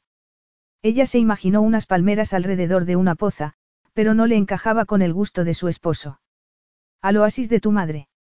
El crepúsculo obró otro milagro, él sonrió y, por mucho que le gustaría a ella ser inmune y no alterarse, verlo sonreír, aunque solo fuera media sonrisa, hacía que se le acelerara el corazón. No es como te lo imaginas, comentó él como si le hubiera leído el pensamiento una vez más. Entonces, ¿cómo es? La familia de mi madre tenía tierras en el extremo occidental de Ayat. Parece un erial de arena alejado de las rutas de los nómadas. Pero las apariencias pueden engañar, ¿verdad? Él asintió con la cabeza y completó una sonrisa de oreja a oreja. Desde luego. Esas tierras son de la familia de mi madre desde hace generaciones y siempre se ha mantenido en secreto su verdadero valor para conservarlas y protegerlas. Fue una medida muy inteligente porque mantuvo el secreto incluso a su marido y pudo dejármelas cuando murió, y mi padre, al creer que no valían nada, no hizo nada para llevárselas. Cuando fui mayor de edad, me ocupé de que ya no pudiera hacerlo. Pero de verdad hay un oasis. No es natural, pero sí hay muchísima agua subterránea que, en el desierto, es más valiosa que el oro. Mi familia encontró el agua por casualidad, pero construyeron y mantuvieron en secreto el oasis voluntariamente. Y no pudiste decírmelo en casa por el secreto. Él asintió con la cabeza. Creía que confiabas en Rafida, comentó ella llevándose una mano al abdomen. Y confío, replicó él endureciendo el gesto. Sin embargo, tú eres a la única persona a la que le he contado esto.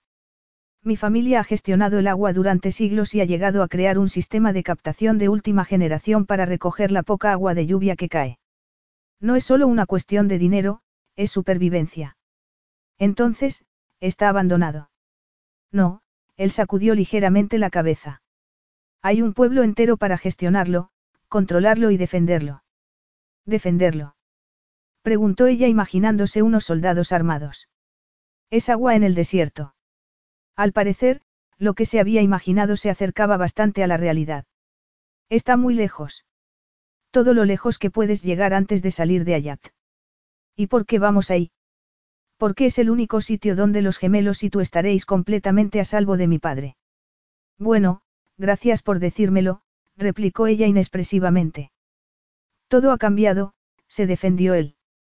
Una cosa es ser el responsable de la seguridad de un adulto que puede correr cierto riesgo, pero no es lo mismo proteger a una mujer embarazada de gemelos de un hombre sin escrúpulos que haría cualquier cosa contra sus futuros nietos si así puede controlarme.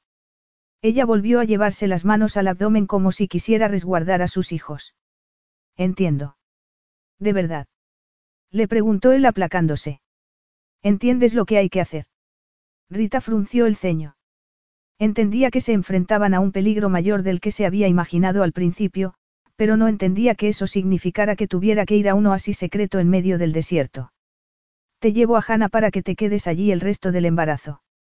Es el único sitio donde puedo garantizar tu seguridad. Mi padre no puede encontrarte en un sitio que no sabe que existe. ¿Qué? gritó Rita agarrando el reposabrazos. Jack no se inmutó. Voy a llevarte al oasis durante el embarazo, repitió él. No. Jack no dejó de mirar la carretera. Estamos a mitad de camino. Me da igual. Da la vuelta. No. Ella cruzó los brazos por delante de los pechos. Entonces, está secuestrándome. Él se encogió de hombros son un gesto increíblemente americano. Es posible. No es posible, Rita bajó los brazos y dio un puñetazo al reposabrazos. No puede secuestrarme. Al parecer, ya lo he hecho. Además, te recuerdo que hiciste el equipaje y te montaste en el coche voluntariamente. Ella entrecerró los ojos como si se le hubiese ocurrido un recelo más. ¿Y qué vas a hacer tú? Lo que suelo hacer en la capital. Me quedaría contigo, pero no puedo si quiero que sea un secreto. La gente ya comenta que me ha visto muy poco últimamente. Una cosa es que tú te retires, pero un príncipe no puede desaparecer durante seis meses. Mis responsabilidades exigen mi presencia en la ciudad. Ella resopló y él giró de repente a la izquierda. Tomó un camino oculto y encuesta que llevaba hacia un valle rocoso y oculto con un acogedor pueblo y un lago. En otras circunstancias, le habría emocionado ver esa sorpresa preciosa y exuberante iluminada por la luz de la puesta del sol, pero en ese momento le gustaría poder quemarlo todo con la mirada. El agua del lago, largo y estrecho, cambiaba de color según la profundidad, del azul verdoso al turquesa oscuro, y estaba rodeado por unos peñascos por un lado y por un pulcro pueblo de piedra construido en una ladera por el otro. Si bien la mayoría de las construcciones parecían antiguas, también había edificios modernos. Se veían pocos coches y la mayoría estaban aparcados. Se movían personas por las calles, pero era imposible decir desde esa distancia si eran hombres o mujeres, adultos o niños.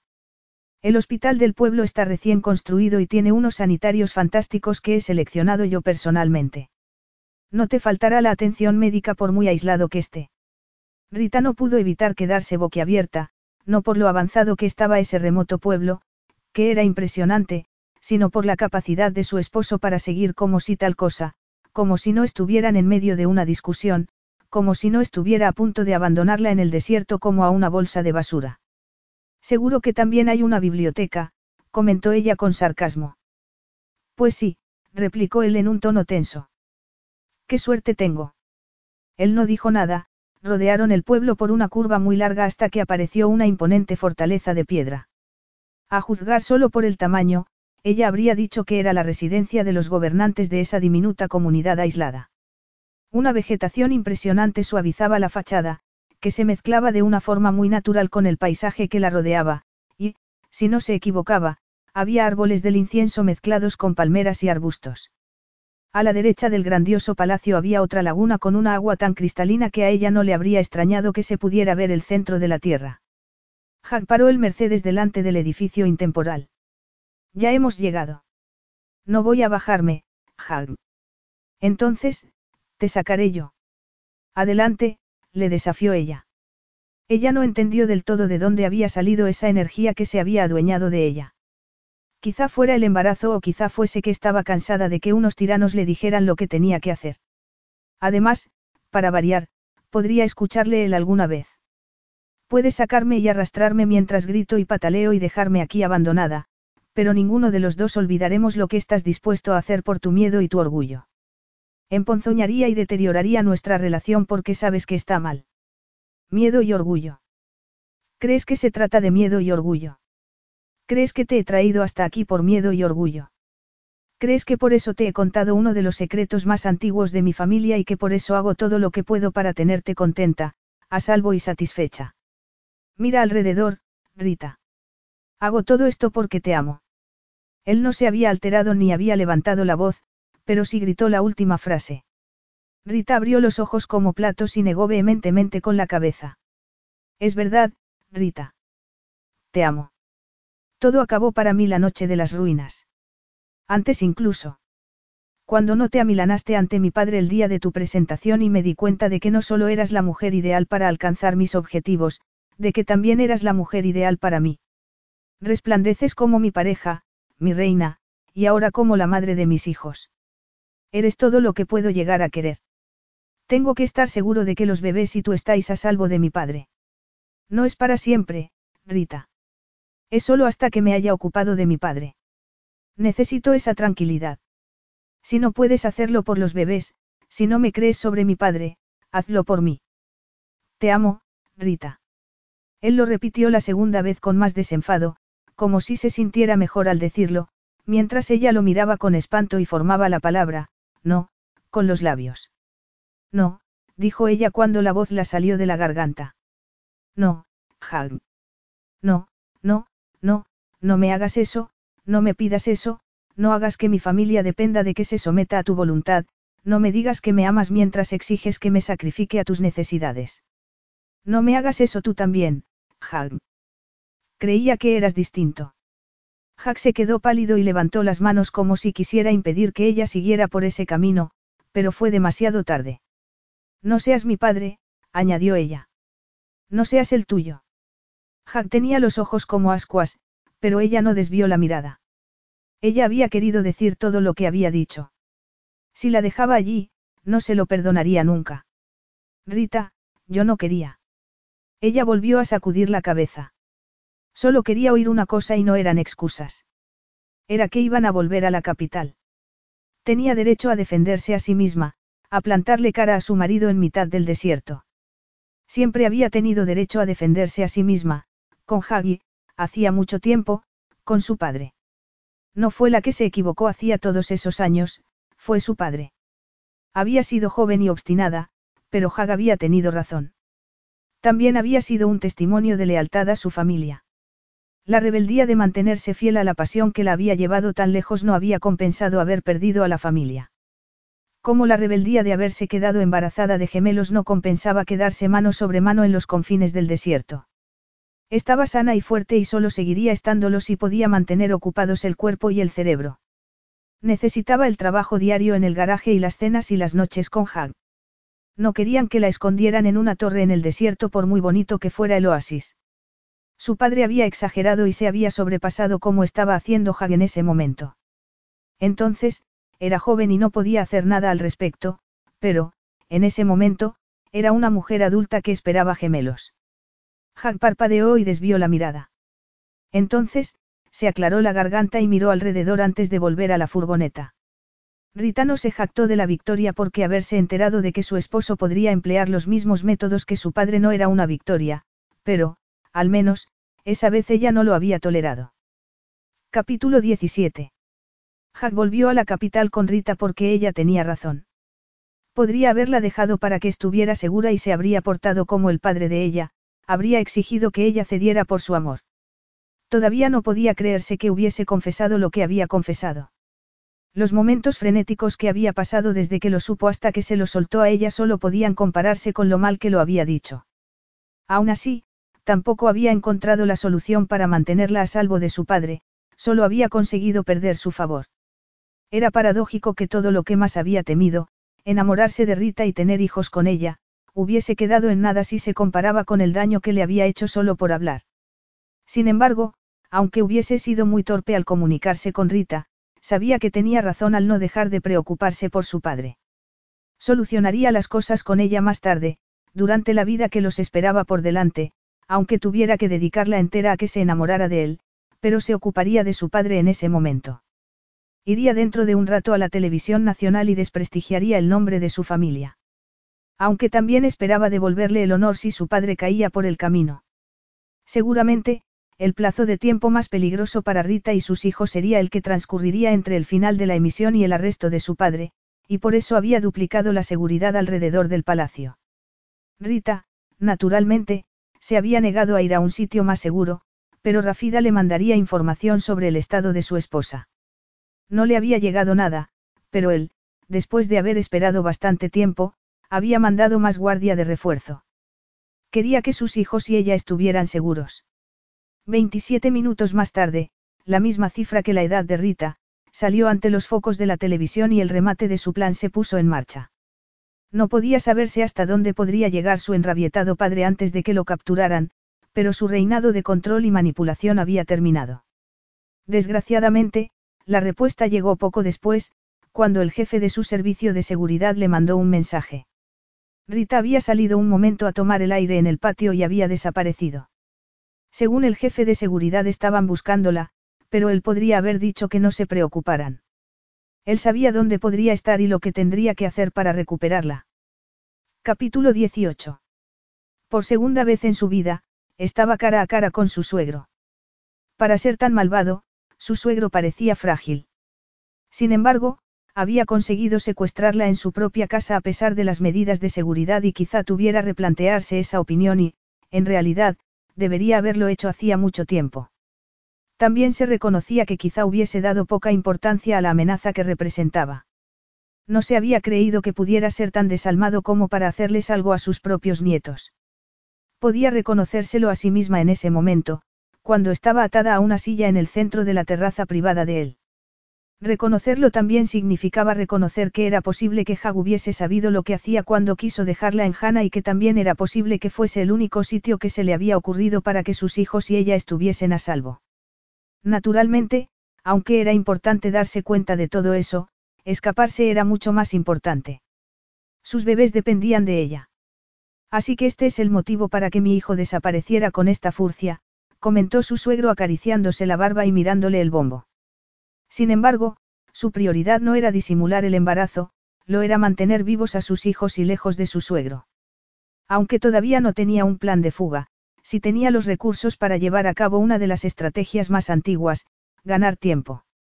Si conseguía que él no dejara de hablar, quizá pudiera ganar tiempo para idear alguna manera de escaparse. No soy una furcia. El rey hizo una mueca y se rió de su confesión. Todo el mundo sabe que las chicas americanas son, fáciles. Es posible que hayas engañado a mi hijo, pero no me engañas a mí y ya has abochornado bastante a mi casa. Mi hijo me ha hecho un favor al ocultar tu embarazo. Solo se sabrá que has muerto por un trágico accidente. Mi hijo, una vez viudo, podrá elegir mejor su siguiente esposa. La idea de que Jack pudiera estar con otra mujer era como un puñal en el pecho, pero no iba a permitir que ese hombre despiadado lo notara. ¿Sabe una cosa? Estoy empezando a cansarme de que todo el mundo hable de mis defectos. Su suegro se quedó sorprendido y perplejo, como si quizá creyera que ella podría no haber oído lo que él había dicho. Ella aprovechó su silencio para seguir hablando. Parece como si mis intereses no fueran nunca los acertados, ni mis elecciones ni mis pasiones. Primero fue mi padre y ahora es usted, los dos me consideran inadecuada, como si tuviera que cambiar para encajar mejor en sus imágenes del mundo, y estoy cansada. Además, me he dado cuenta gracias a su hijo. Él no me ha pedido nunca que cambie para que encaje en sus requisitos. Le gusto como soy y he sido una necia al no darme cuenta de lo valioso que es ese amor. Es incondicional. Es algo que usted no entenderá nunca y no voy a perder el tiempo intentando explicárselo, pero tampoco voy a permitir que me llame Furcia. Soy la esposa de su hijo, la madre de sus hijos y de sus nietos, pero, sobre todo, los amo, a él y a sus hijos, con toda mi alma. No voy a tolerar que ofenda lo que hemos creado. Me aceptaron en la Universidad de Berkeley, en California, cuando tenía 17 años. Mi padre dejó de respaldarme económicamente cuando yo tenía 18 años y vivía en una de las ciudades más caras del mundo, pero conseguí mantenerme con mi trabajo y me pagué los cursos que me quedaban. A los 20 años, tenía un grado doble en informática y en ingeniería mecánica y había creado una empresa valorada en 2 millones de dólares. Si bien no espero que esa cantidad de dinero le impresione, sí espero que lo haga el saber que siete años más tarde había inventado distintos avances tecnológicos que podrían cambiar el mundo. El interés por Ayat se ha disparado desde que todo el mundo se ha enterado de quién es su princesa musulmana, bengalí de Estados Unidos y de clase trabajadora. Además, su hijo es el príncipe más popular que ha tenido su linaje desde hace muchas generaciones. Según mis cálculos, su reinado está llegando al final, y se me dan muy bien las matemáticas, además de ser perfectamente adecuada para ser la princesa tal y como soy. No creía que el discurso fuese a conseguir que su suegro la liberara, pero le había permitido ganar un poco de tiempo y desahogarse. Por eso le sorprendió que, nada más terminar de hablar, se oyera un tumulto en la entrada de la habitación y Hag irrumpiera como un guerrero antiguo.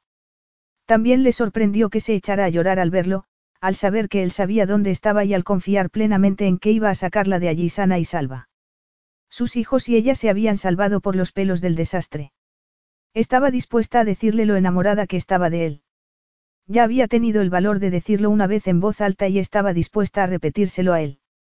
Había aprendido por fin a decir lo que pensaba y a luchar por lo que amaba, fueran personas, lugares o cosas. Tenía suficiente valor para ser dueña de sus sentimientos, sus esperanzas, sus sueños y sus actos, y por eso podía exigir lo mismo a los demás, entre otros, a sus padres. Hag había sido como el laboratorio para poner en práctica la teoría y después de que él se hubiese ocupado de todo, de que hubiesen estado en un sitio más seguro y de que ella hubiese tenido la oportunidad de declararle todo su amor, prometió reunir todo lo que había aprendido para hacer que su familia también la escuchara. Capítulo 19. Hag había ido directamente desde su palacio al de su padre, donde sabía que estaría Rita. Una vez allí, subió las escaleras de dos en dos hasta los aposentos privados de su padre y llegó justo cuando ella declaraba, con orgullo y firmeza, que los amaba, a él y a sus hijos, y que no iba a tolerar que los ofendieran. Fue hasta allí como llevado por sus palabras y se encontró con su peor pesadilla hecha realidad. Haberse enamorado de Rita y haberla dejado embarazada no era una pesadilla, pero su padre sí lo era. Ver a su padre delante de Rita, que estaba atada a una silla y llorando, era una pesadilla. Estaba seguro de que su padre había pensado tirarla desde la terraza. El hombre que había relegado a su madre para que muriera sola no vacilaría en tirar desde la terraza a la mujer que él amaba y que estaba embarazada de sus hijos. No pudo pensar ninguna estrategia, corrió y se abalanzó para agarrar a Rita de la muñeca antes de girarse y de apartar a su padre con una patada en el pecho. Su padre salió volando hacia atrás, pero Jack no lo miró siquiera, los representantes de la justicia lo habían seguido de cerca y se ocuparían de él. Jack solo podía mirar a su esposa. ¿Te ha hecho daño? Le preguntó él comprobando los brazos y las piernas atadas. No, contestó ella sacudiendo la cabeza. Ni siquiera tengo miedo ahora que estás aquí. No sé si tu confianza no es infundada, pero la agradezco. Ahorradme la reunión romántica, murmuró su padre desde detrás de ellos. Tu esposa y yo estábamos hablando de la feliz noticia. No tienes nada que hablar con mi esposa, replicó Jack con frialdad, ni ahora ni nunca. Su padre chasqueó la lengua. ¿Te parece una manera de hablar a un padre que te quiere?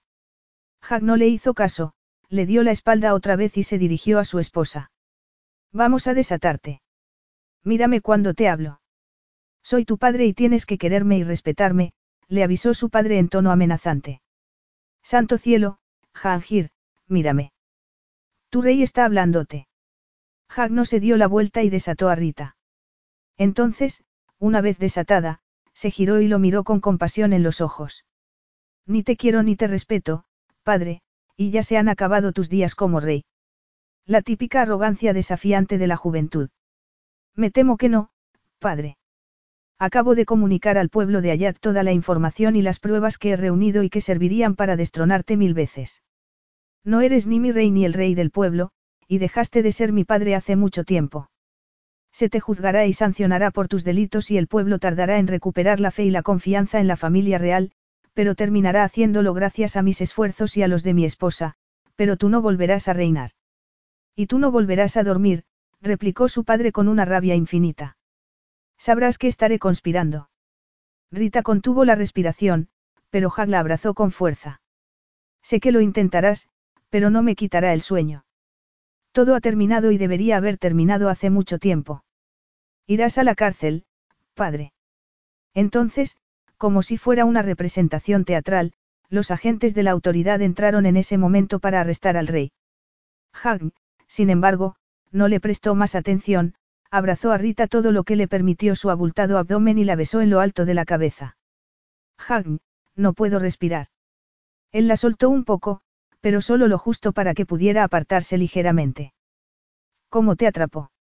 Le preguntó él. Ella sonrió, pero los ojos se le llenaron de lágrimas otra vez. Fue como me advertiste. Fue como si un comando de ninjas se descolgase del tejado. Lo siento, Rita, él sacudió la cabeza. Incumplí mi promesa, no te mantuve a salvo. Ella le rodeó el cuello con los brazos. Hagn, lo intentaste y no te hice caso. Tenías razón sobre Hannah, pero fui demasiado cabezota. Él se apartó y sacudió la cabeza. Tenías razón, Rita. No podía pedirte que te encerrara solo porque me aterra lo mucho que te amo a ti y a mis hijos. Siento que hayas tenido que pasar por esto, pero no hay mal que por bien no venga. ¿El qué? ¿Quién sabe lo que habrías tardado en serenarte lo bastante como para reconocer que me amas si nos hubiéramos quedado en casa, bromeó él.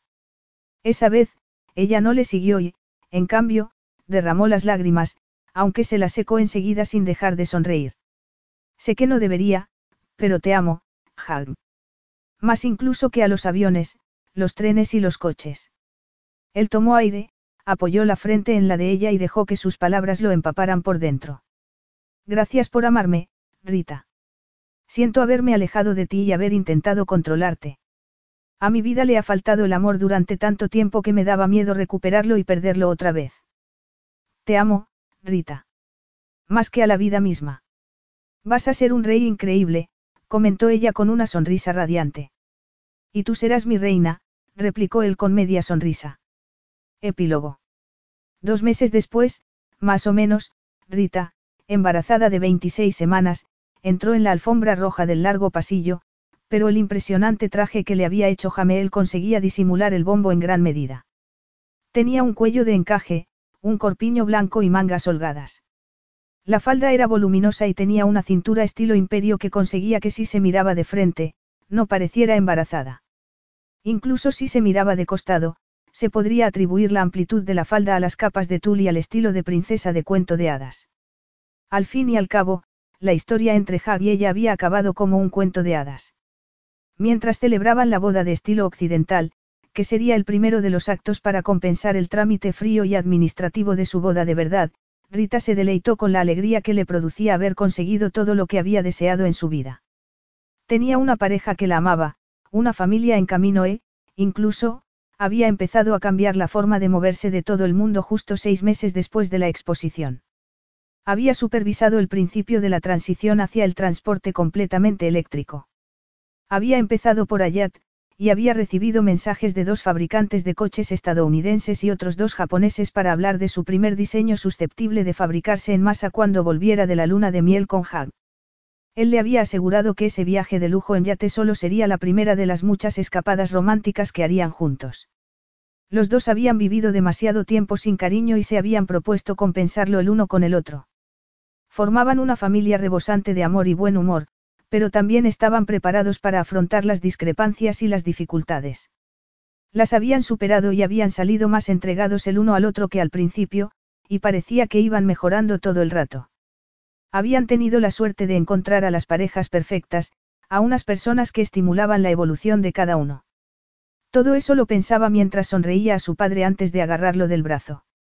Que su padre estuviera participando en su boda era un auténtico milagro. Que Hag hubiese facilitado la reconciliación antes de la ceremonia televisada era un detalle por el que lo amaría siempre. Era un organizador magistral, aunque quizá un poco prepotente. No le había contado nada, se había limitado a llevarla a un cuarto donde ya estaba su padre. Sin embargo, en ese caso, no le había importado. Él hacía que fuera valiente y siguiera los deseos de su corazón.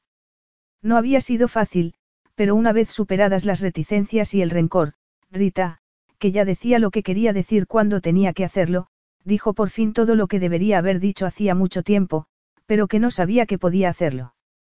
Siento lo que hice, papá. No debería haberte mentido, pero lo que tú hiciste tampoco estuvo bien y me debes unas disculpas. Un padre no debería obstaculizar los sueños, la felicidad o el porvenir de sus hijos.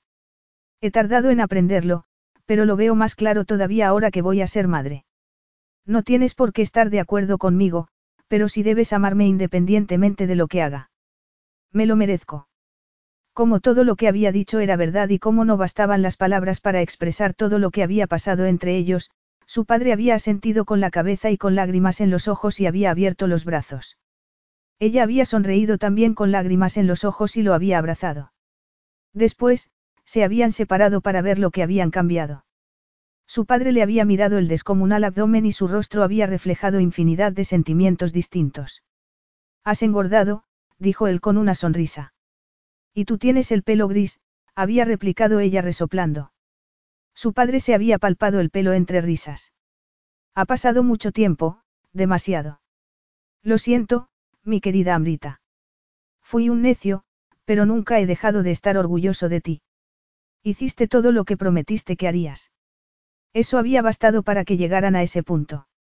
Su padre iba a llevarla al altar con un vestido precioso para casarse con el hombre que amaba, pero esa vez lo haría delante de su padre, su madre, su hermana y sus tíos. Algo muy distinto a casarse delante de un juez y vestida con un mono verde. Once semanas más tarde. Rita notó las primeras contracciones de madrugada y, como todo lo que hacía, tuvo un parto rápido y eficiente. Los gemelos llegaron al mundo sanos y ruidosos. Primero nació la chica y luego el chico. Todo Ayat recibió con alegría a los príncipes, sobre todo, después del breve y tranquilo luto por la muerte del antiguo rey. Hubo desfiles y festejos para celebrar el nacimiento y la coronación de los ya muy queridos rey y reina. Los niños eran como calcos de sus padres. El niño tenía los ojos grandes y marrones y la nariz pequeña de su madre y la niña, los ojos color ámbar y la nariz larga y recta de su padre. A su hijo lo llamaron Martín Atem Kabir Alayat porque Martín era lo más parecido al nombre de un coche que él estaba dispuesto a aceptar. A su hija la llamaron Benazir Sumar Alayat porque Jack se conmovió cuando se enteró de que el segundo nombre de Rita era Benazir, que era el primero de su madre. Tres años de feliz reinado después de eso, y con dos bulliciosos niños pequeños en casa, Rita le contó a Hag que estaba embarazada otra vez, esa vez sin la más mínima duda o el más mínimo miedo, y celebraron la noticia con toda la familia. Fin.